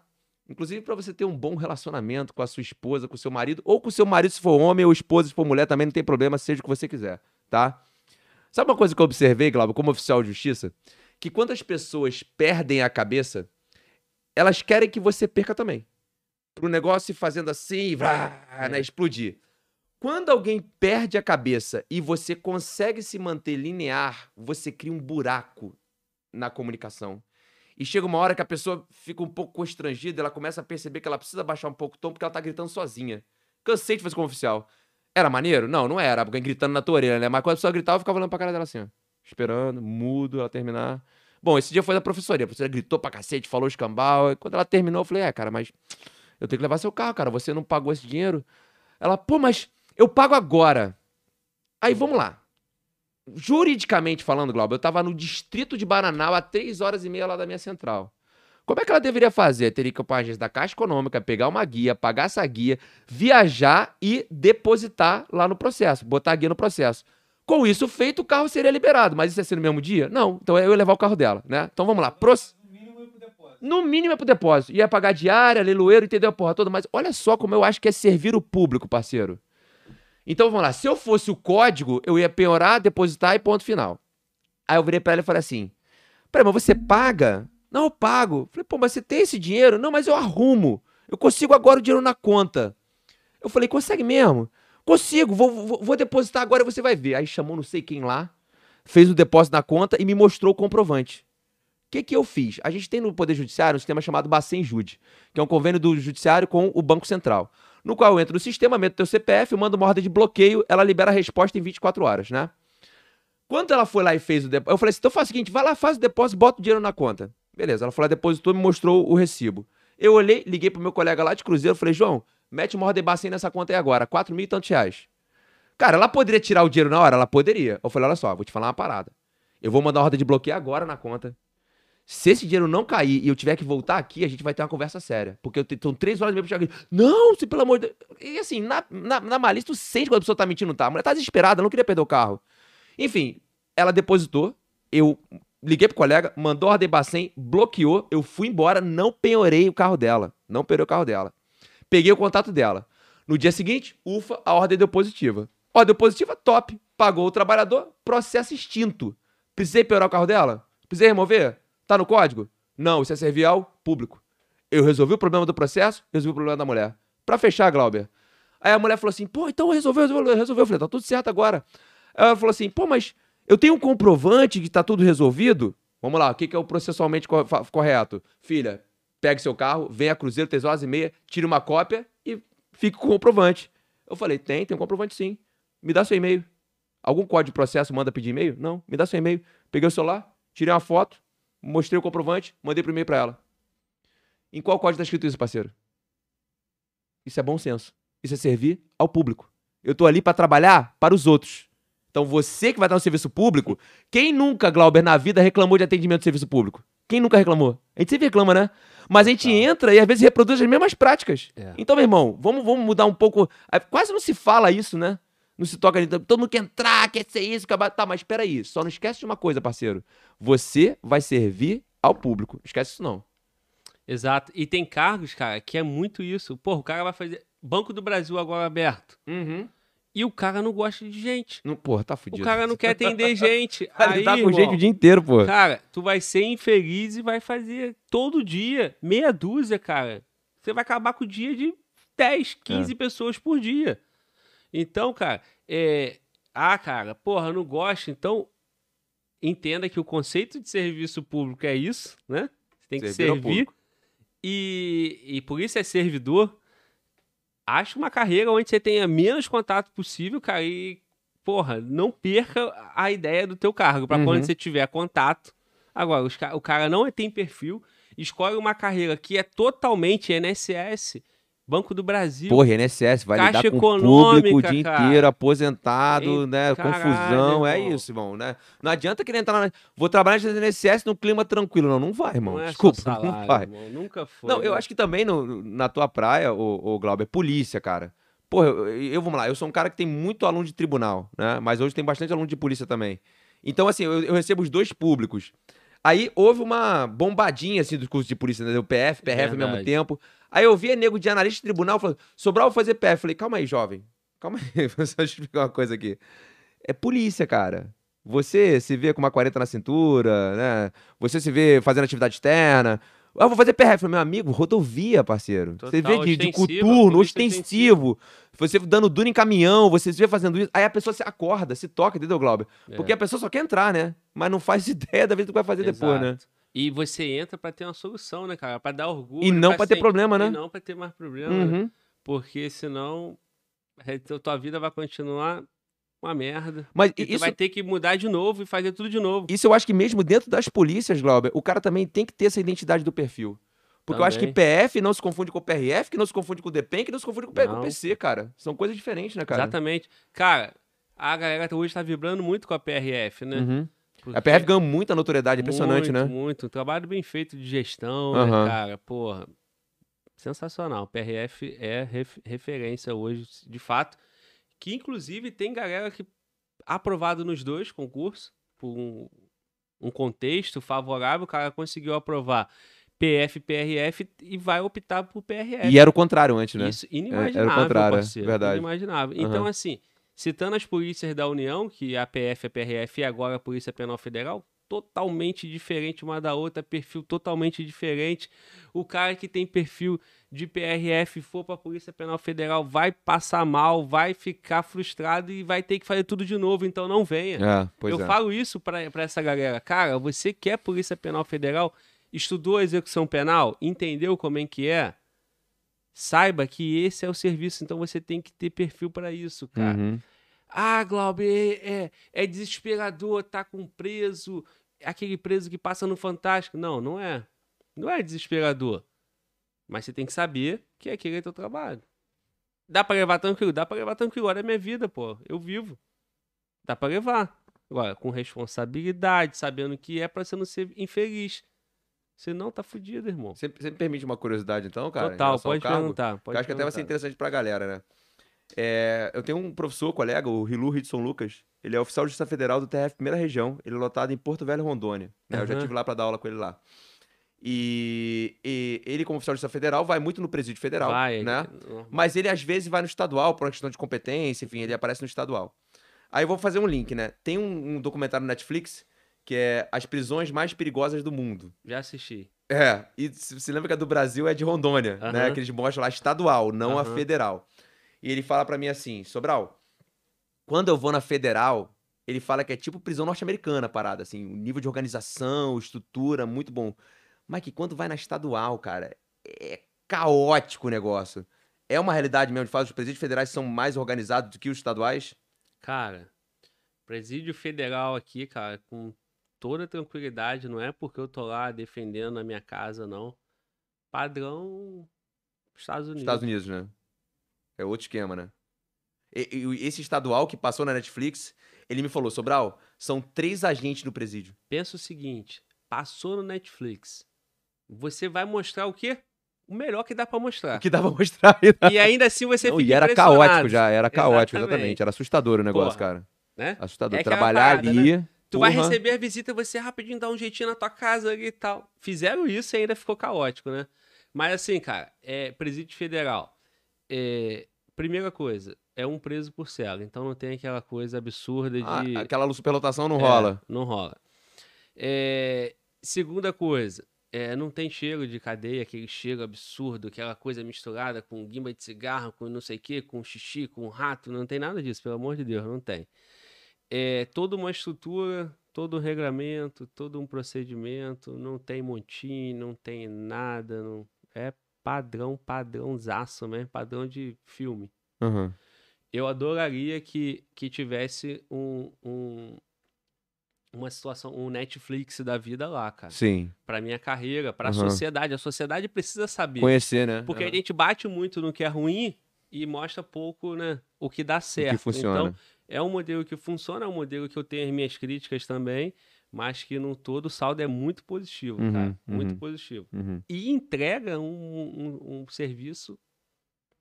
Cara, tinha que investir mais nisso aí, entendeu? É Não verdade. só no presídio falando federal. agora, Beto, só quando tem notícia de presídio é só presídio estadual. Nunca, nunca se vê falando de É, federal, é. E quando tem no estadual, é, é a televisão é, fazendo aque- aquele glamour em cima daqueles presos famosos, né? Aham. Aí tu pega o Cabrini lá da Record, fazendo aquela entrevista exclusivo. Você vai ver agora a entrevista com o Fernandinho Belamar, entrevistando. E tem vários no YouTube, assim. E aí eu, e mostra a realidade do cara, né? E a sociedade gosta de ver, né? Aquele cara que fez muito mal pra Uhum. sociedade, ele realmente pagando a penitência dele Sim. que tá preso. Então lá, cara, é execução penal cumprida a risco, entendeu? É, toda a parte de assistência do preso cumprida também. Então, se tem um lugar onde no Brasil aquela LEP Funciona. funciona, é lá, cara. Entendi. Perguntaram aqui, cara, sobre se você tem vontade de ser polícia, porque essa galera, ela, é, é, gosta dessa de- de- da polícia, né? Então, Uhum. já passou isso em algum momento? Imagino Cara, já. não. Já? Não, já. Pior que já passou. Já passou sim. Assim, eu- primeiro eu vou te falar de hoje. Assim, Sobral, tem vontade de voltar pro serviço público? Não. Sim. Não. Mas não porque eu não gosto mais do serviço público, mas é porque eu achei o que eu amo fazer. Entendeu? Muito, muito, né? Agora tem uma parada, cara, que eu tô querendo tirar do papel, não sei quando. E aí eu devo falar, não, Sobral, tu é doente, cara, tu tem problema. Eu tenho muita vontade de voltar a fazer concurso só pra me testar. Sim. Mas assim, aí o dia que eu fizer isso, Cara, tu eu não é preciso- doente, não. Ou eu sou também. Sabe por quê? tu tem vontade também, cara? Tem. Sabe por quê? Olha só. Hoje, a pergunta que eu respondo diariamente é: Glauber, você vai estudar. Você tem vontade de ir pra PF ou pra PRF? Hum, Porque isso é um raciocínio. É natural o cara chegar a essa conclusão, porque uma polícia está mais estruturada, PF, com salário bom, a outra agora está em destaque, PRF, e a nossa nem era polícia antes. entendi. Agora é polícia. Então o cara pensa o quê? Pô, irmão, você não vai querer Seria a melhorar. escadinha natural, vamos dizer assim. escadinha. Aham. Só que isso é- acaba que é um caminho natural para muitos, mas a gente pensa um pouquinho diferente, a Aham. gente, né? A gente Aham. foge da caixinha e, e faz uma construção diferente. Sim. Então, hoje eu não tenho vontade de estudar para mudar, para ir para uma polícia que está mais estruturada. Eu quero fazer a minha ficar mais estruturada. É o que eu mais faço Entendi. na internet hoje. Entendi. Mas, cara, eu sinto falta da adrenalina, eu sinto falta daquela parada de ser testado, de, porra, entrar no projeto e fazer dar certo. Aham. Então, cara, eu tô sentindo falta disso. Mas eu não tenho, eu não tenho tempo hoje, eu tô num Sim, projeto que sim. não cabe, entendeu? Sim. Mas eu tenho sentido falta. Saiu o edital da PF, quando saiu o edital da PF, a Lucila tá aqui. Cara, eu fiquei eufórico. Eu falei, caraca, saiu o edital da PF, cara. E essa porra, nem, ninguém tava falando disso, né? Que saiu mesmo. Aham. E eu lembrando da minha época, quando saía edital, como é que eu ficava, cara, Uhum. aquela adrenalina no dia da prova. Essa prova do DPEM agora, cara, eu tô muito envolvido no projeto Polícia Penal Federal. Aham. E aí, cara, porra, eu fiquei um vazio sábado e domingo, cara. Caraca, mané, a prova do DPEM, e aí, como é que vai ser essa rapaziada que me acompanha? E eu queria fazer mais, mas eu não podia lá fazer a prova, aham, sabe? qual é? Ligado. Então, cara, eu, eu tô passando por isso. Não sei. Uhum. Não sei quando que eu vou voltar a fazer prova. A minha última foi. Então, foi- mas é, no teu caso, 2018. seria assim, pra você trocar de carreira, né? Não, Seria- não quero trocar. Mas você não quer? Hoje, cara, sinceramente não. Olha só, eu tô com uma aprovação aí que eu tenho umas, alguma expectativa. Hum, Eu tô aprovado no concurso da BIM, o último, sim, para oficial técnico de inteligência. sim, concursão. Concursão, então Uhum. assim, estaríamos ali naquele, naquele patamar de satisfação que você já esteve, Sim. né? Um concurso de 15 conto, uma carreira nobre e tal. Uhum. Que pode acontecer, pode não acontecer. Eu tô fora das vagas, como eu te falei, eu sou aquele cara da Sim, raça sim, que sim. vai lá nos Aham. 47 do segundo tempo. Então ali eu tomei uma decisão que eu ia viver outras coisas, outras experiências, entendeu? Tentar viver, fazer outras empleitadas que não mudar de carreira. Entendi. E eu vejo um futuro que eu consigo suportar cinco anos para esperar a minha carreira ser essa carreira Entendi. hoje que, que nós E você vislumbra que isso é possível, né? é, eu Aham. vejo que é possível e eu acho que eu faço parte. Eu acho que é uma missão minha, Vai ser do cacete. É, e aí, aí eu vou estar realizado pra caralho, entendeu? Eu tô construindo aqui, cara. Eu tô no empreendimento hoje, né? Uhum. O podcast, é o canal no YouTube, é o Uhum. Instagram.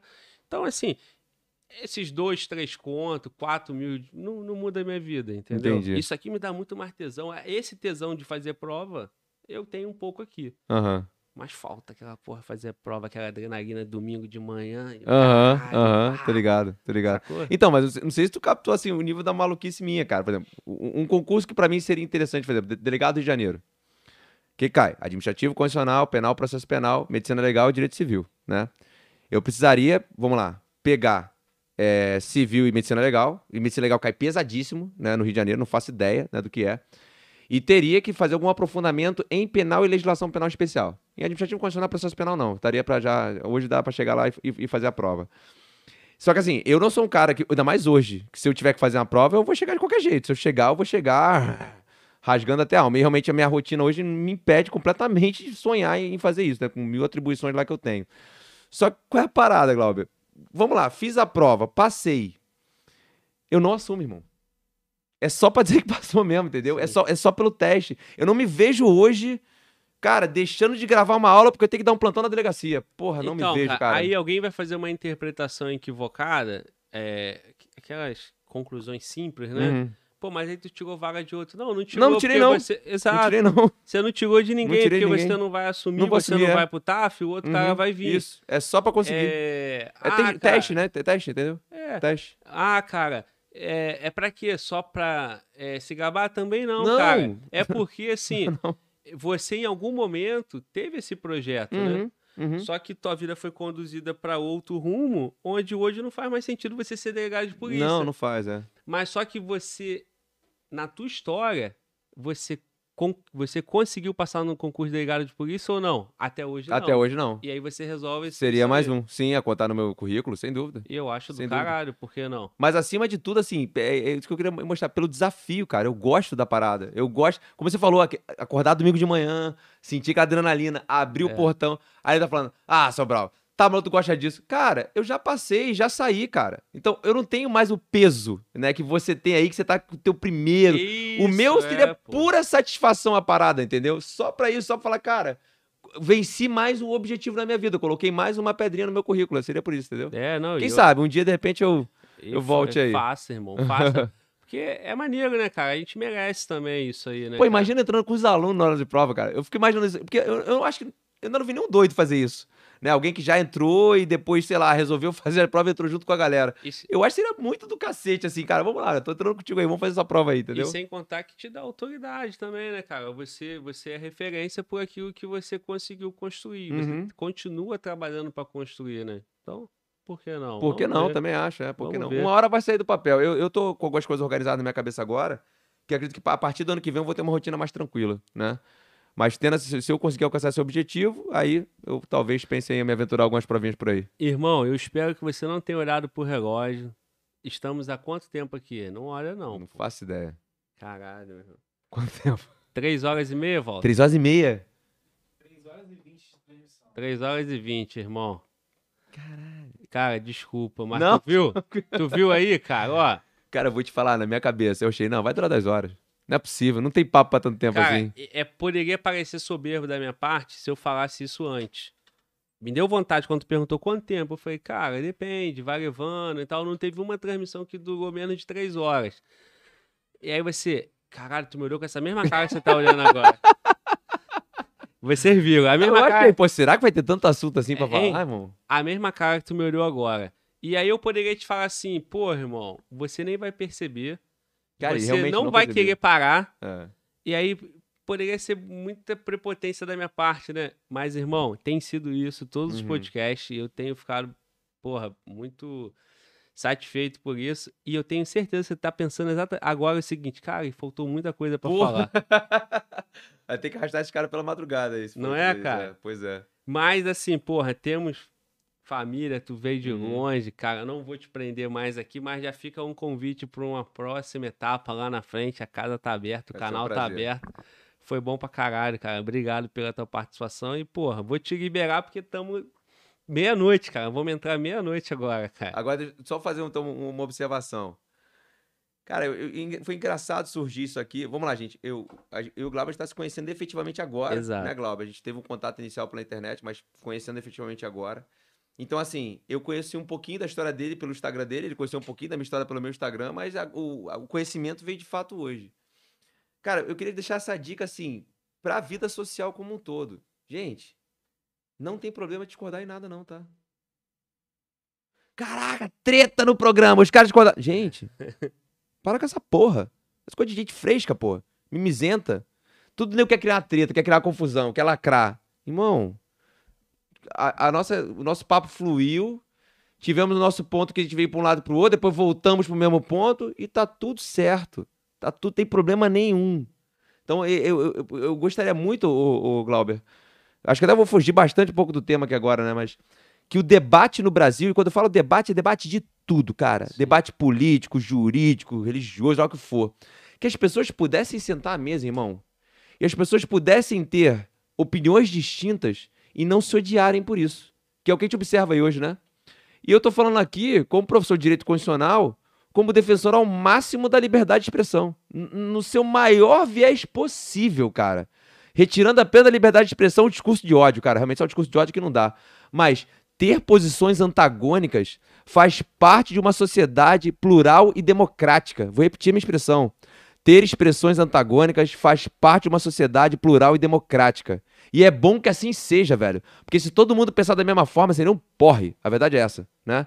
Então, o, que, o problema é as pessoas têm oposições antagônicas e elas se matam. Eu acho que aí é que está o problema. O brasileiro, ele saiu de um, de um período de censura na ditadura militar, em que ele não podia falar o que ele queria. A nossa Constituição deu uma resposta no artigo 5 inciso 4, ao dizer que é livre a manifestação do pensamento sendo vedado anonimato, e garantiu o direito de resposta no inciso 5, cara. Essa topologia, o Glauber, desse direito fundamental, ela é muito importante.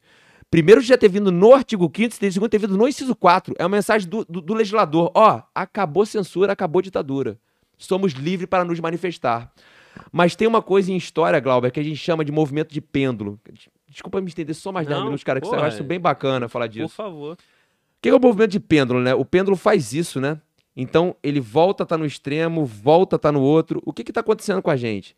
Nós vivemos o extremo da censura, onde nós não podíamos falar o que a gente quisesse, né? onde a gente era literalmente censurado pelo poder público.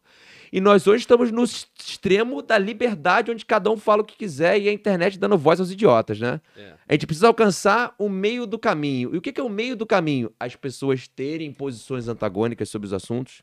E isso não gerar guerra, confusão ou fla-flu Corinthians e Palmeiras. Isso aqui não é futebol, gente. Então, isso que acontece, eu queria mais ver por aí. Eu queria ver mais pessoas com posições de. E vocês veem como é que o Globo foi elegante?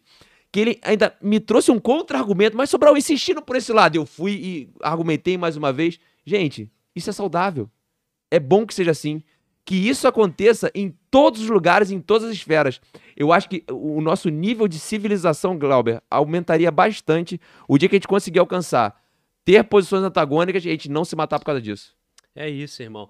É, eu, eu tô contigo nessa também, cara. Nós saímos, e eu falo isso várias vezes. Saímos daquele período lá de 64 até 85, e aí evoluímos. Chegamos no momento onde a sociedade, meio que usando um termo chulo, cagou. E agora entramos no momento que a sociedade tá gostando de debater. Só que com zero maturidade, Exato. irmão. Cara, perfeito. Concordo plenamente contigo. Debate muito, mas maturidade zero. É e isso aí, aí. cara, é pai brigando com filho e tal. Pô, tu viu na eleição, cara? A eleição Caralho. era assustador, velho. Famílias se desintegrando. Porque Sim. um ia votar. Gente, pelo amor de Deus. Então, assim, eu eu tava com medo de falar disso, porque esse assunto é muito delicado, né, É, cara? é. Mas não tem sentido uma família se desintegrar. Porque um ia votar no tal o outro ia votar no outro. Isso Sim. não existe, cara. Ah, eu penso assim, desculpa, você tem que dar evoluída nesse pensamento aí, velho. As É pessoas isso, podem irmão. sim pensar diferente. E hoje, hoje tá em voga é, questão política, né? É, uma cor versus outra cor e tal, Uhum. vermelho e verde e amarelo e tal. E o povo, coitado, cara, eu fico, eu fico, eu fico chateado porque é o rumo do nosso país, né, Uhum. cara? E as famílias e tal, e a galera embarcando numa parada sem maturidade. Irmão, estamos falando da política. Agora, no futebol é a mesma coisa, o cara que cai na porrada com o outro porque torce pra um time. Sim. Briga de torcida, cara. Cara, eu não consigo entender briga de torcida, sinceramente, cara. eu não consigo entender assim, qual o fundamento da parada. Tipo assim, os caras estão se matando por quê? Porque um tá de verde, outro tá de branco, velho. Na minha cabeça aquilo não Qual é a entra, velho. lógica disso, Qual é a né, lógica irmão? disso? Então, assim, eu sou, eu sou, eu, eu, eu acredito pra caralho, nós vamos passar por essa fase, vamos Não, amadurecer. o pêndulo vai vir pro meio. vai vir Exato, pro meio. é, Sim, cara, é. sim. E, pô, irmão, é isso, foi bom pra caralho, porra. Obrigado aí, satisfação.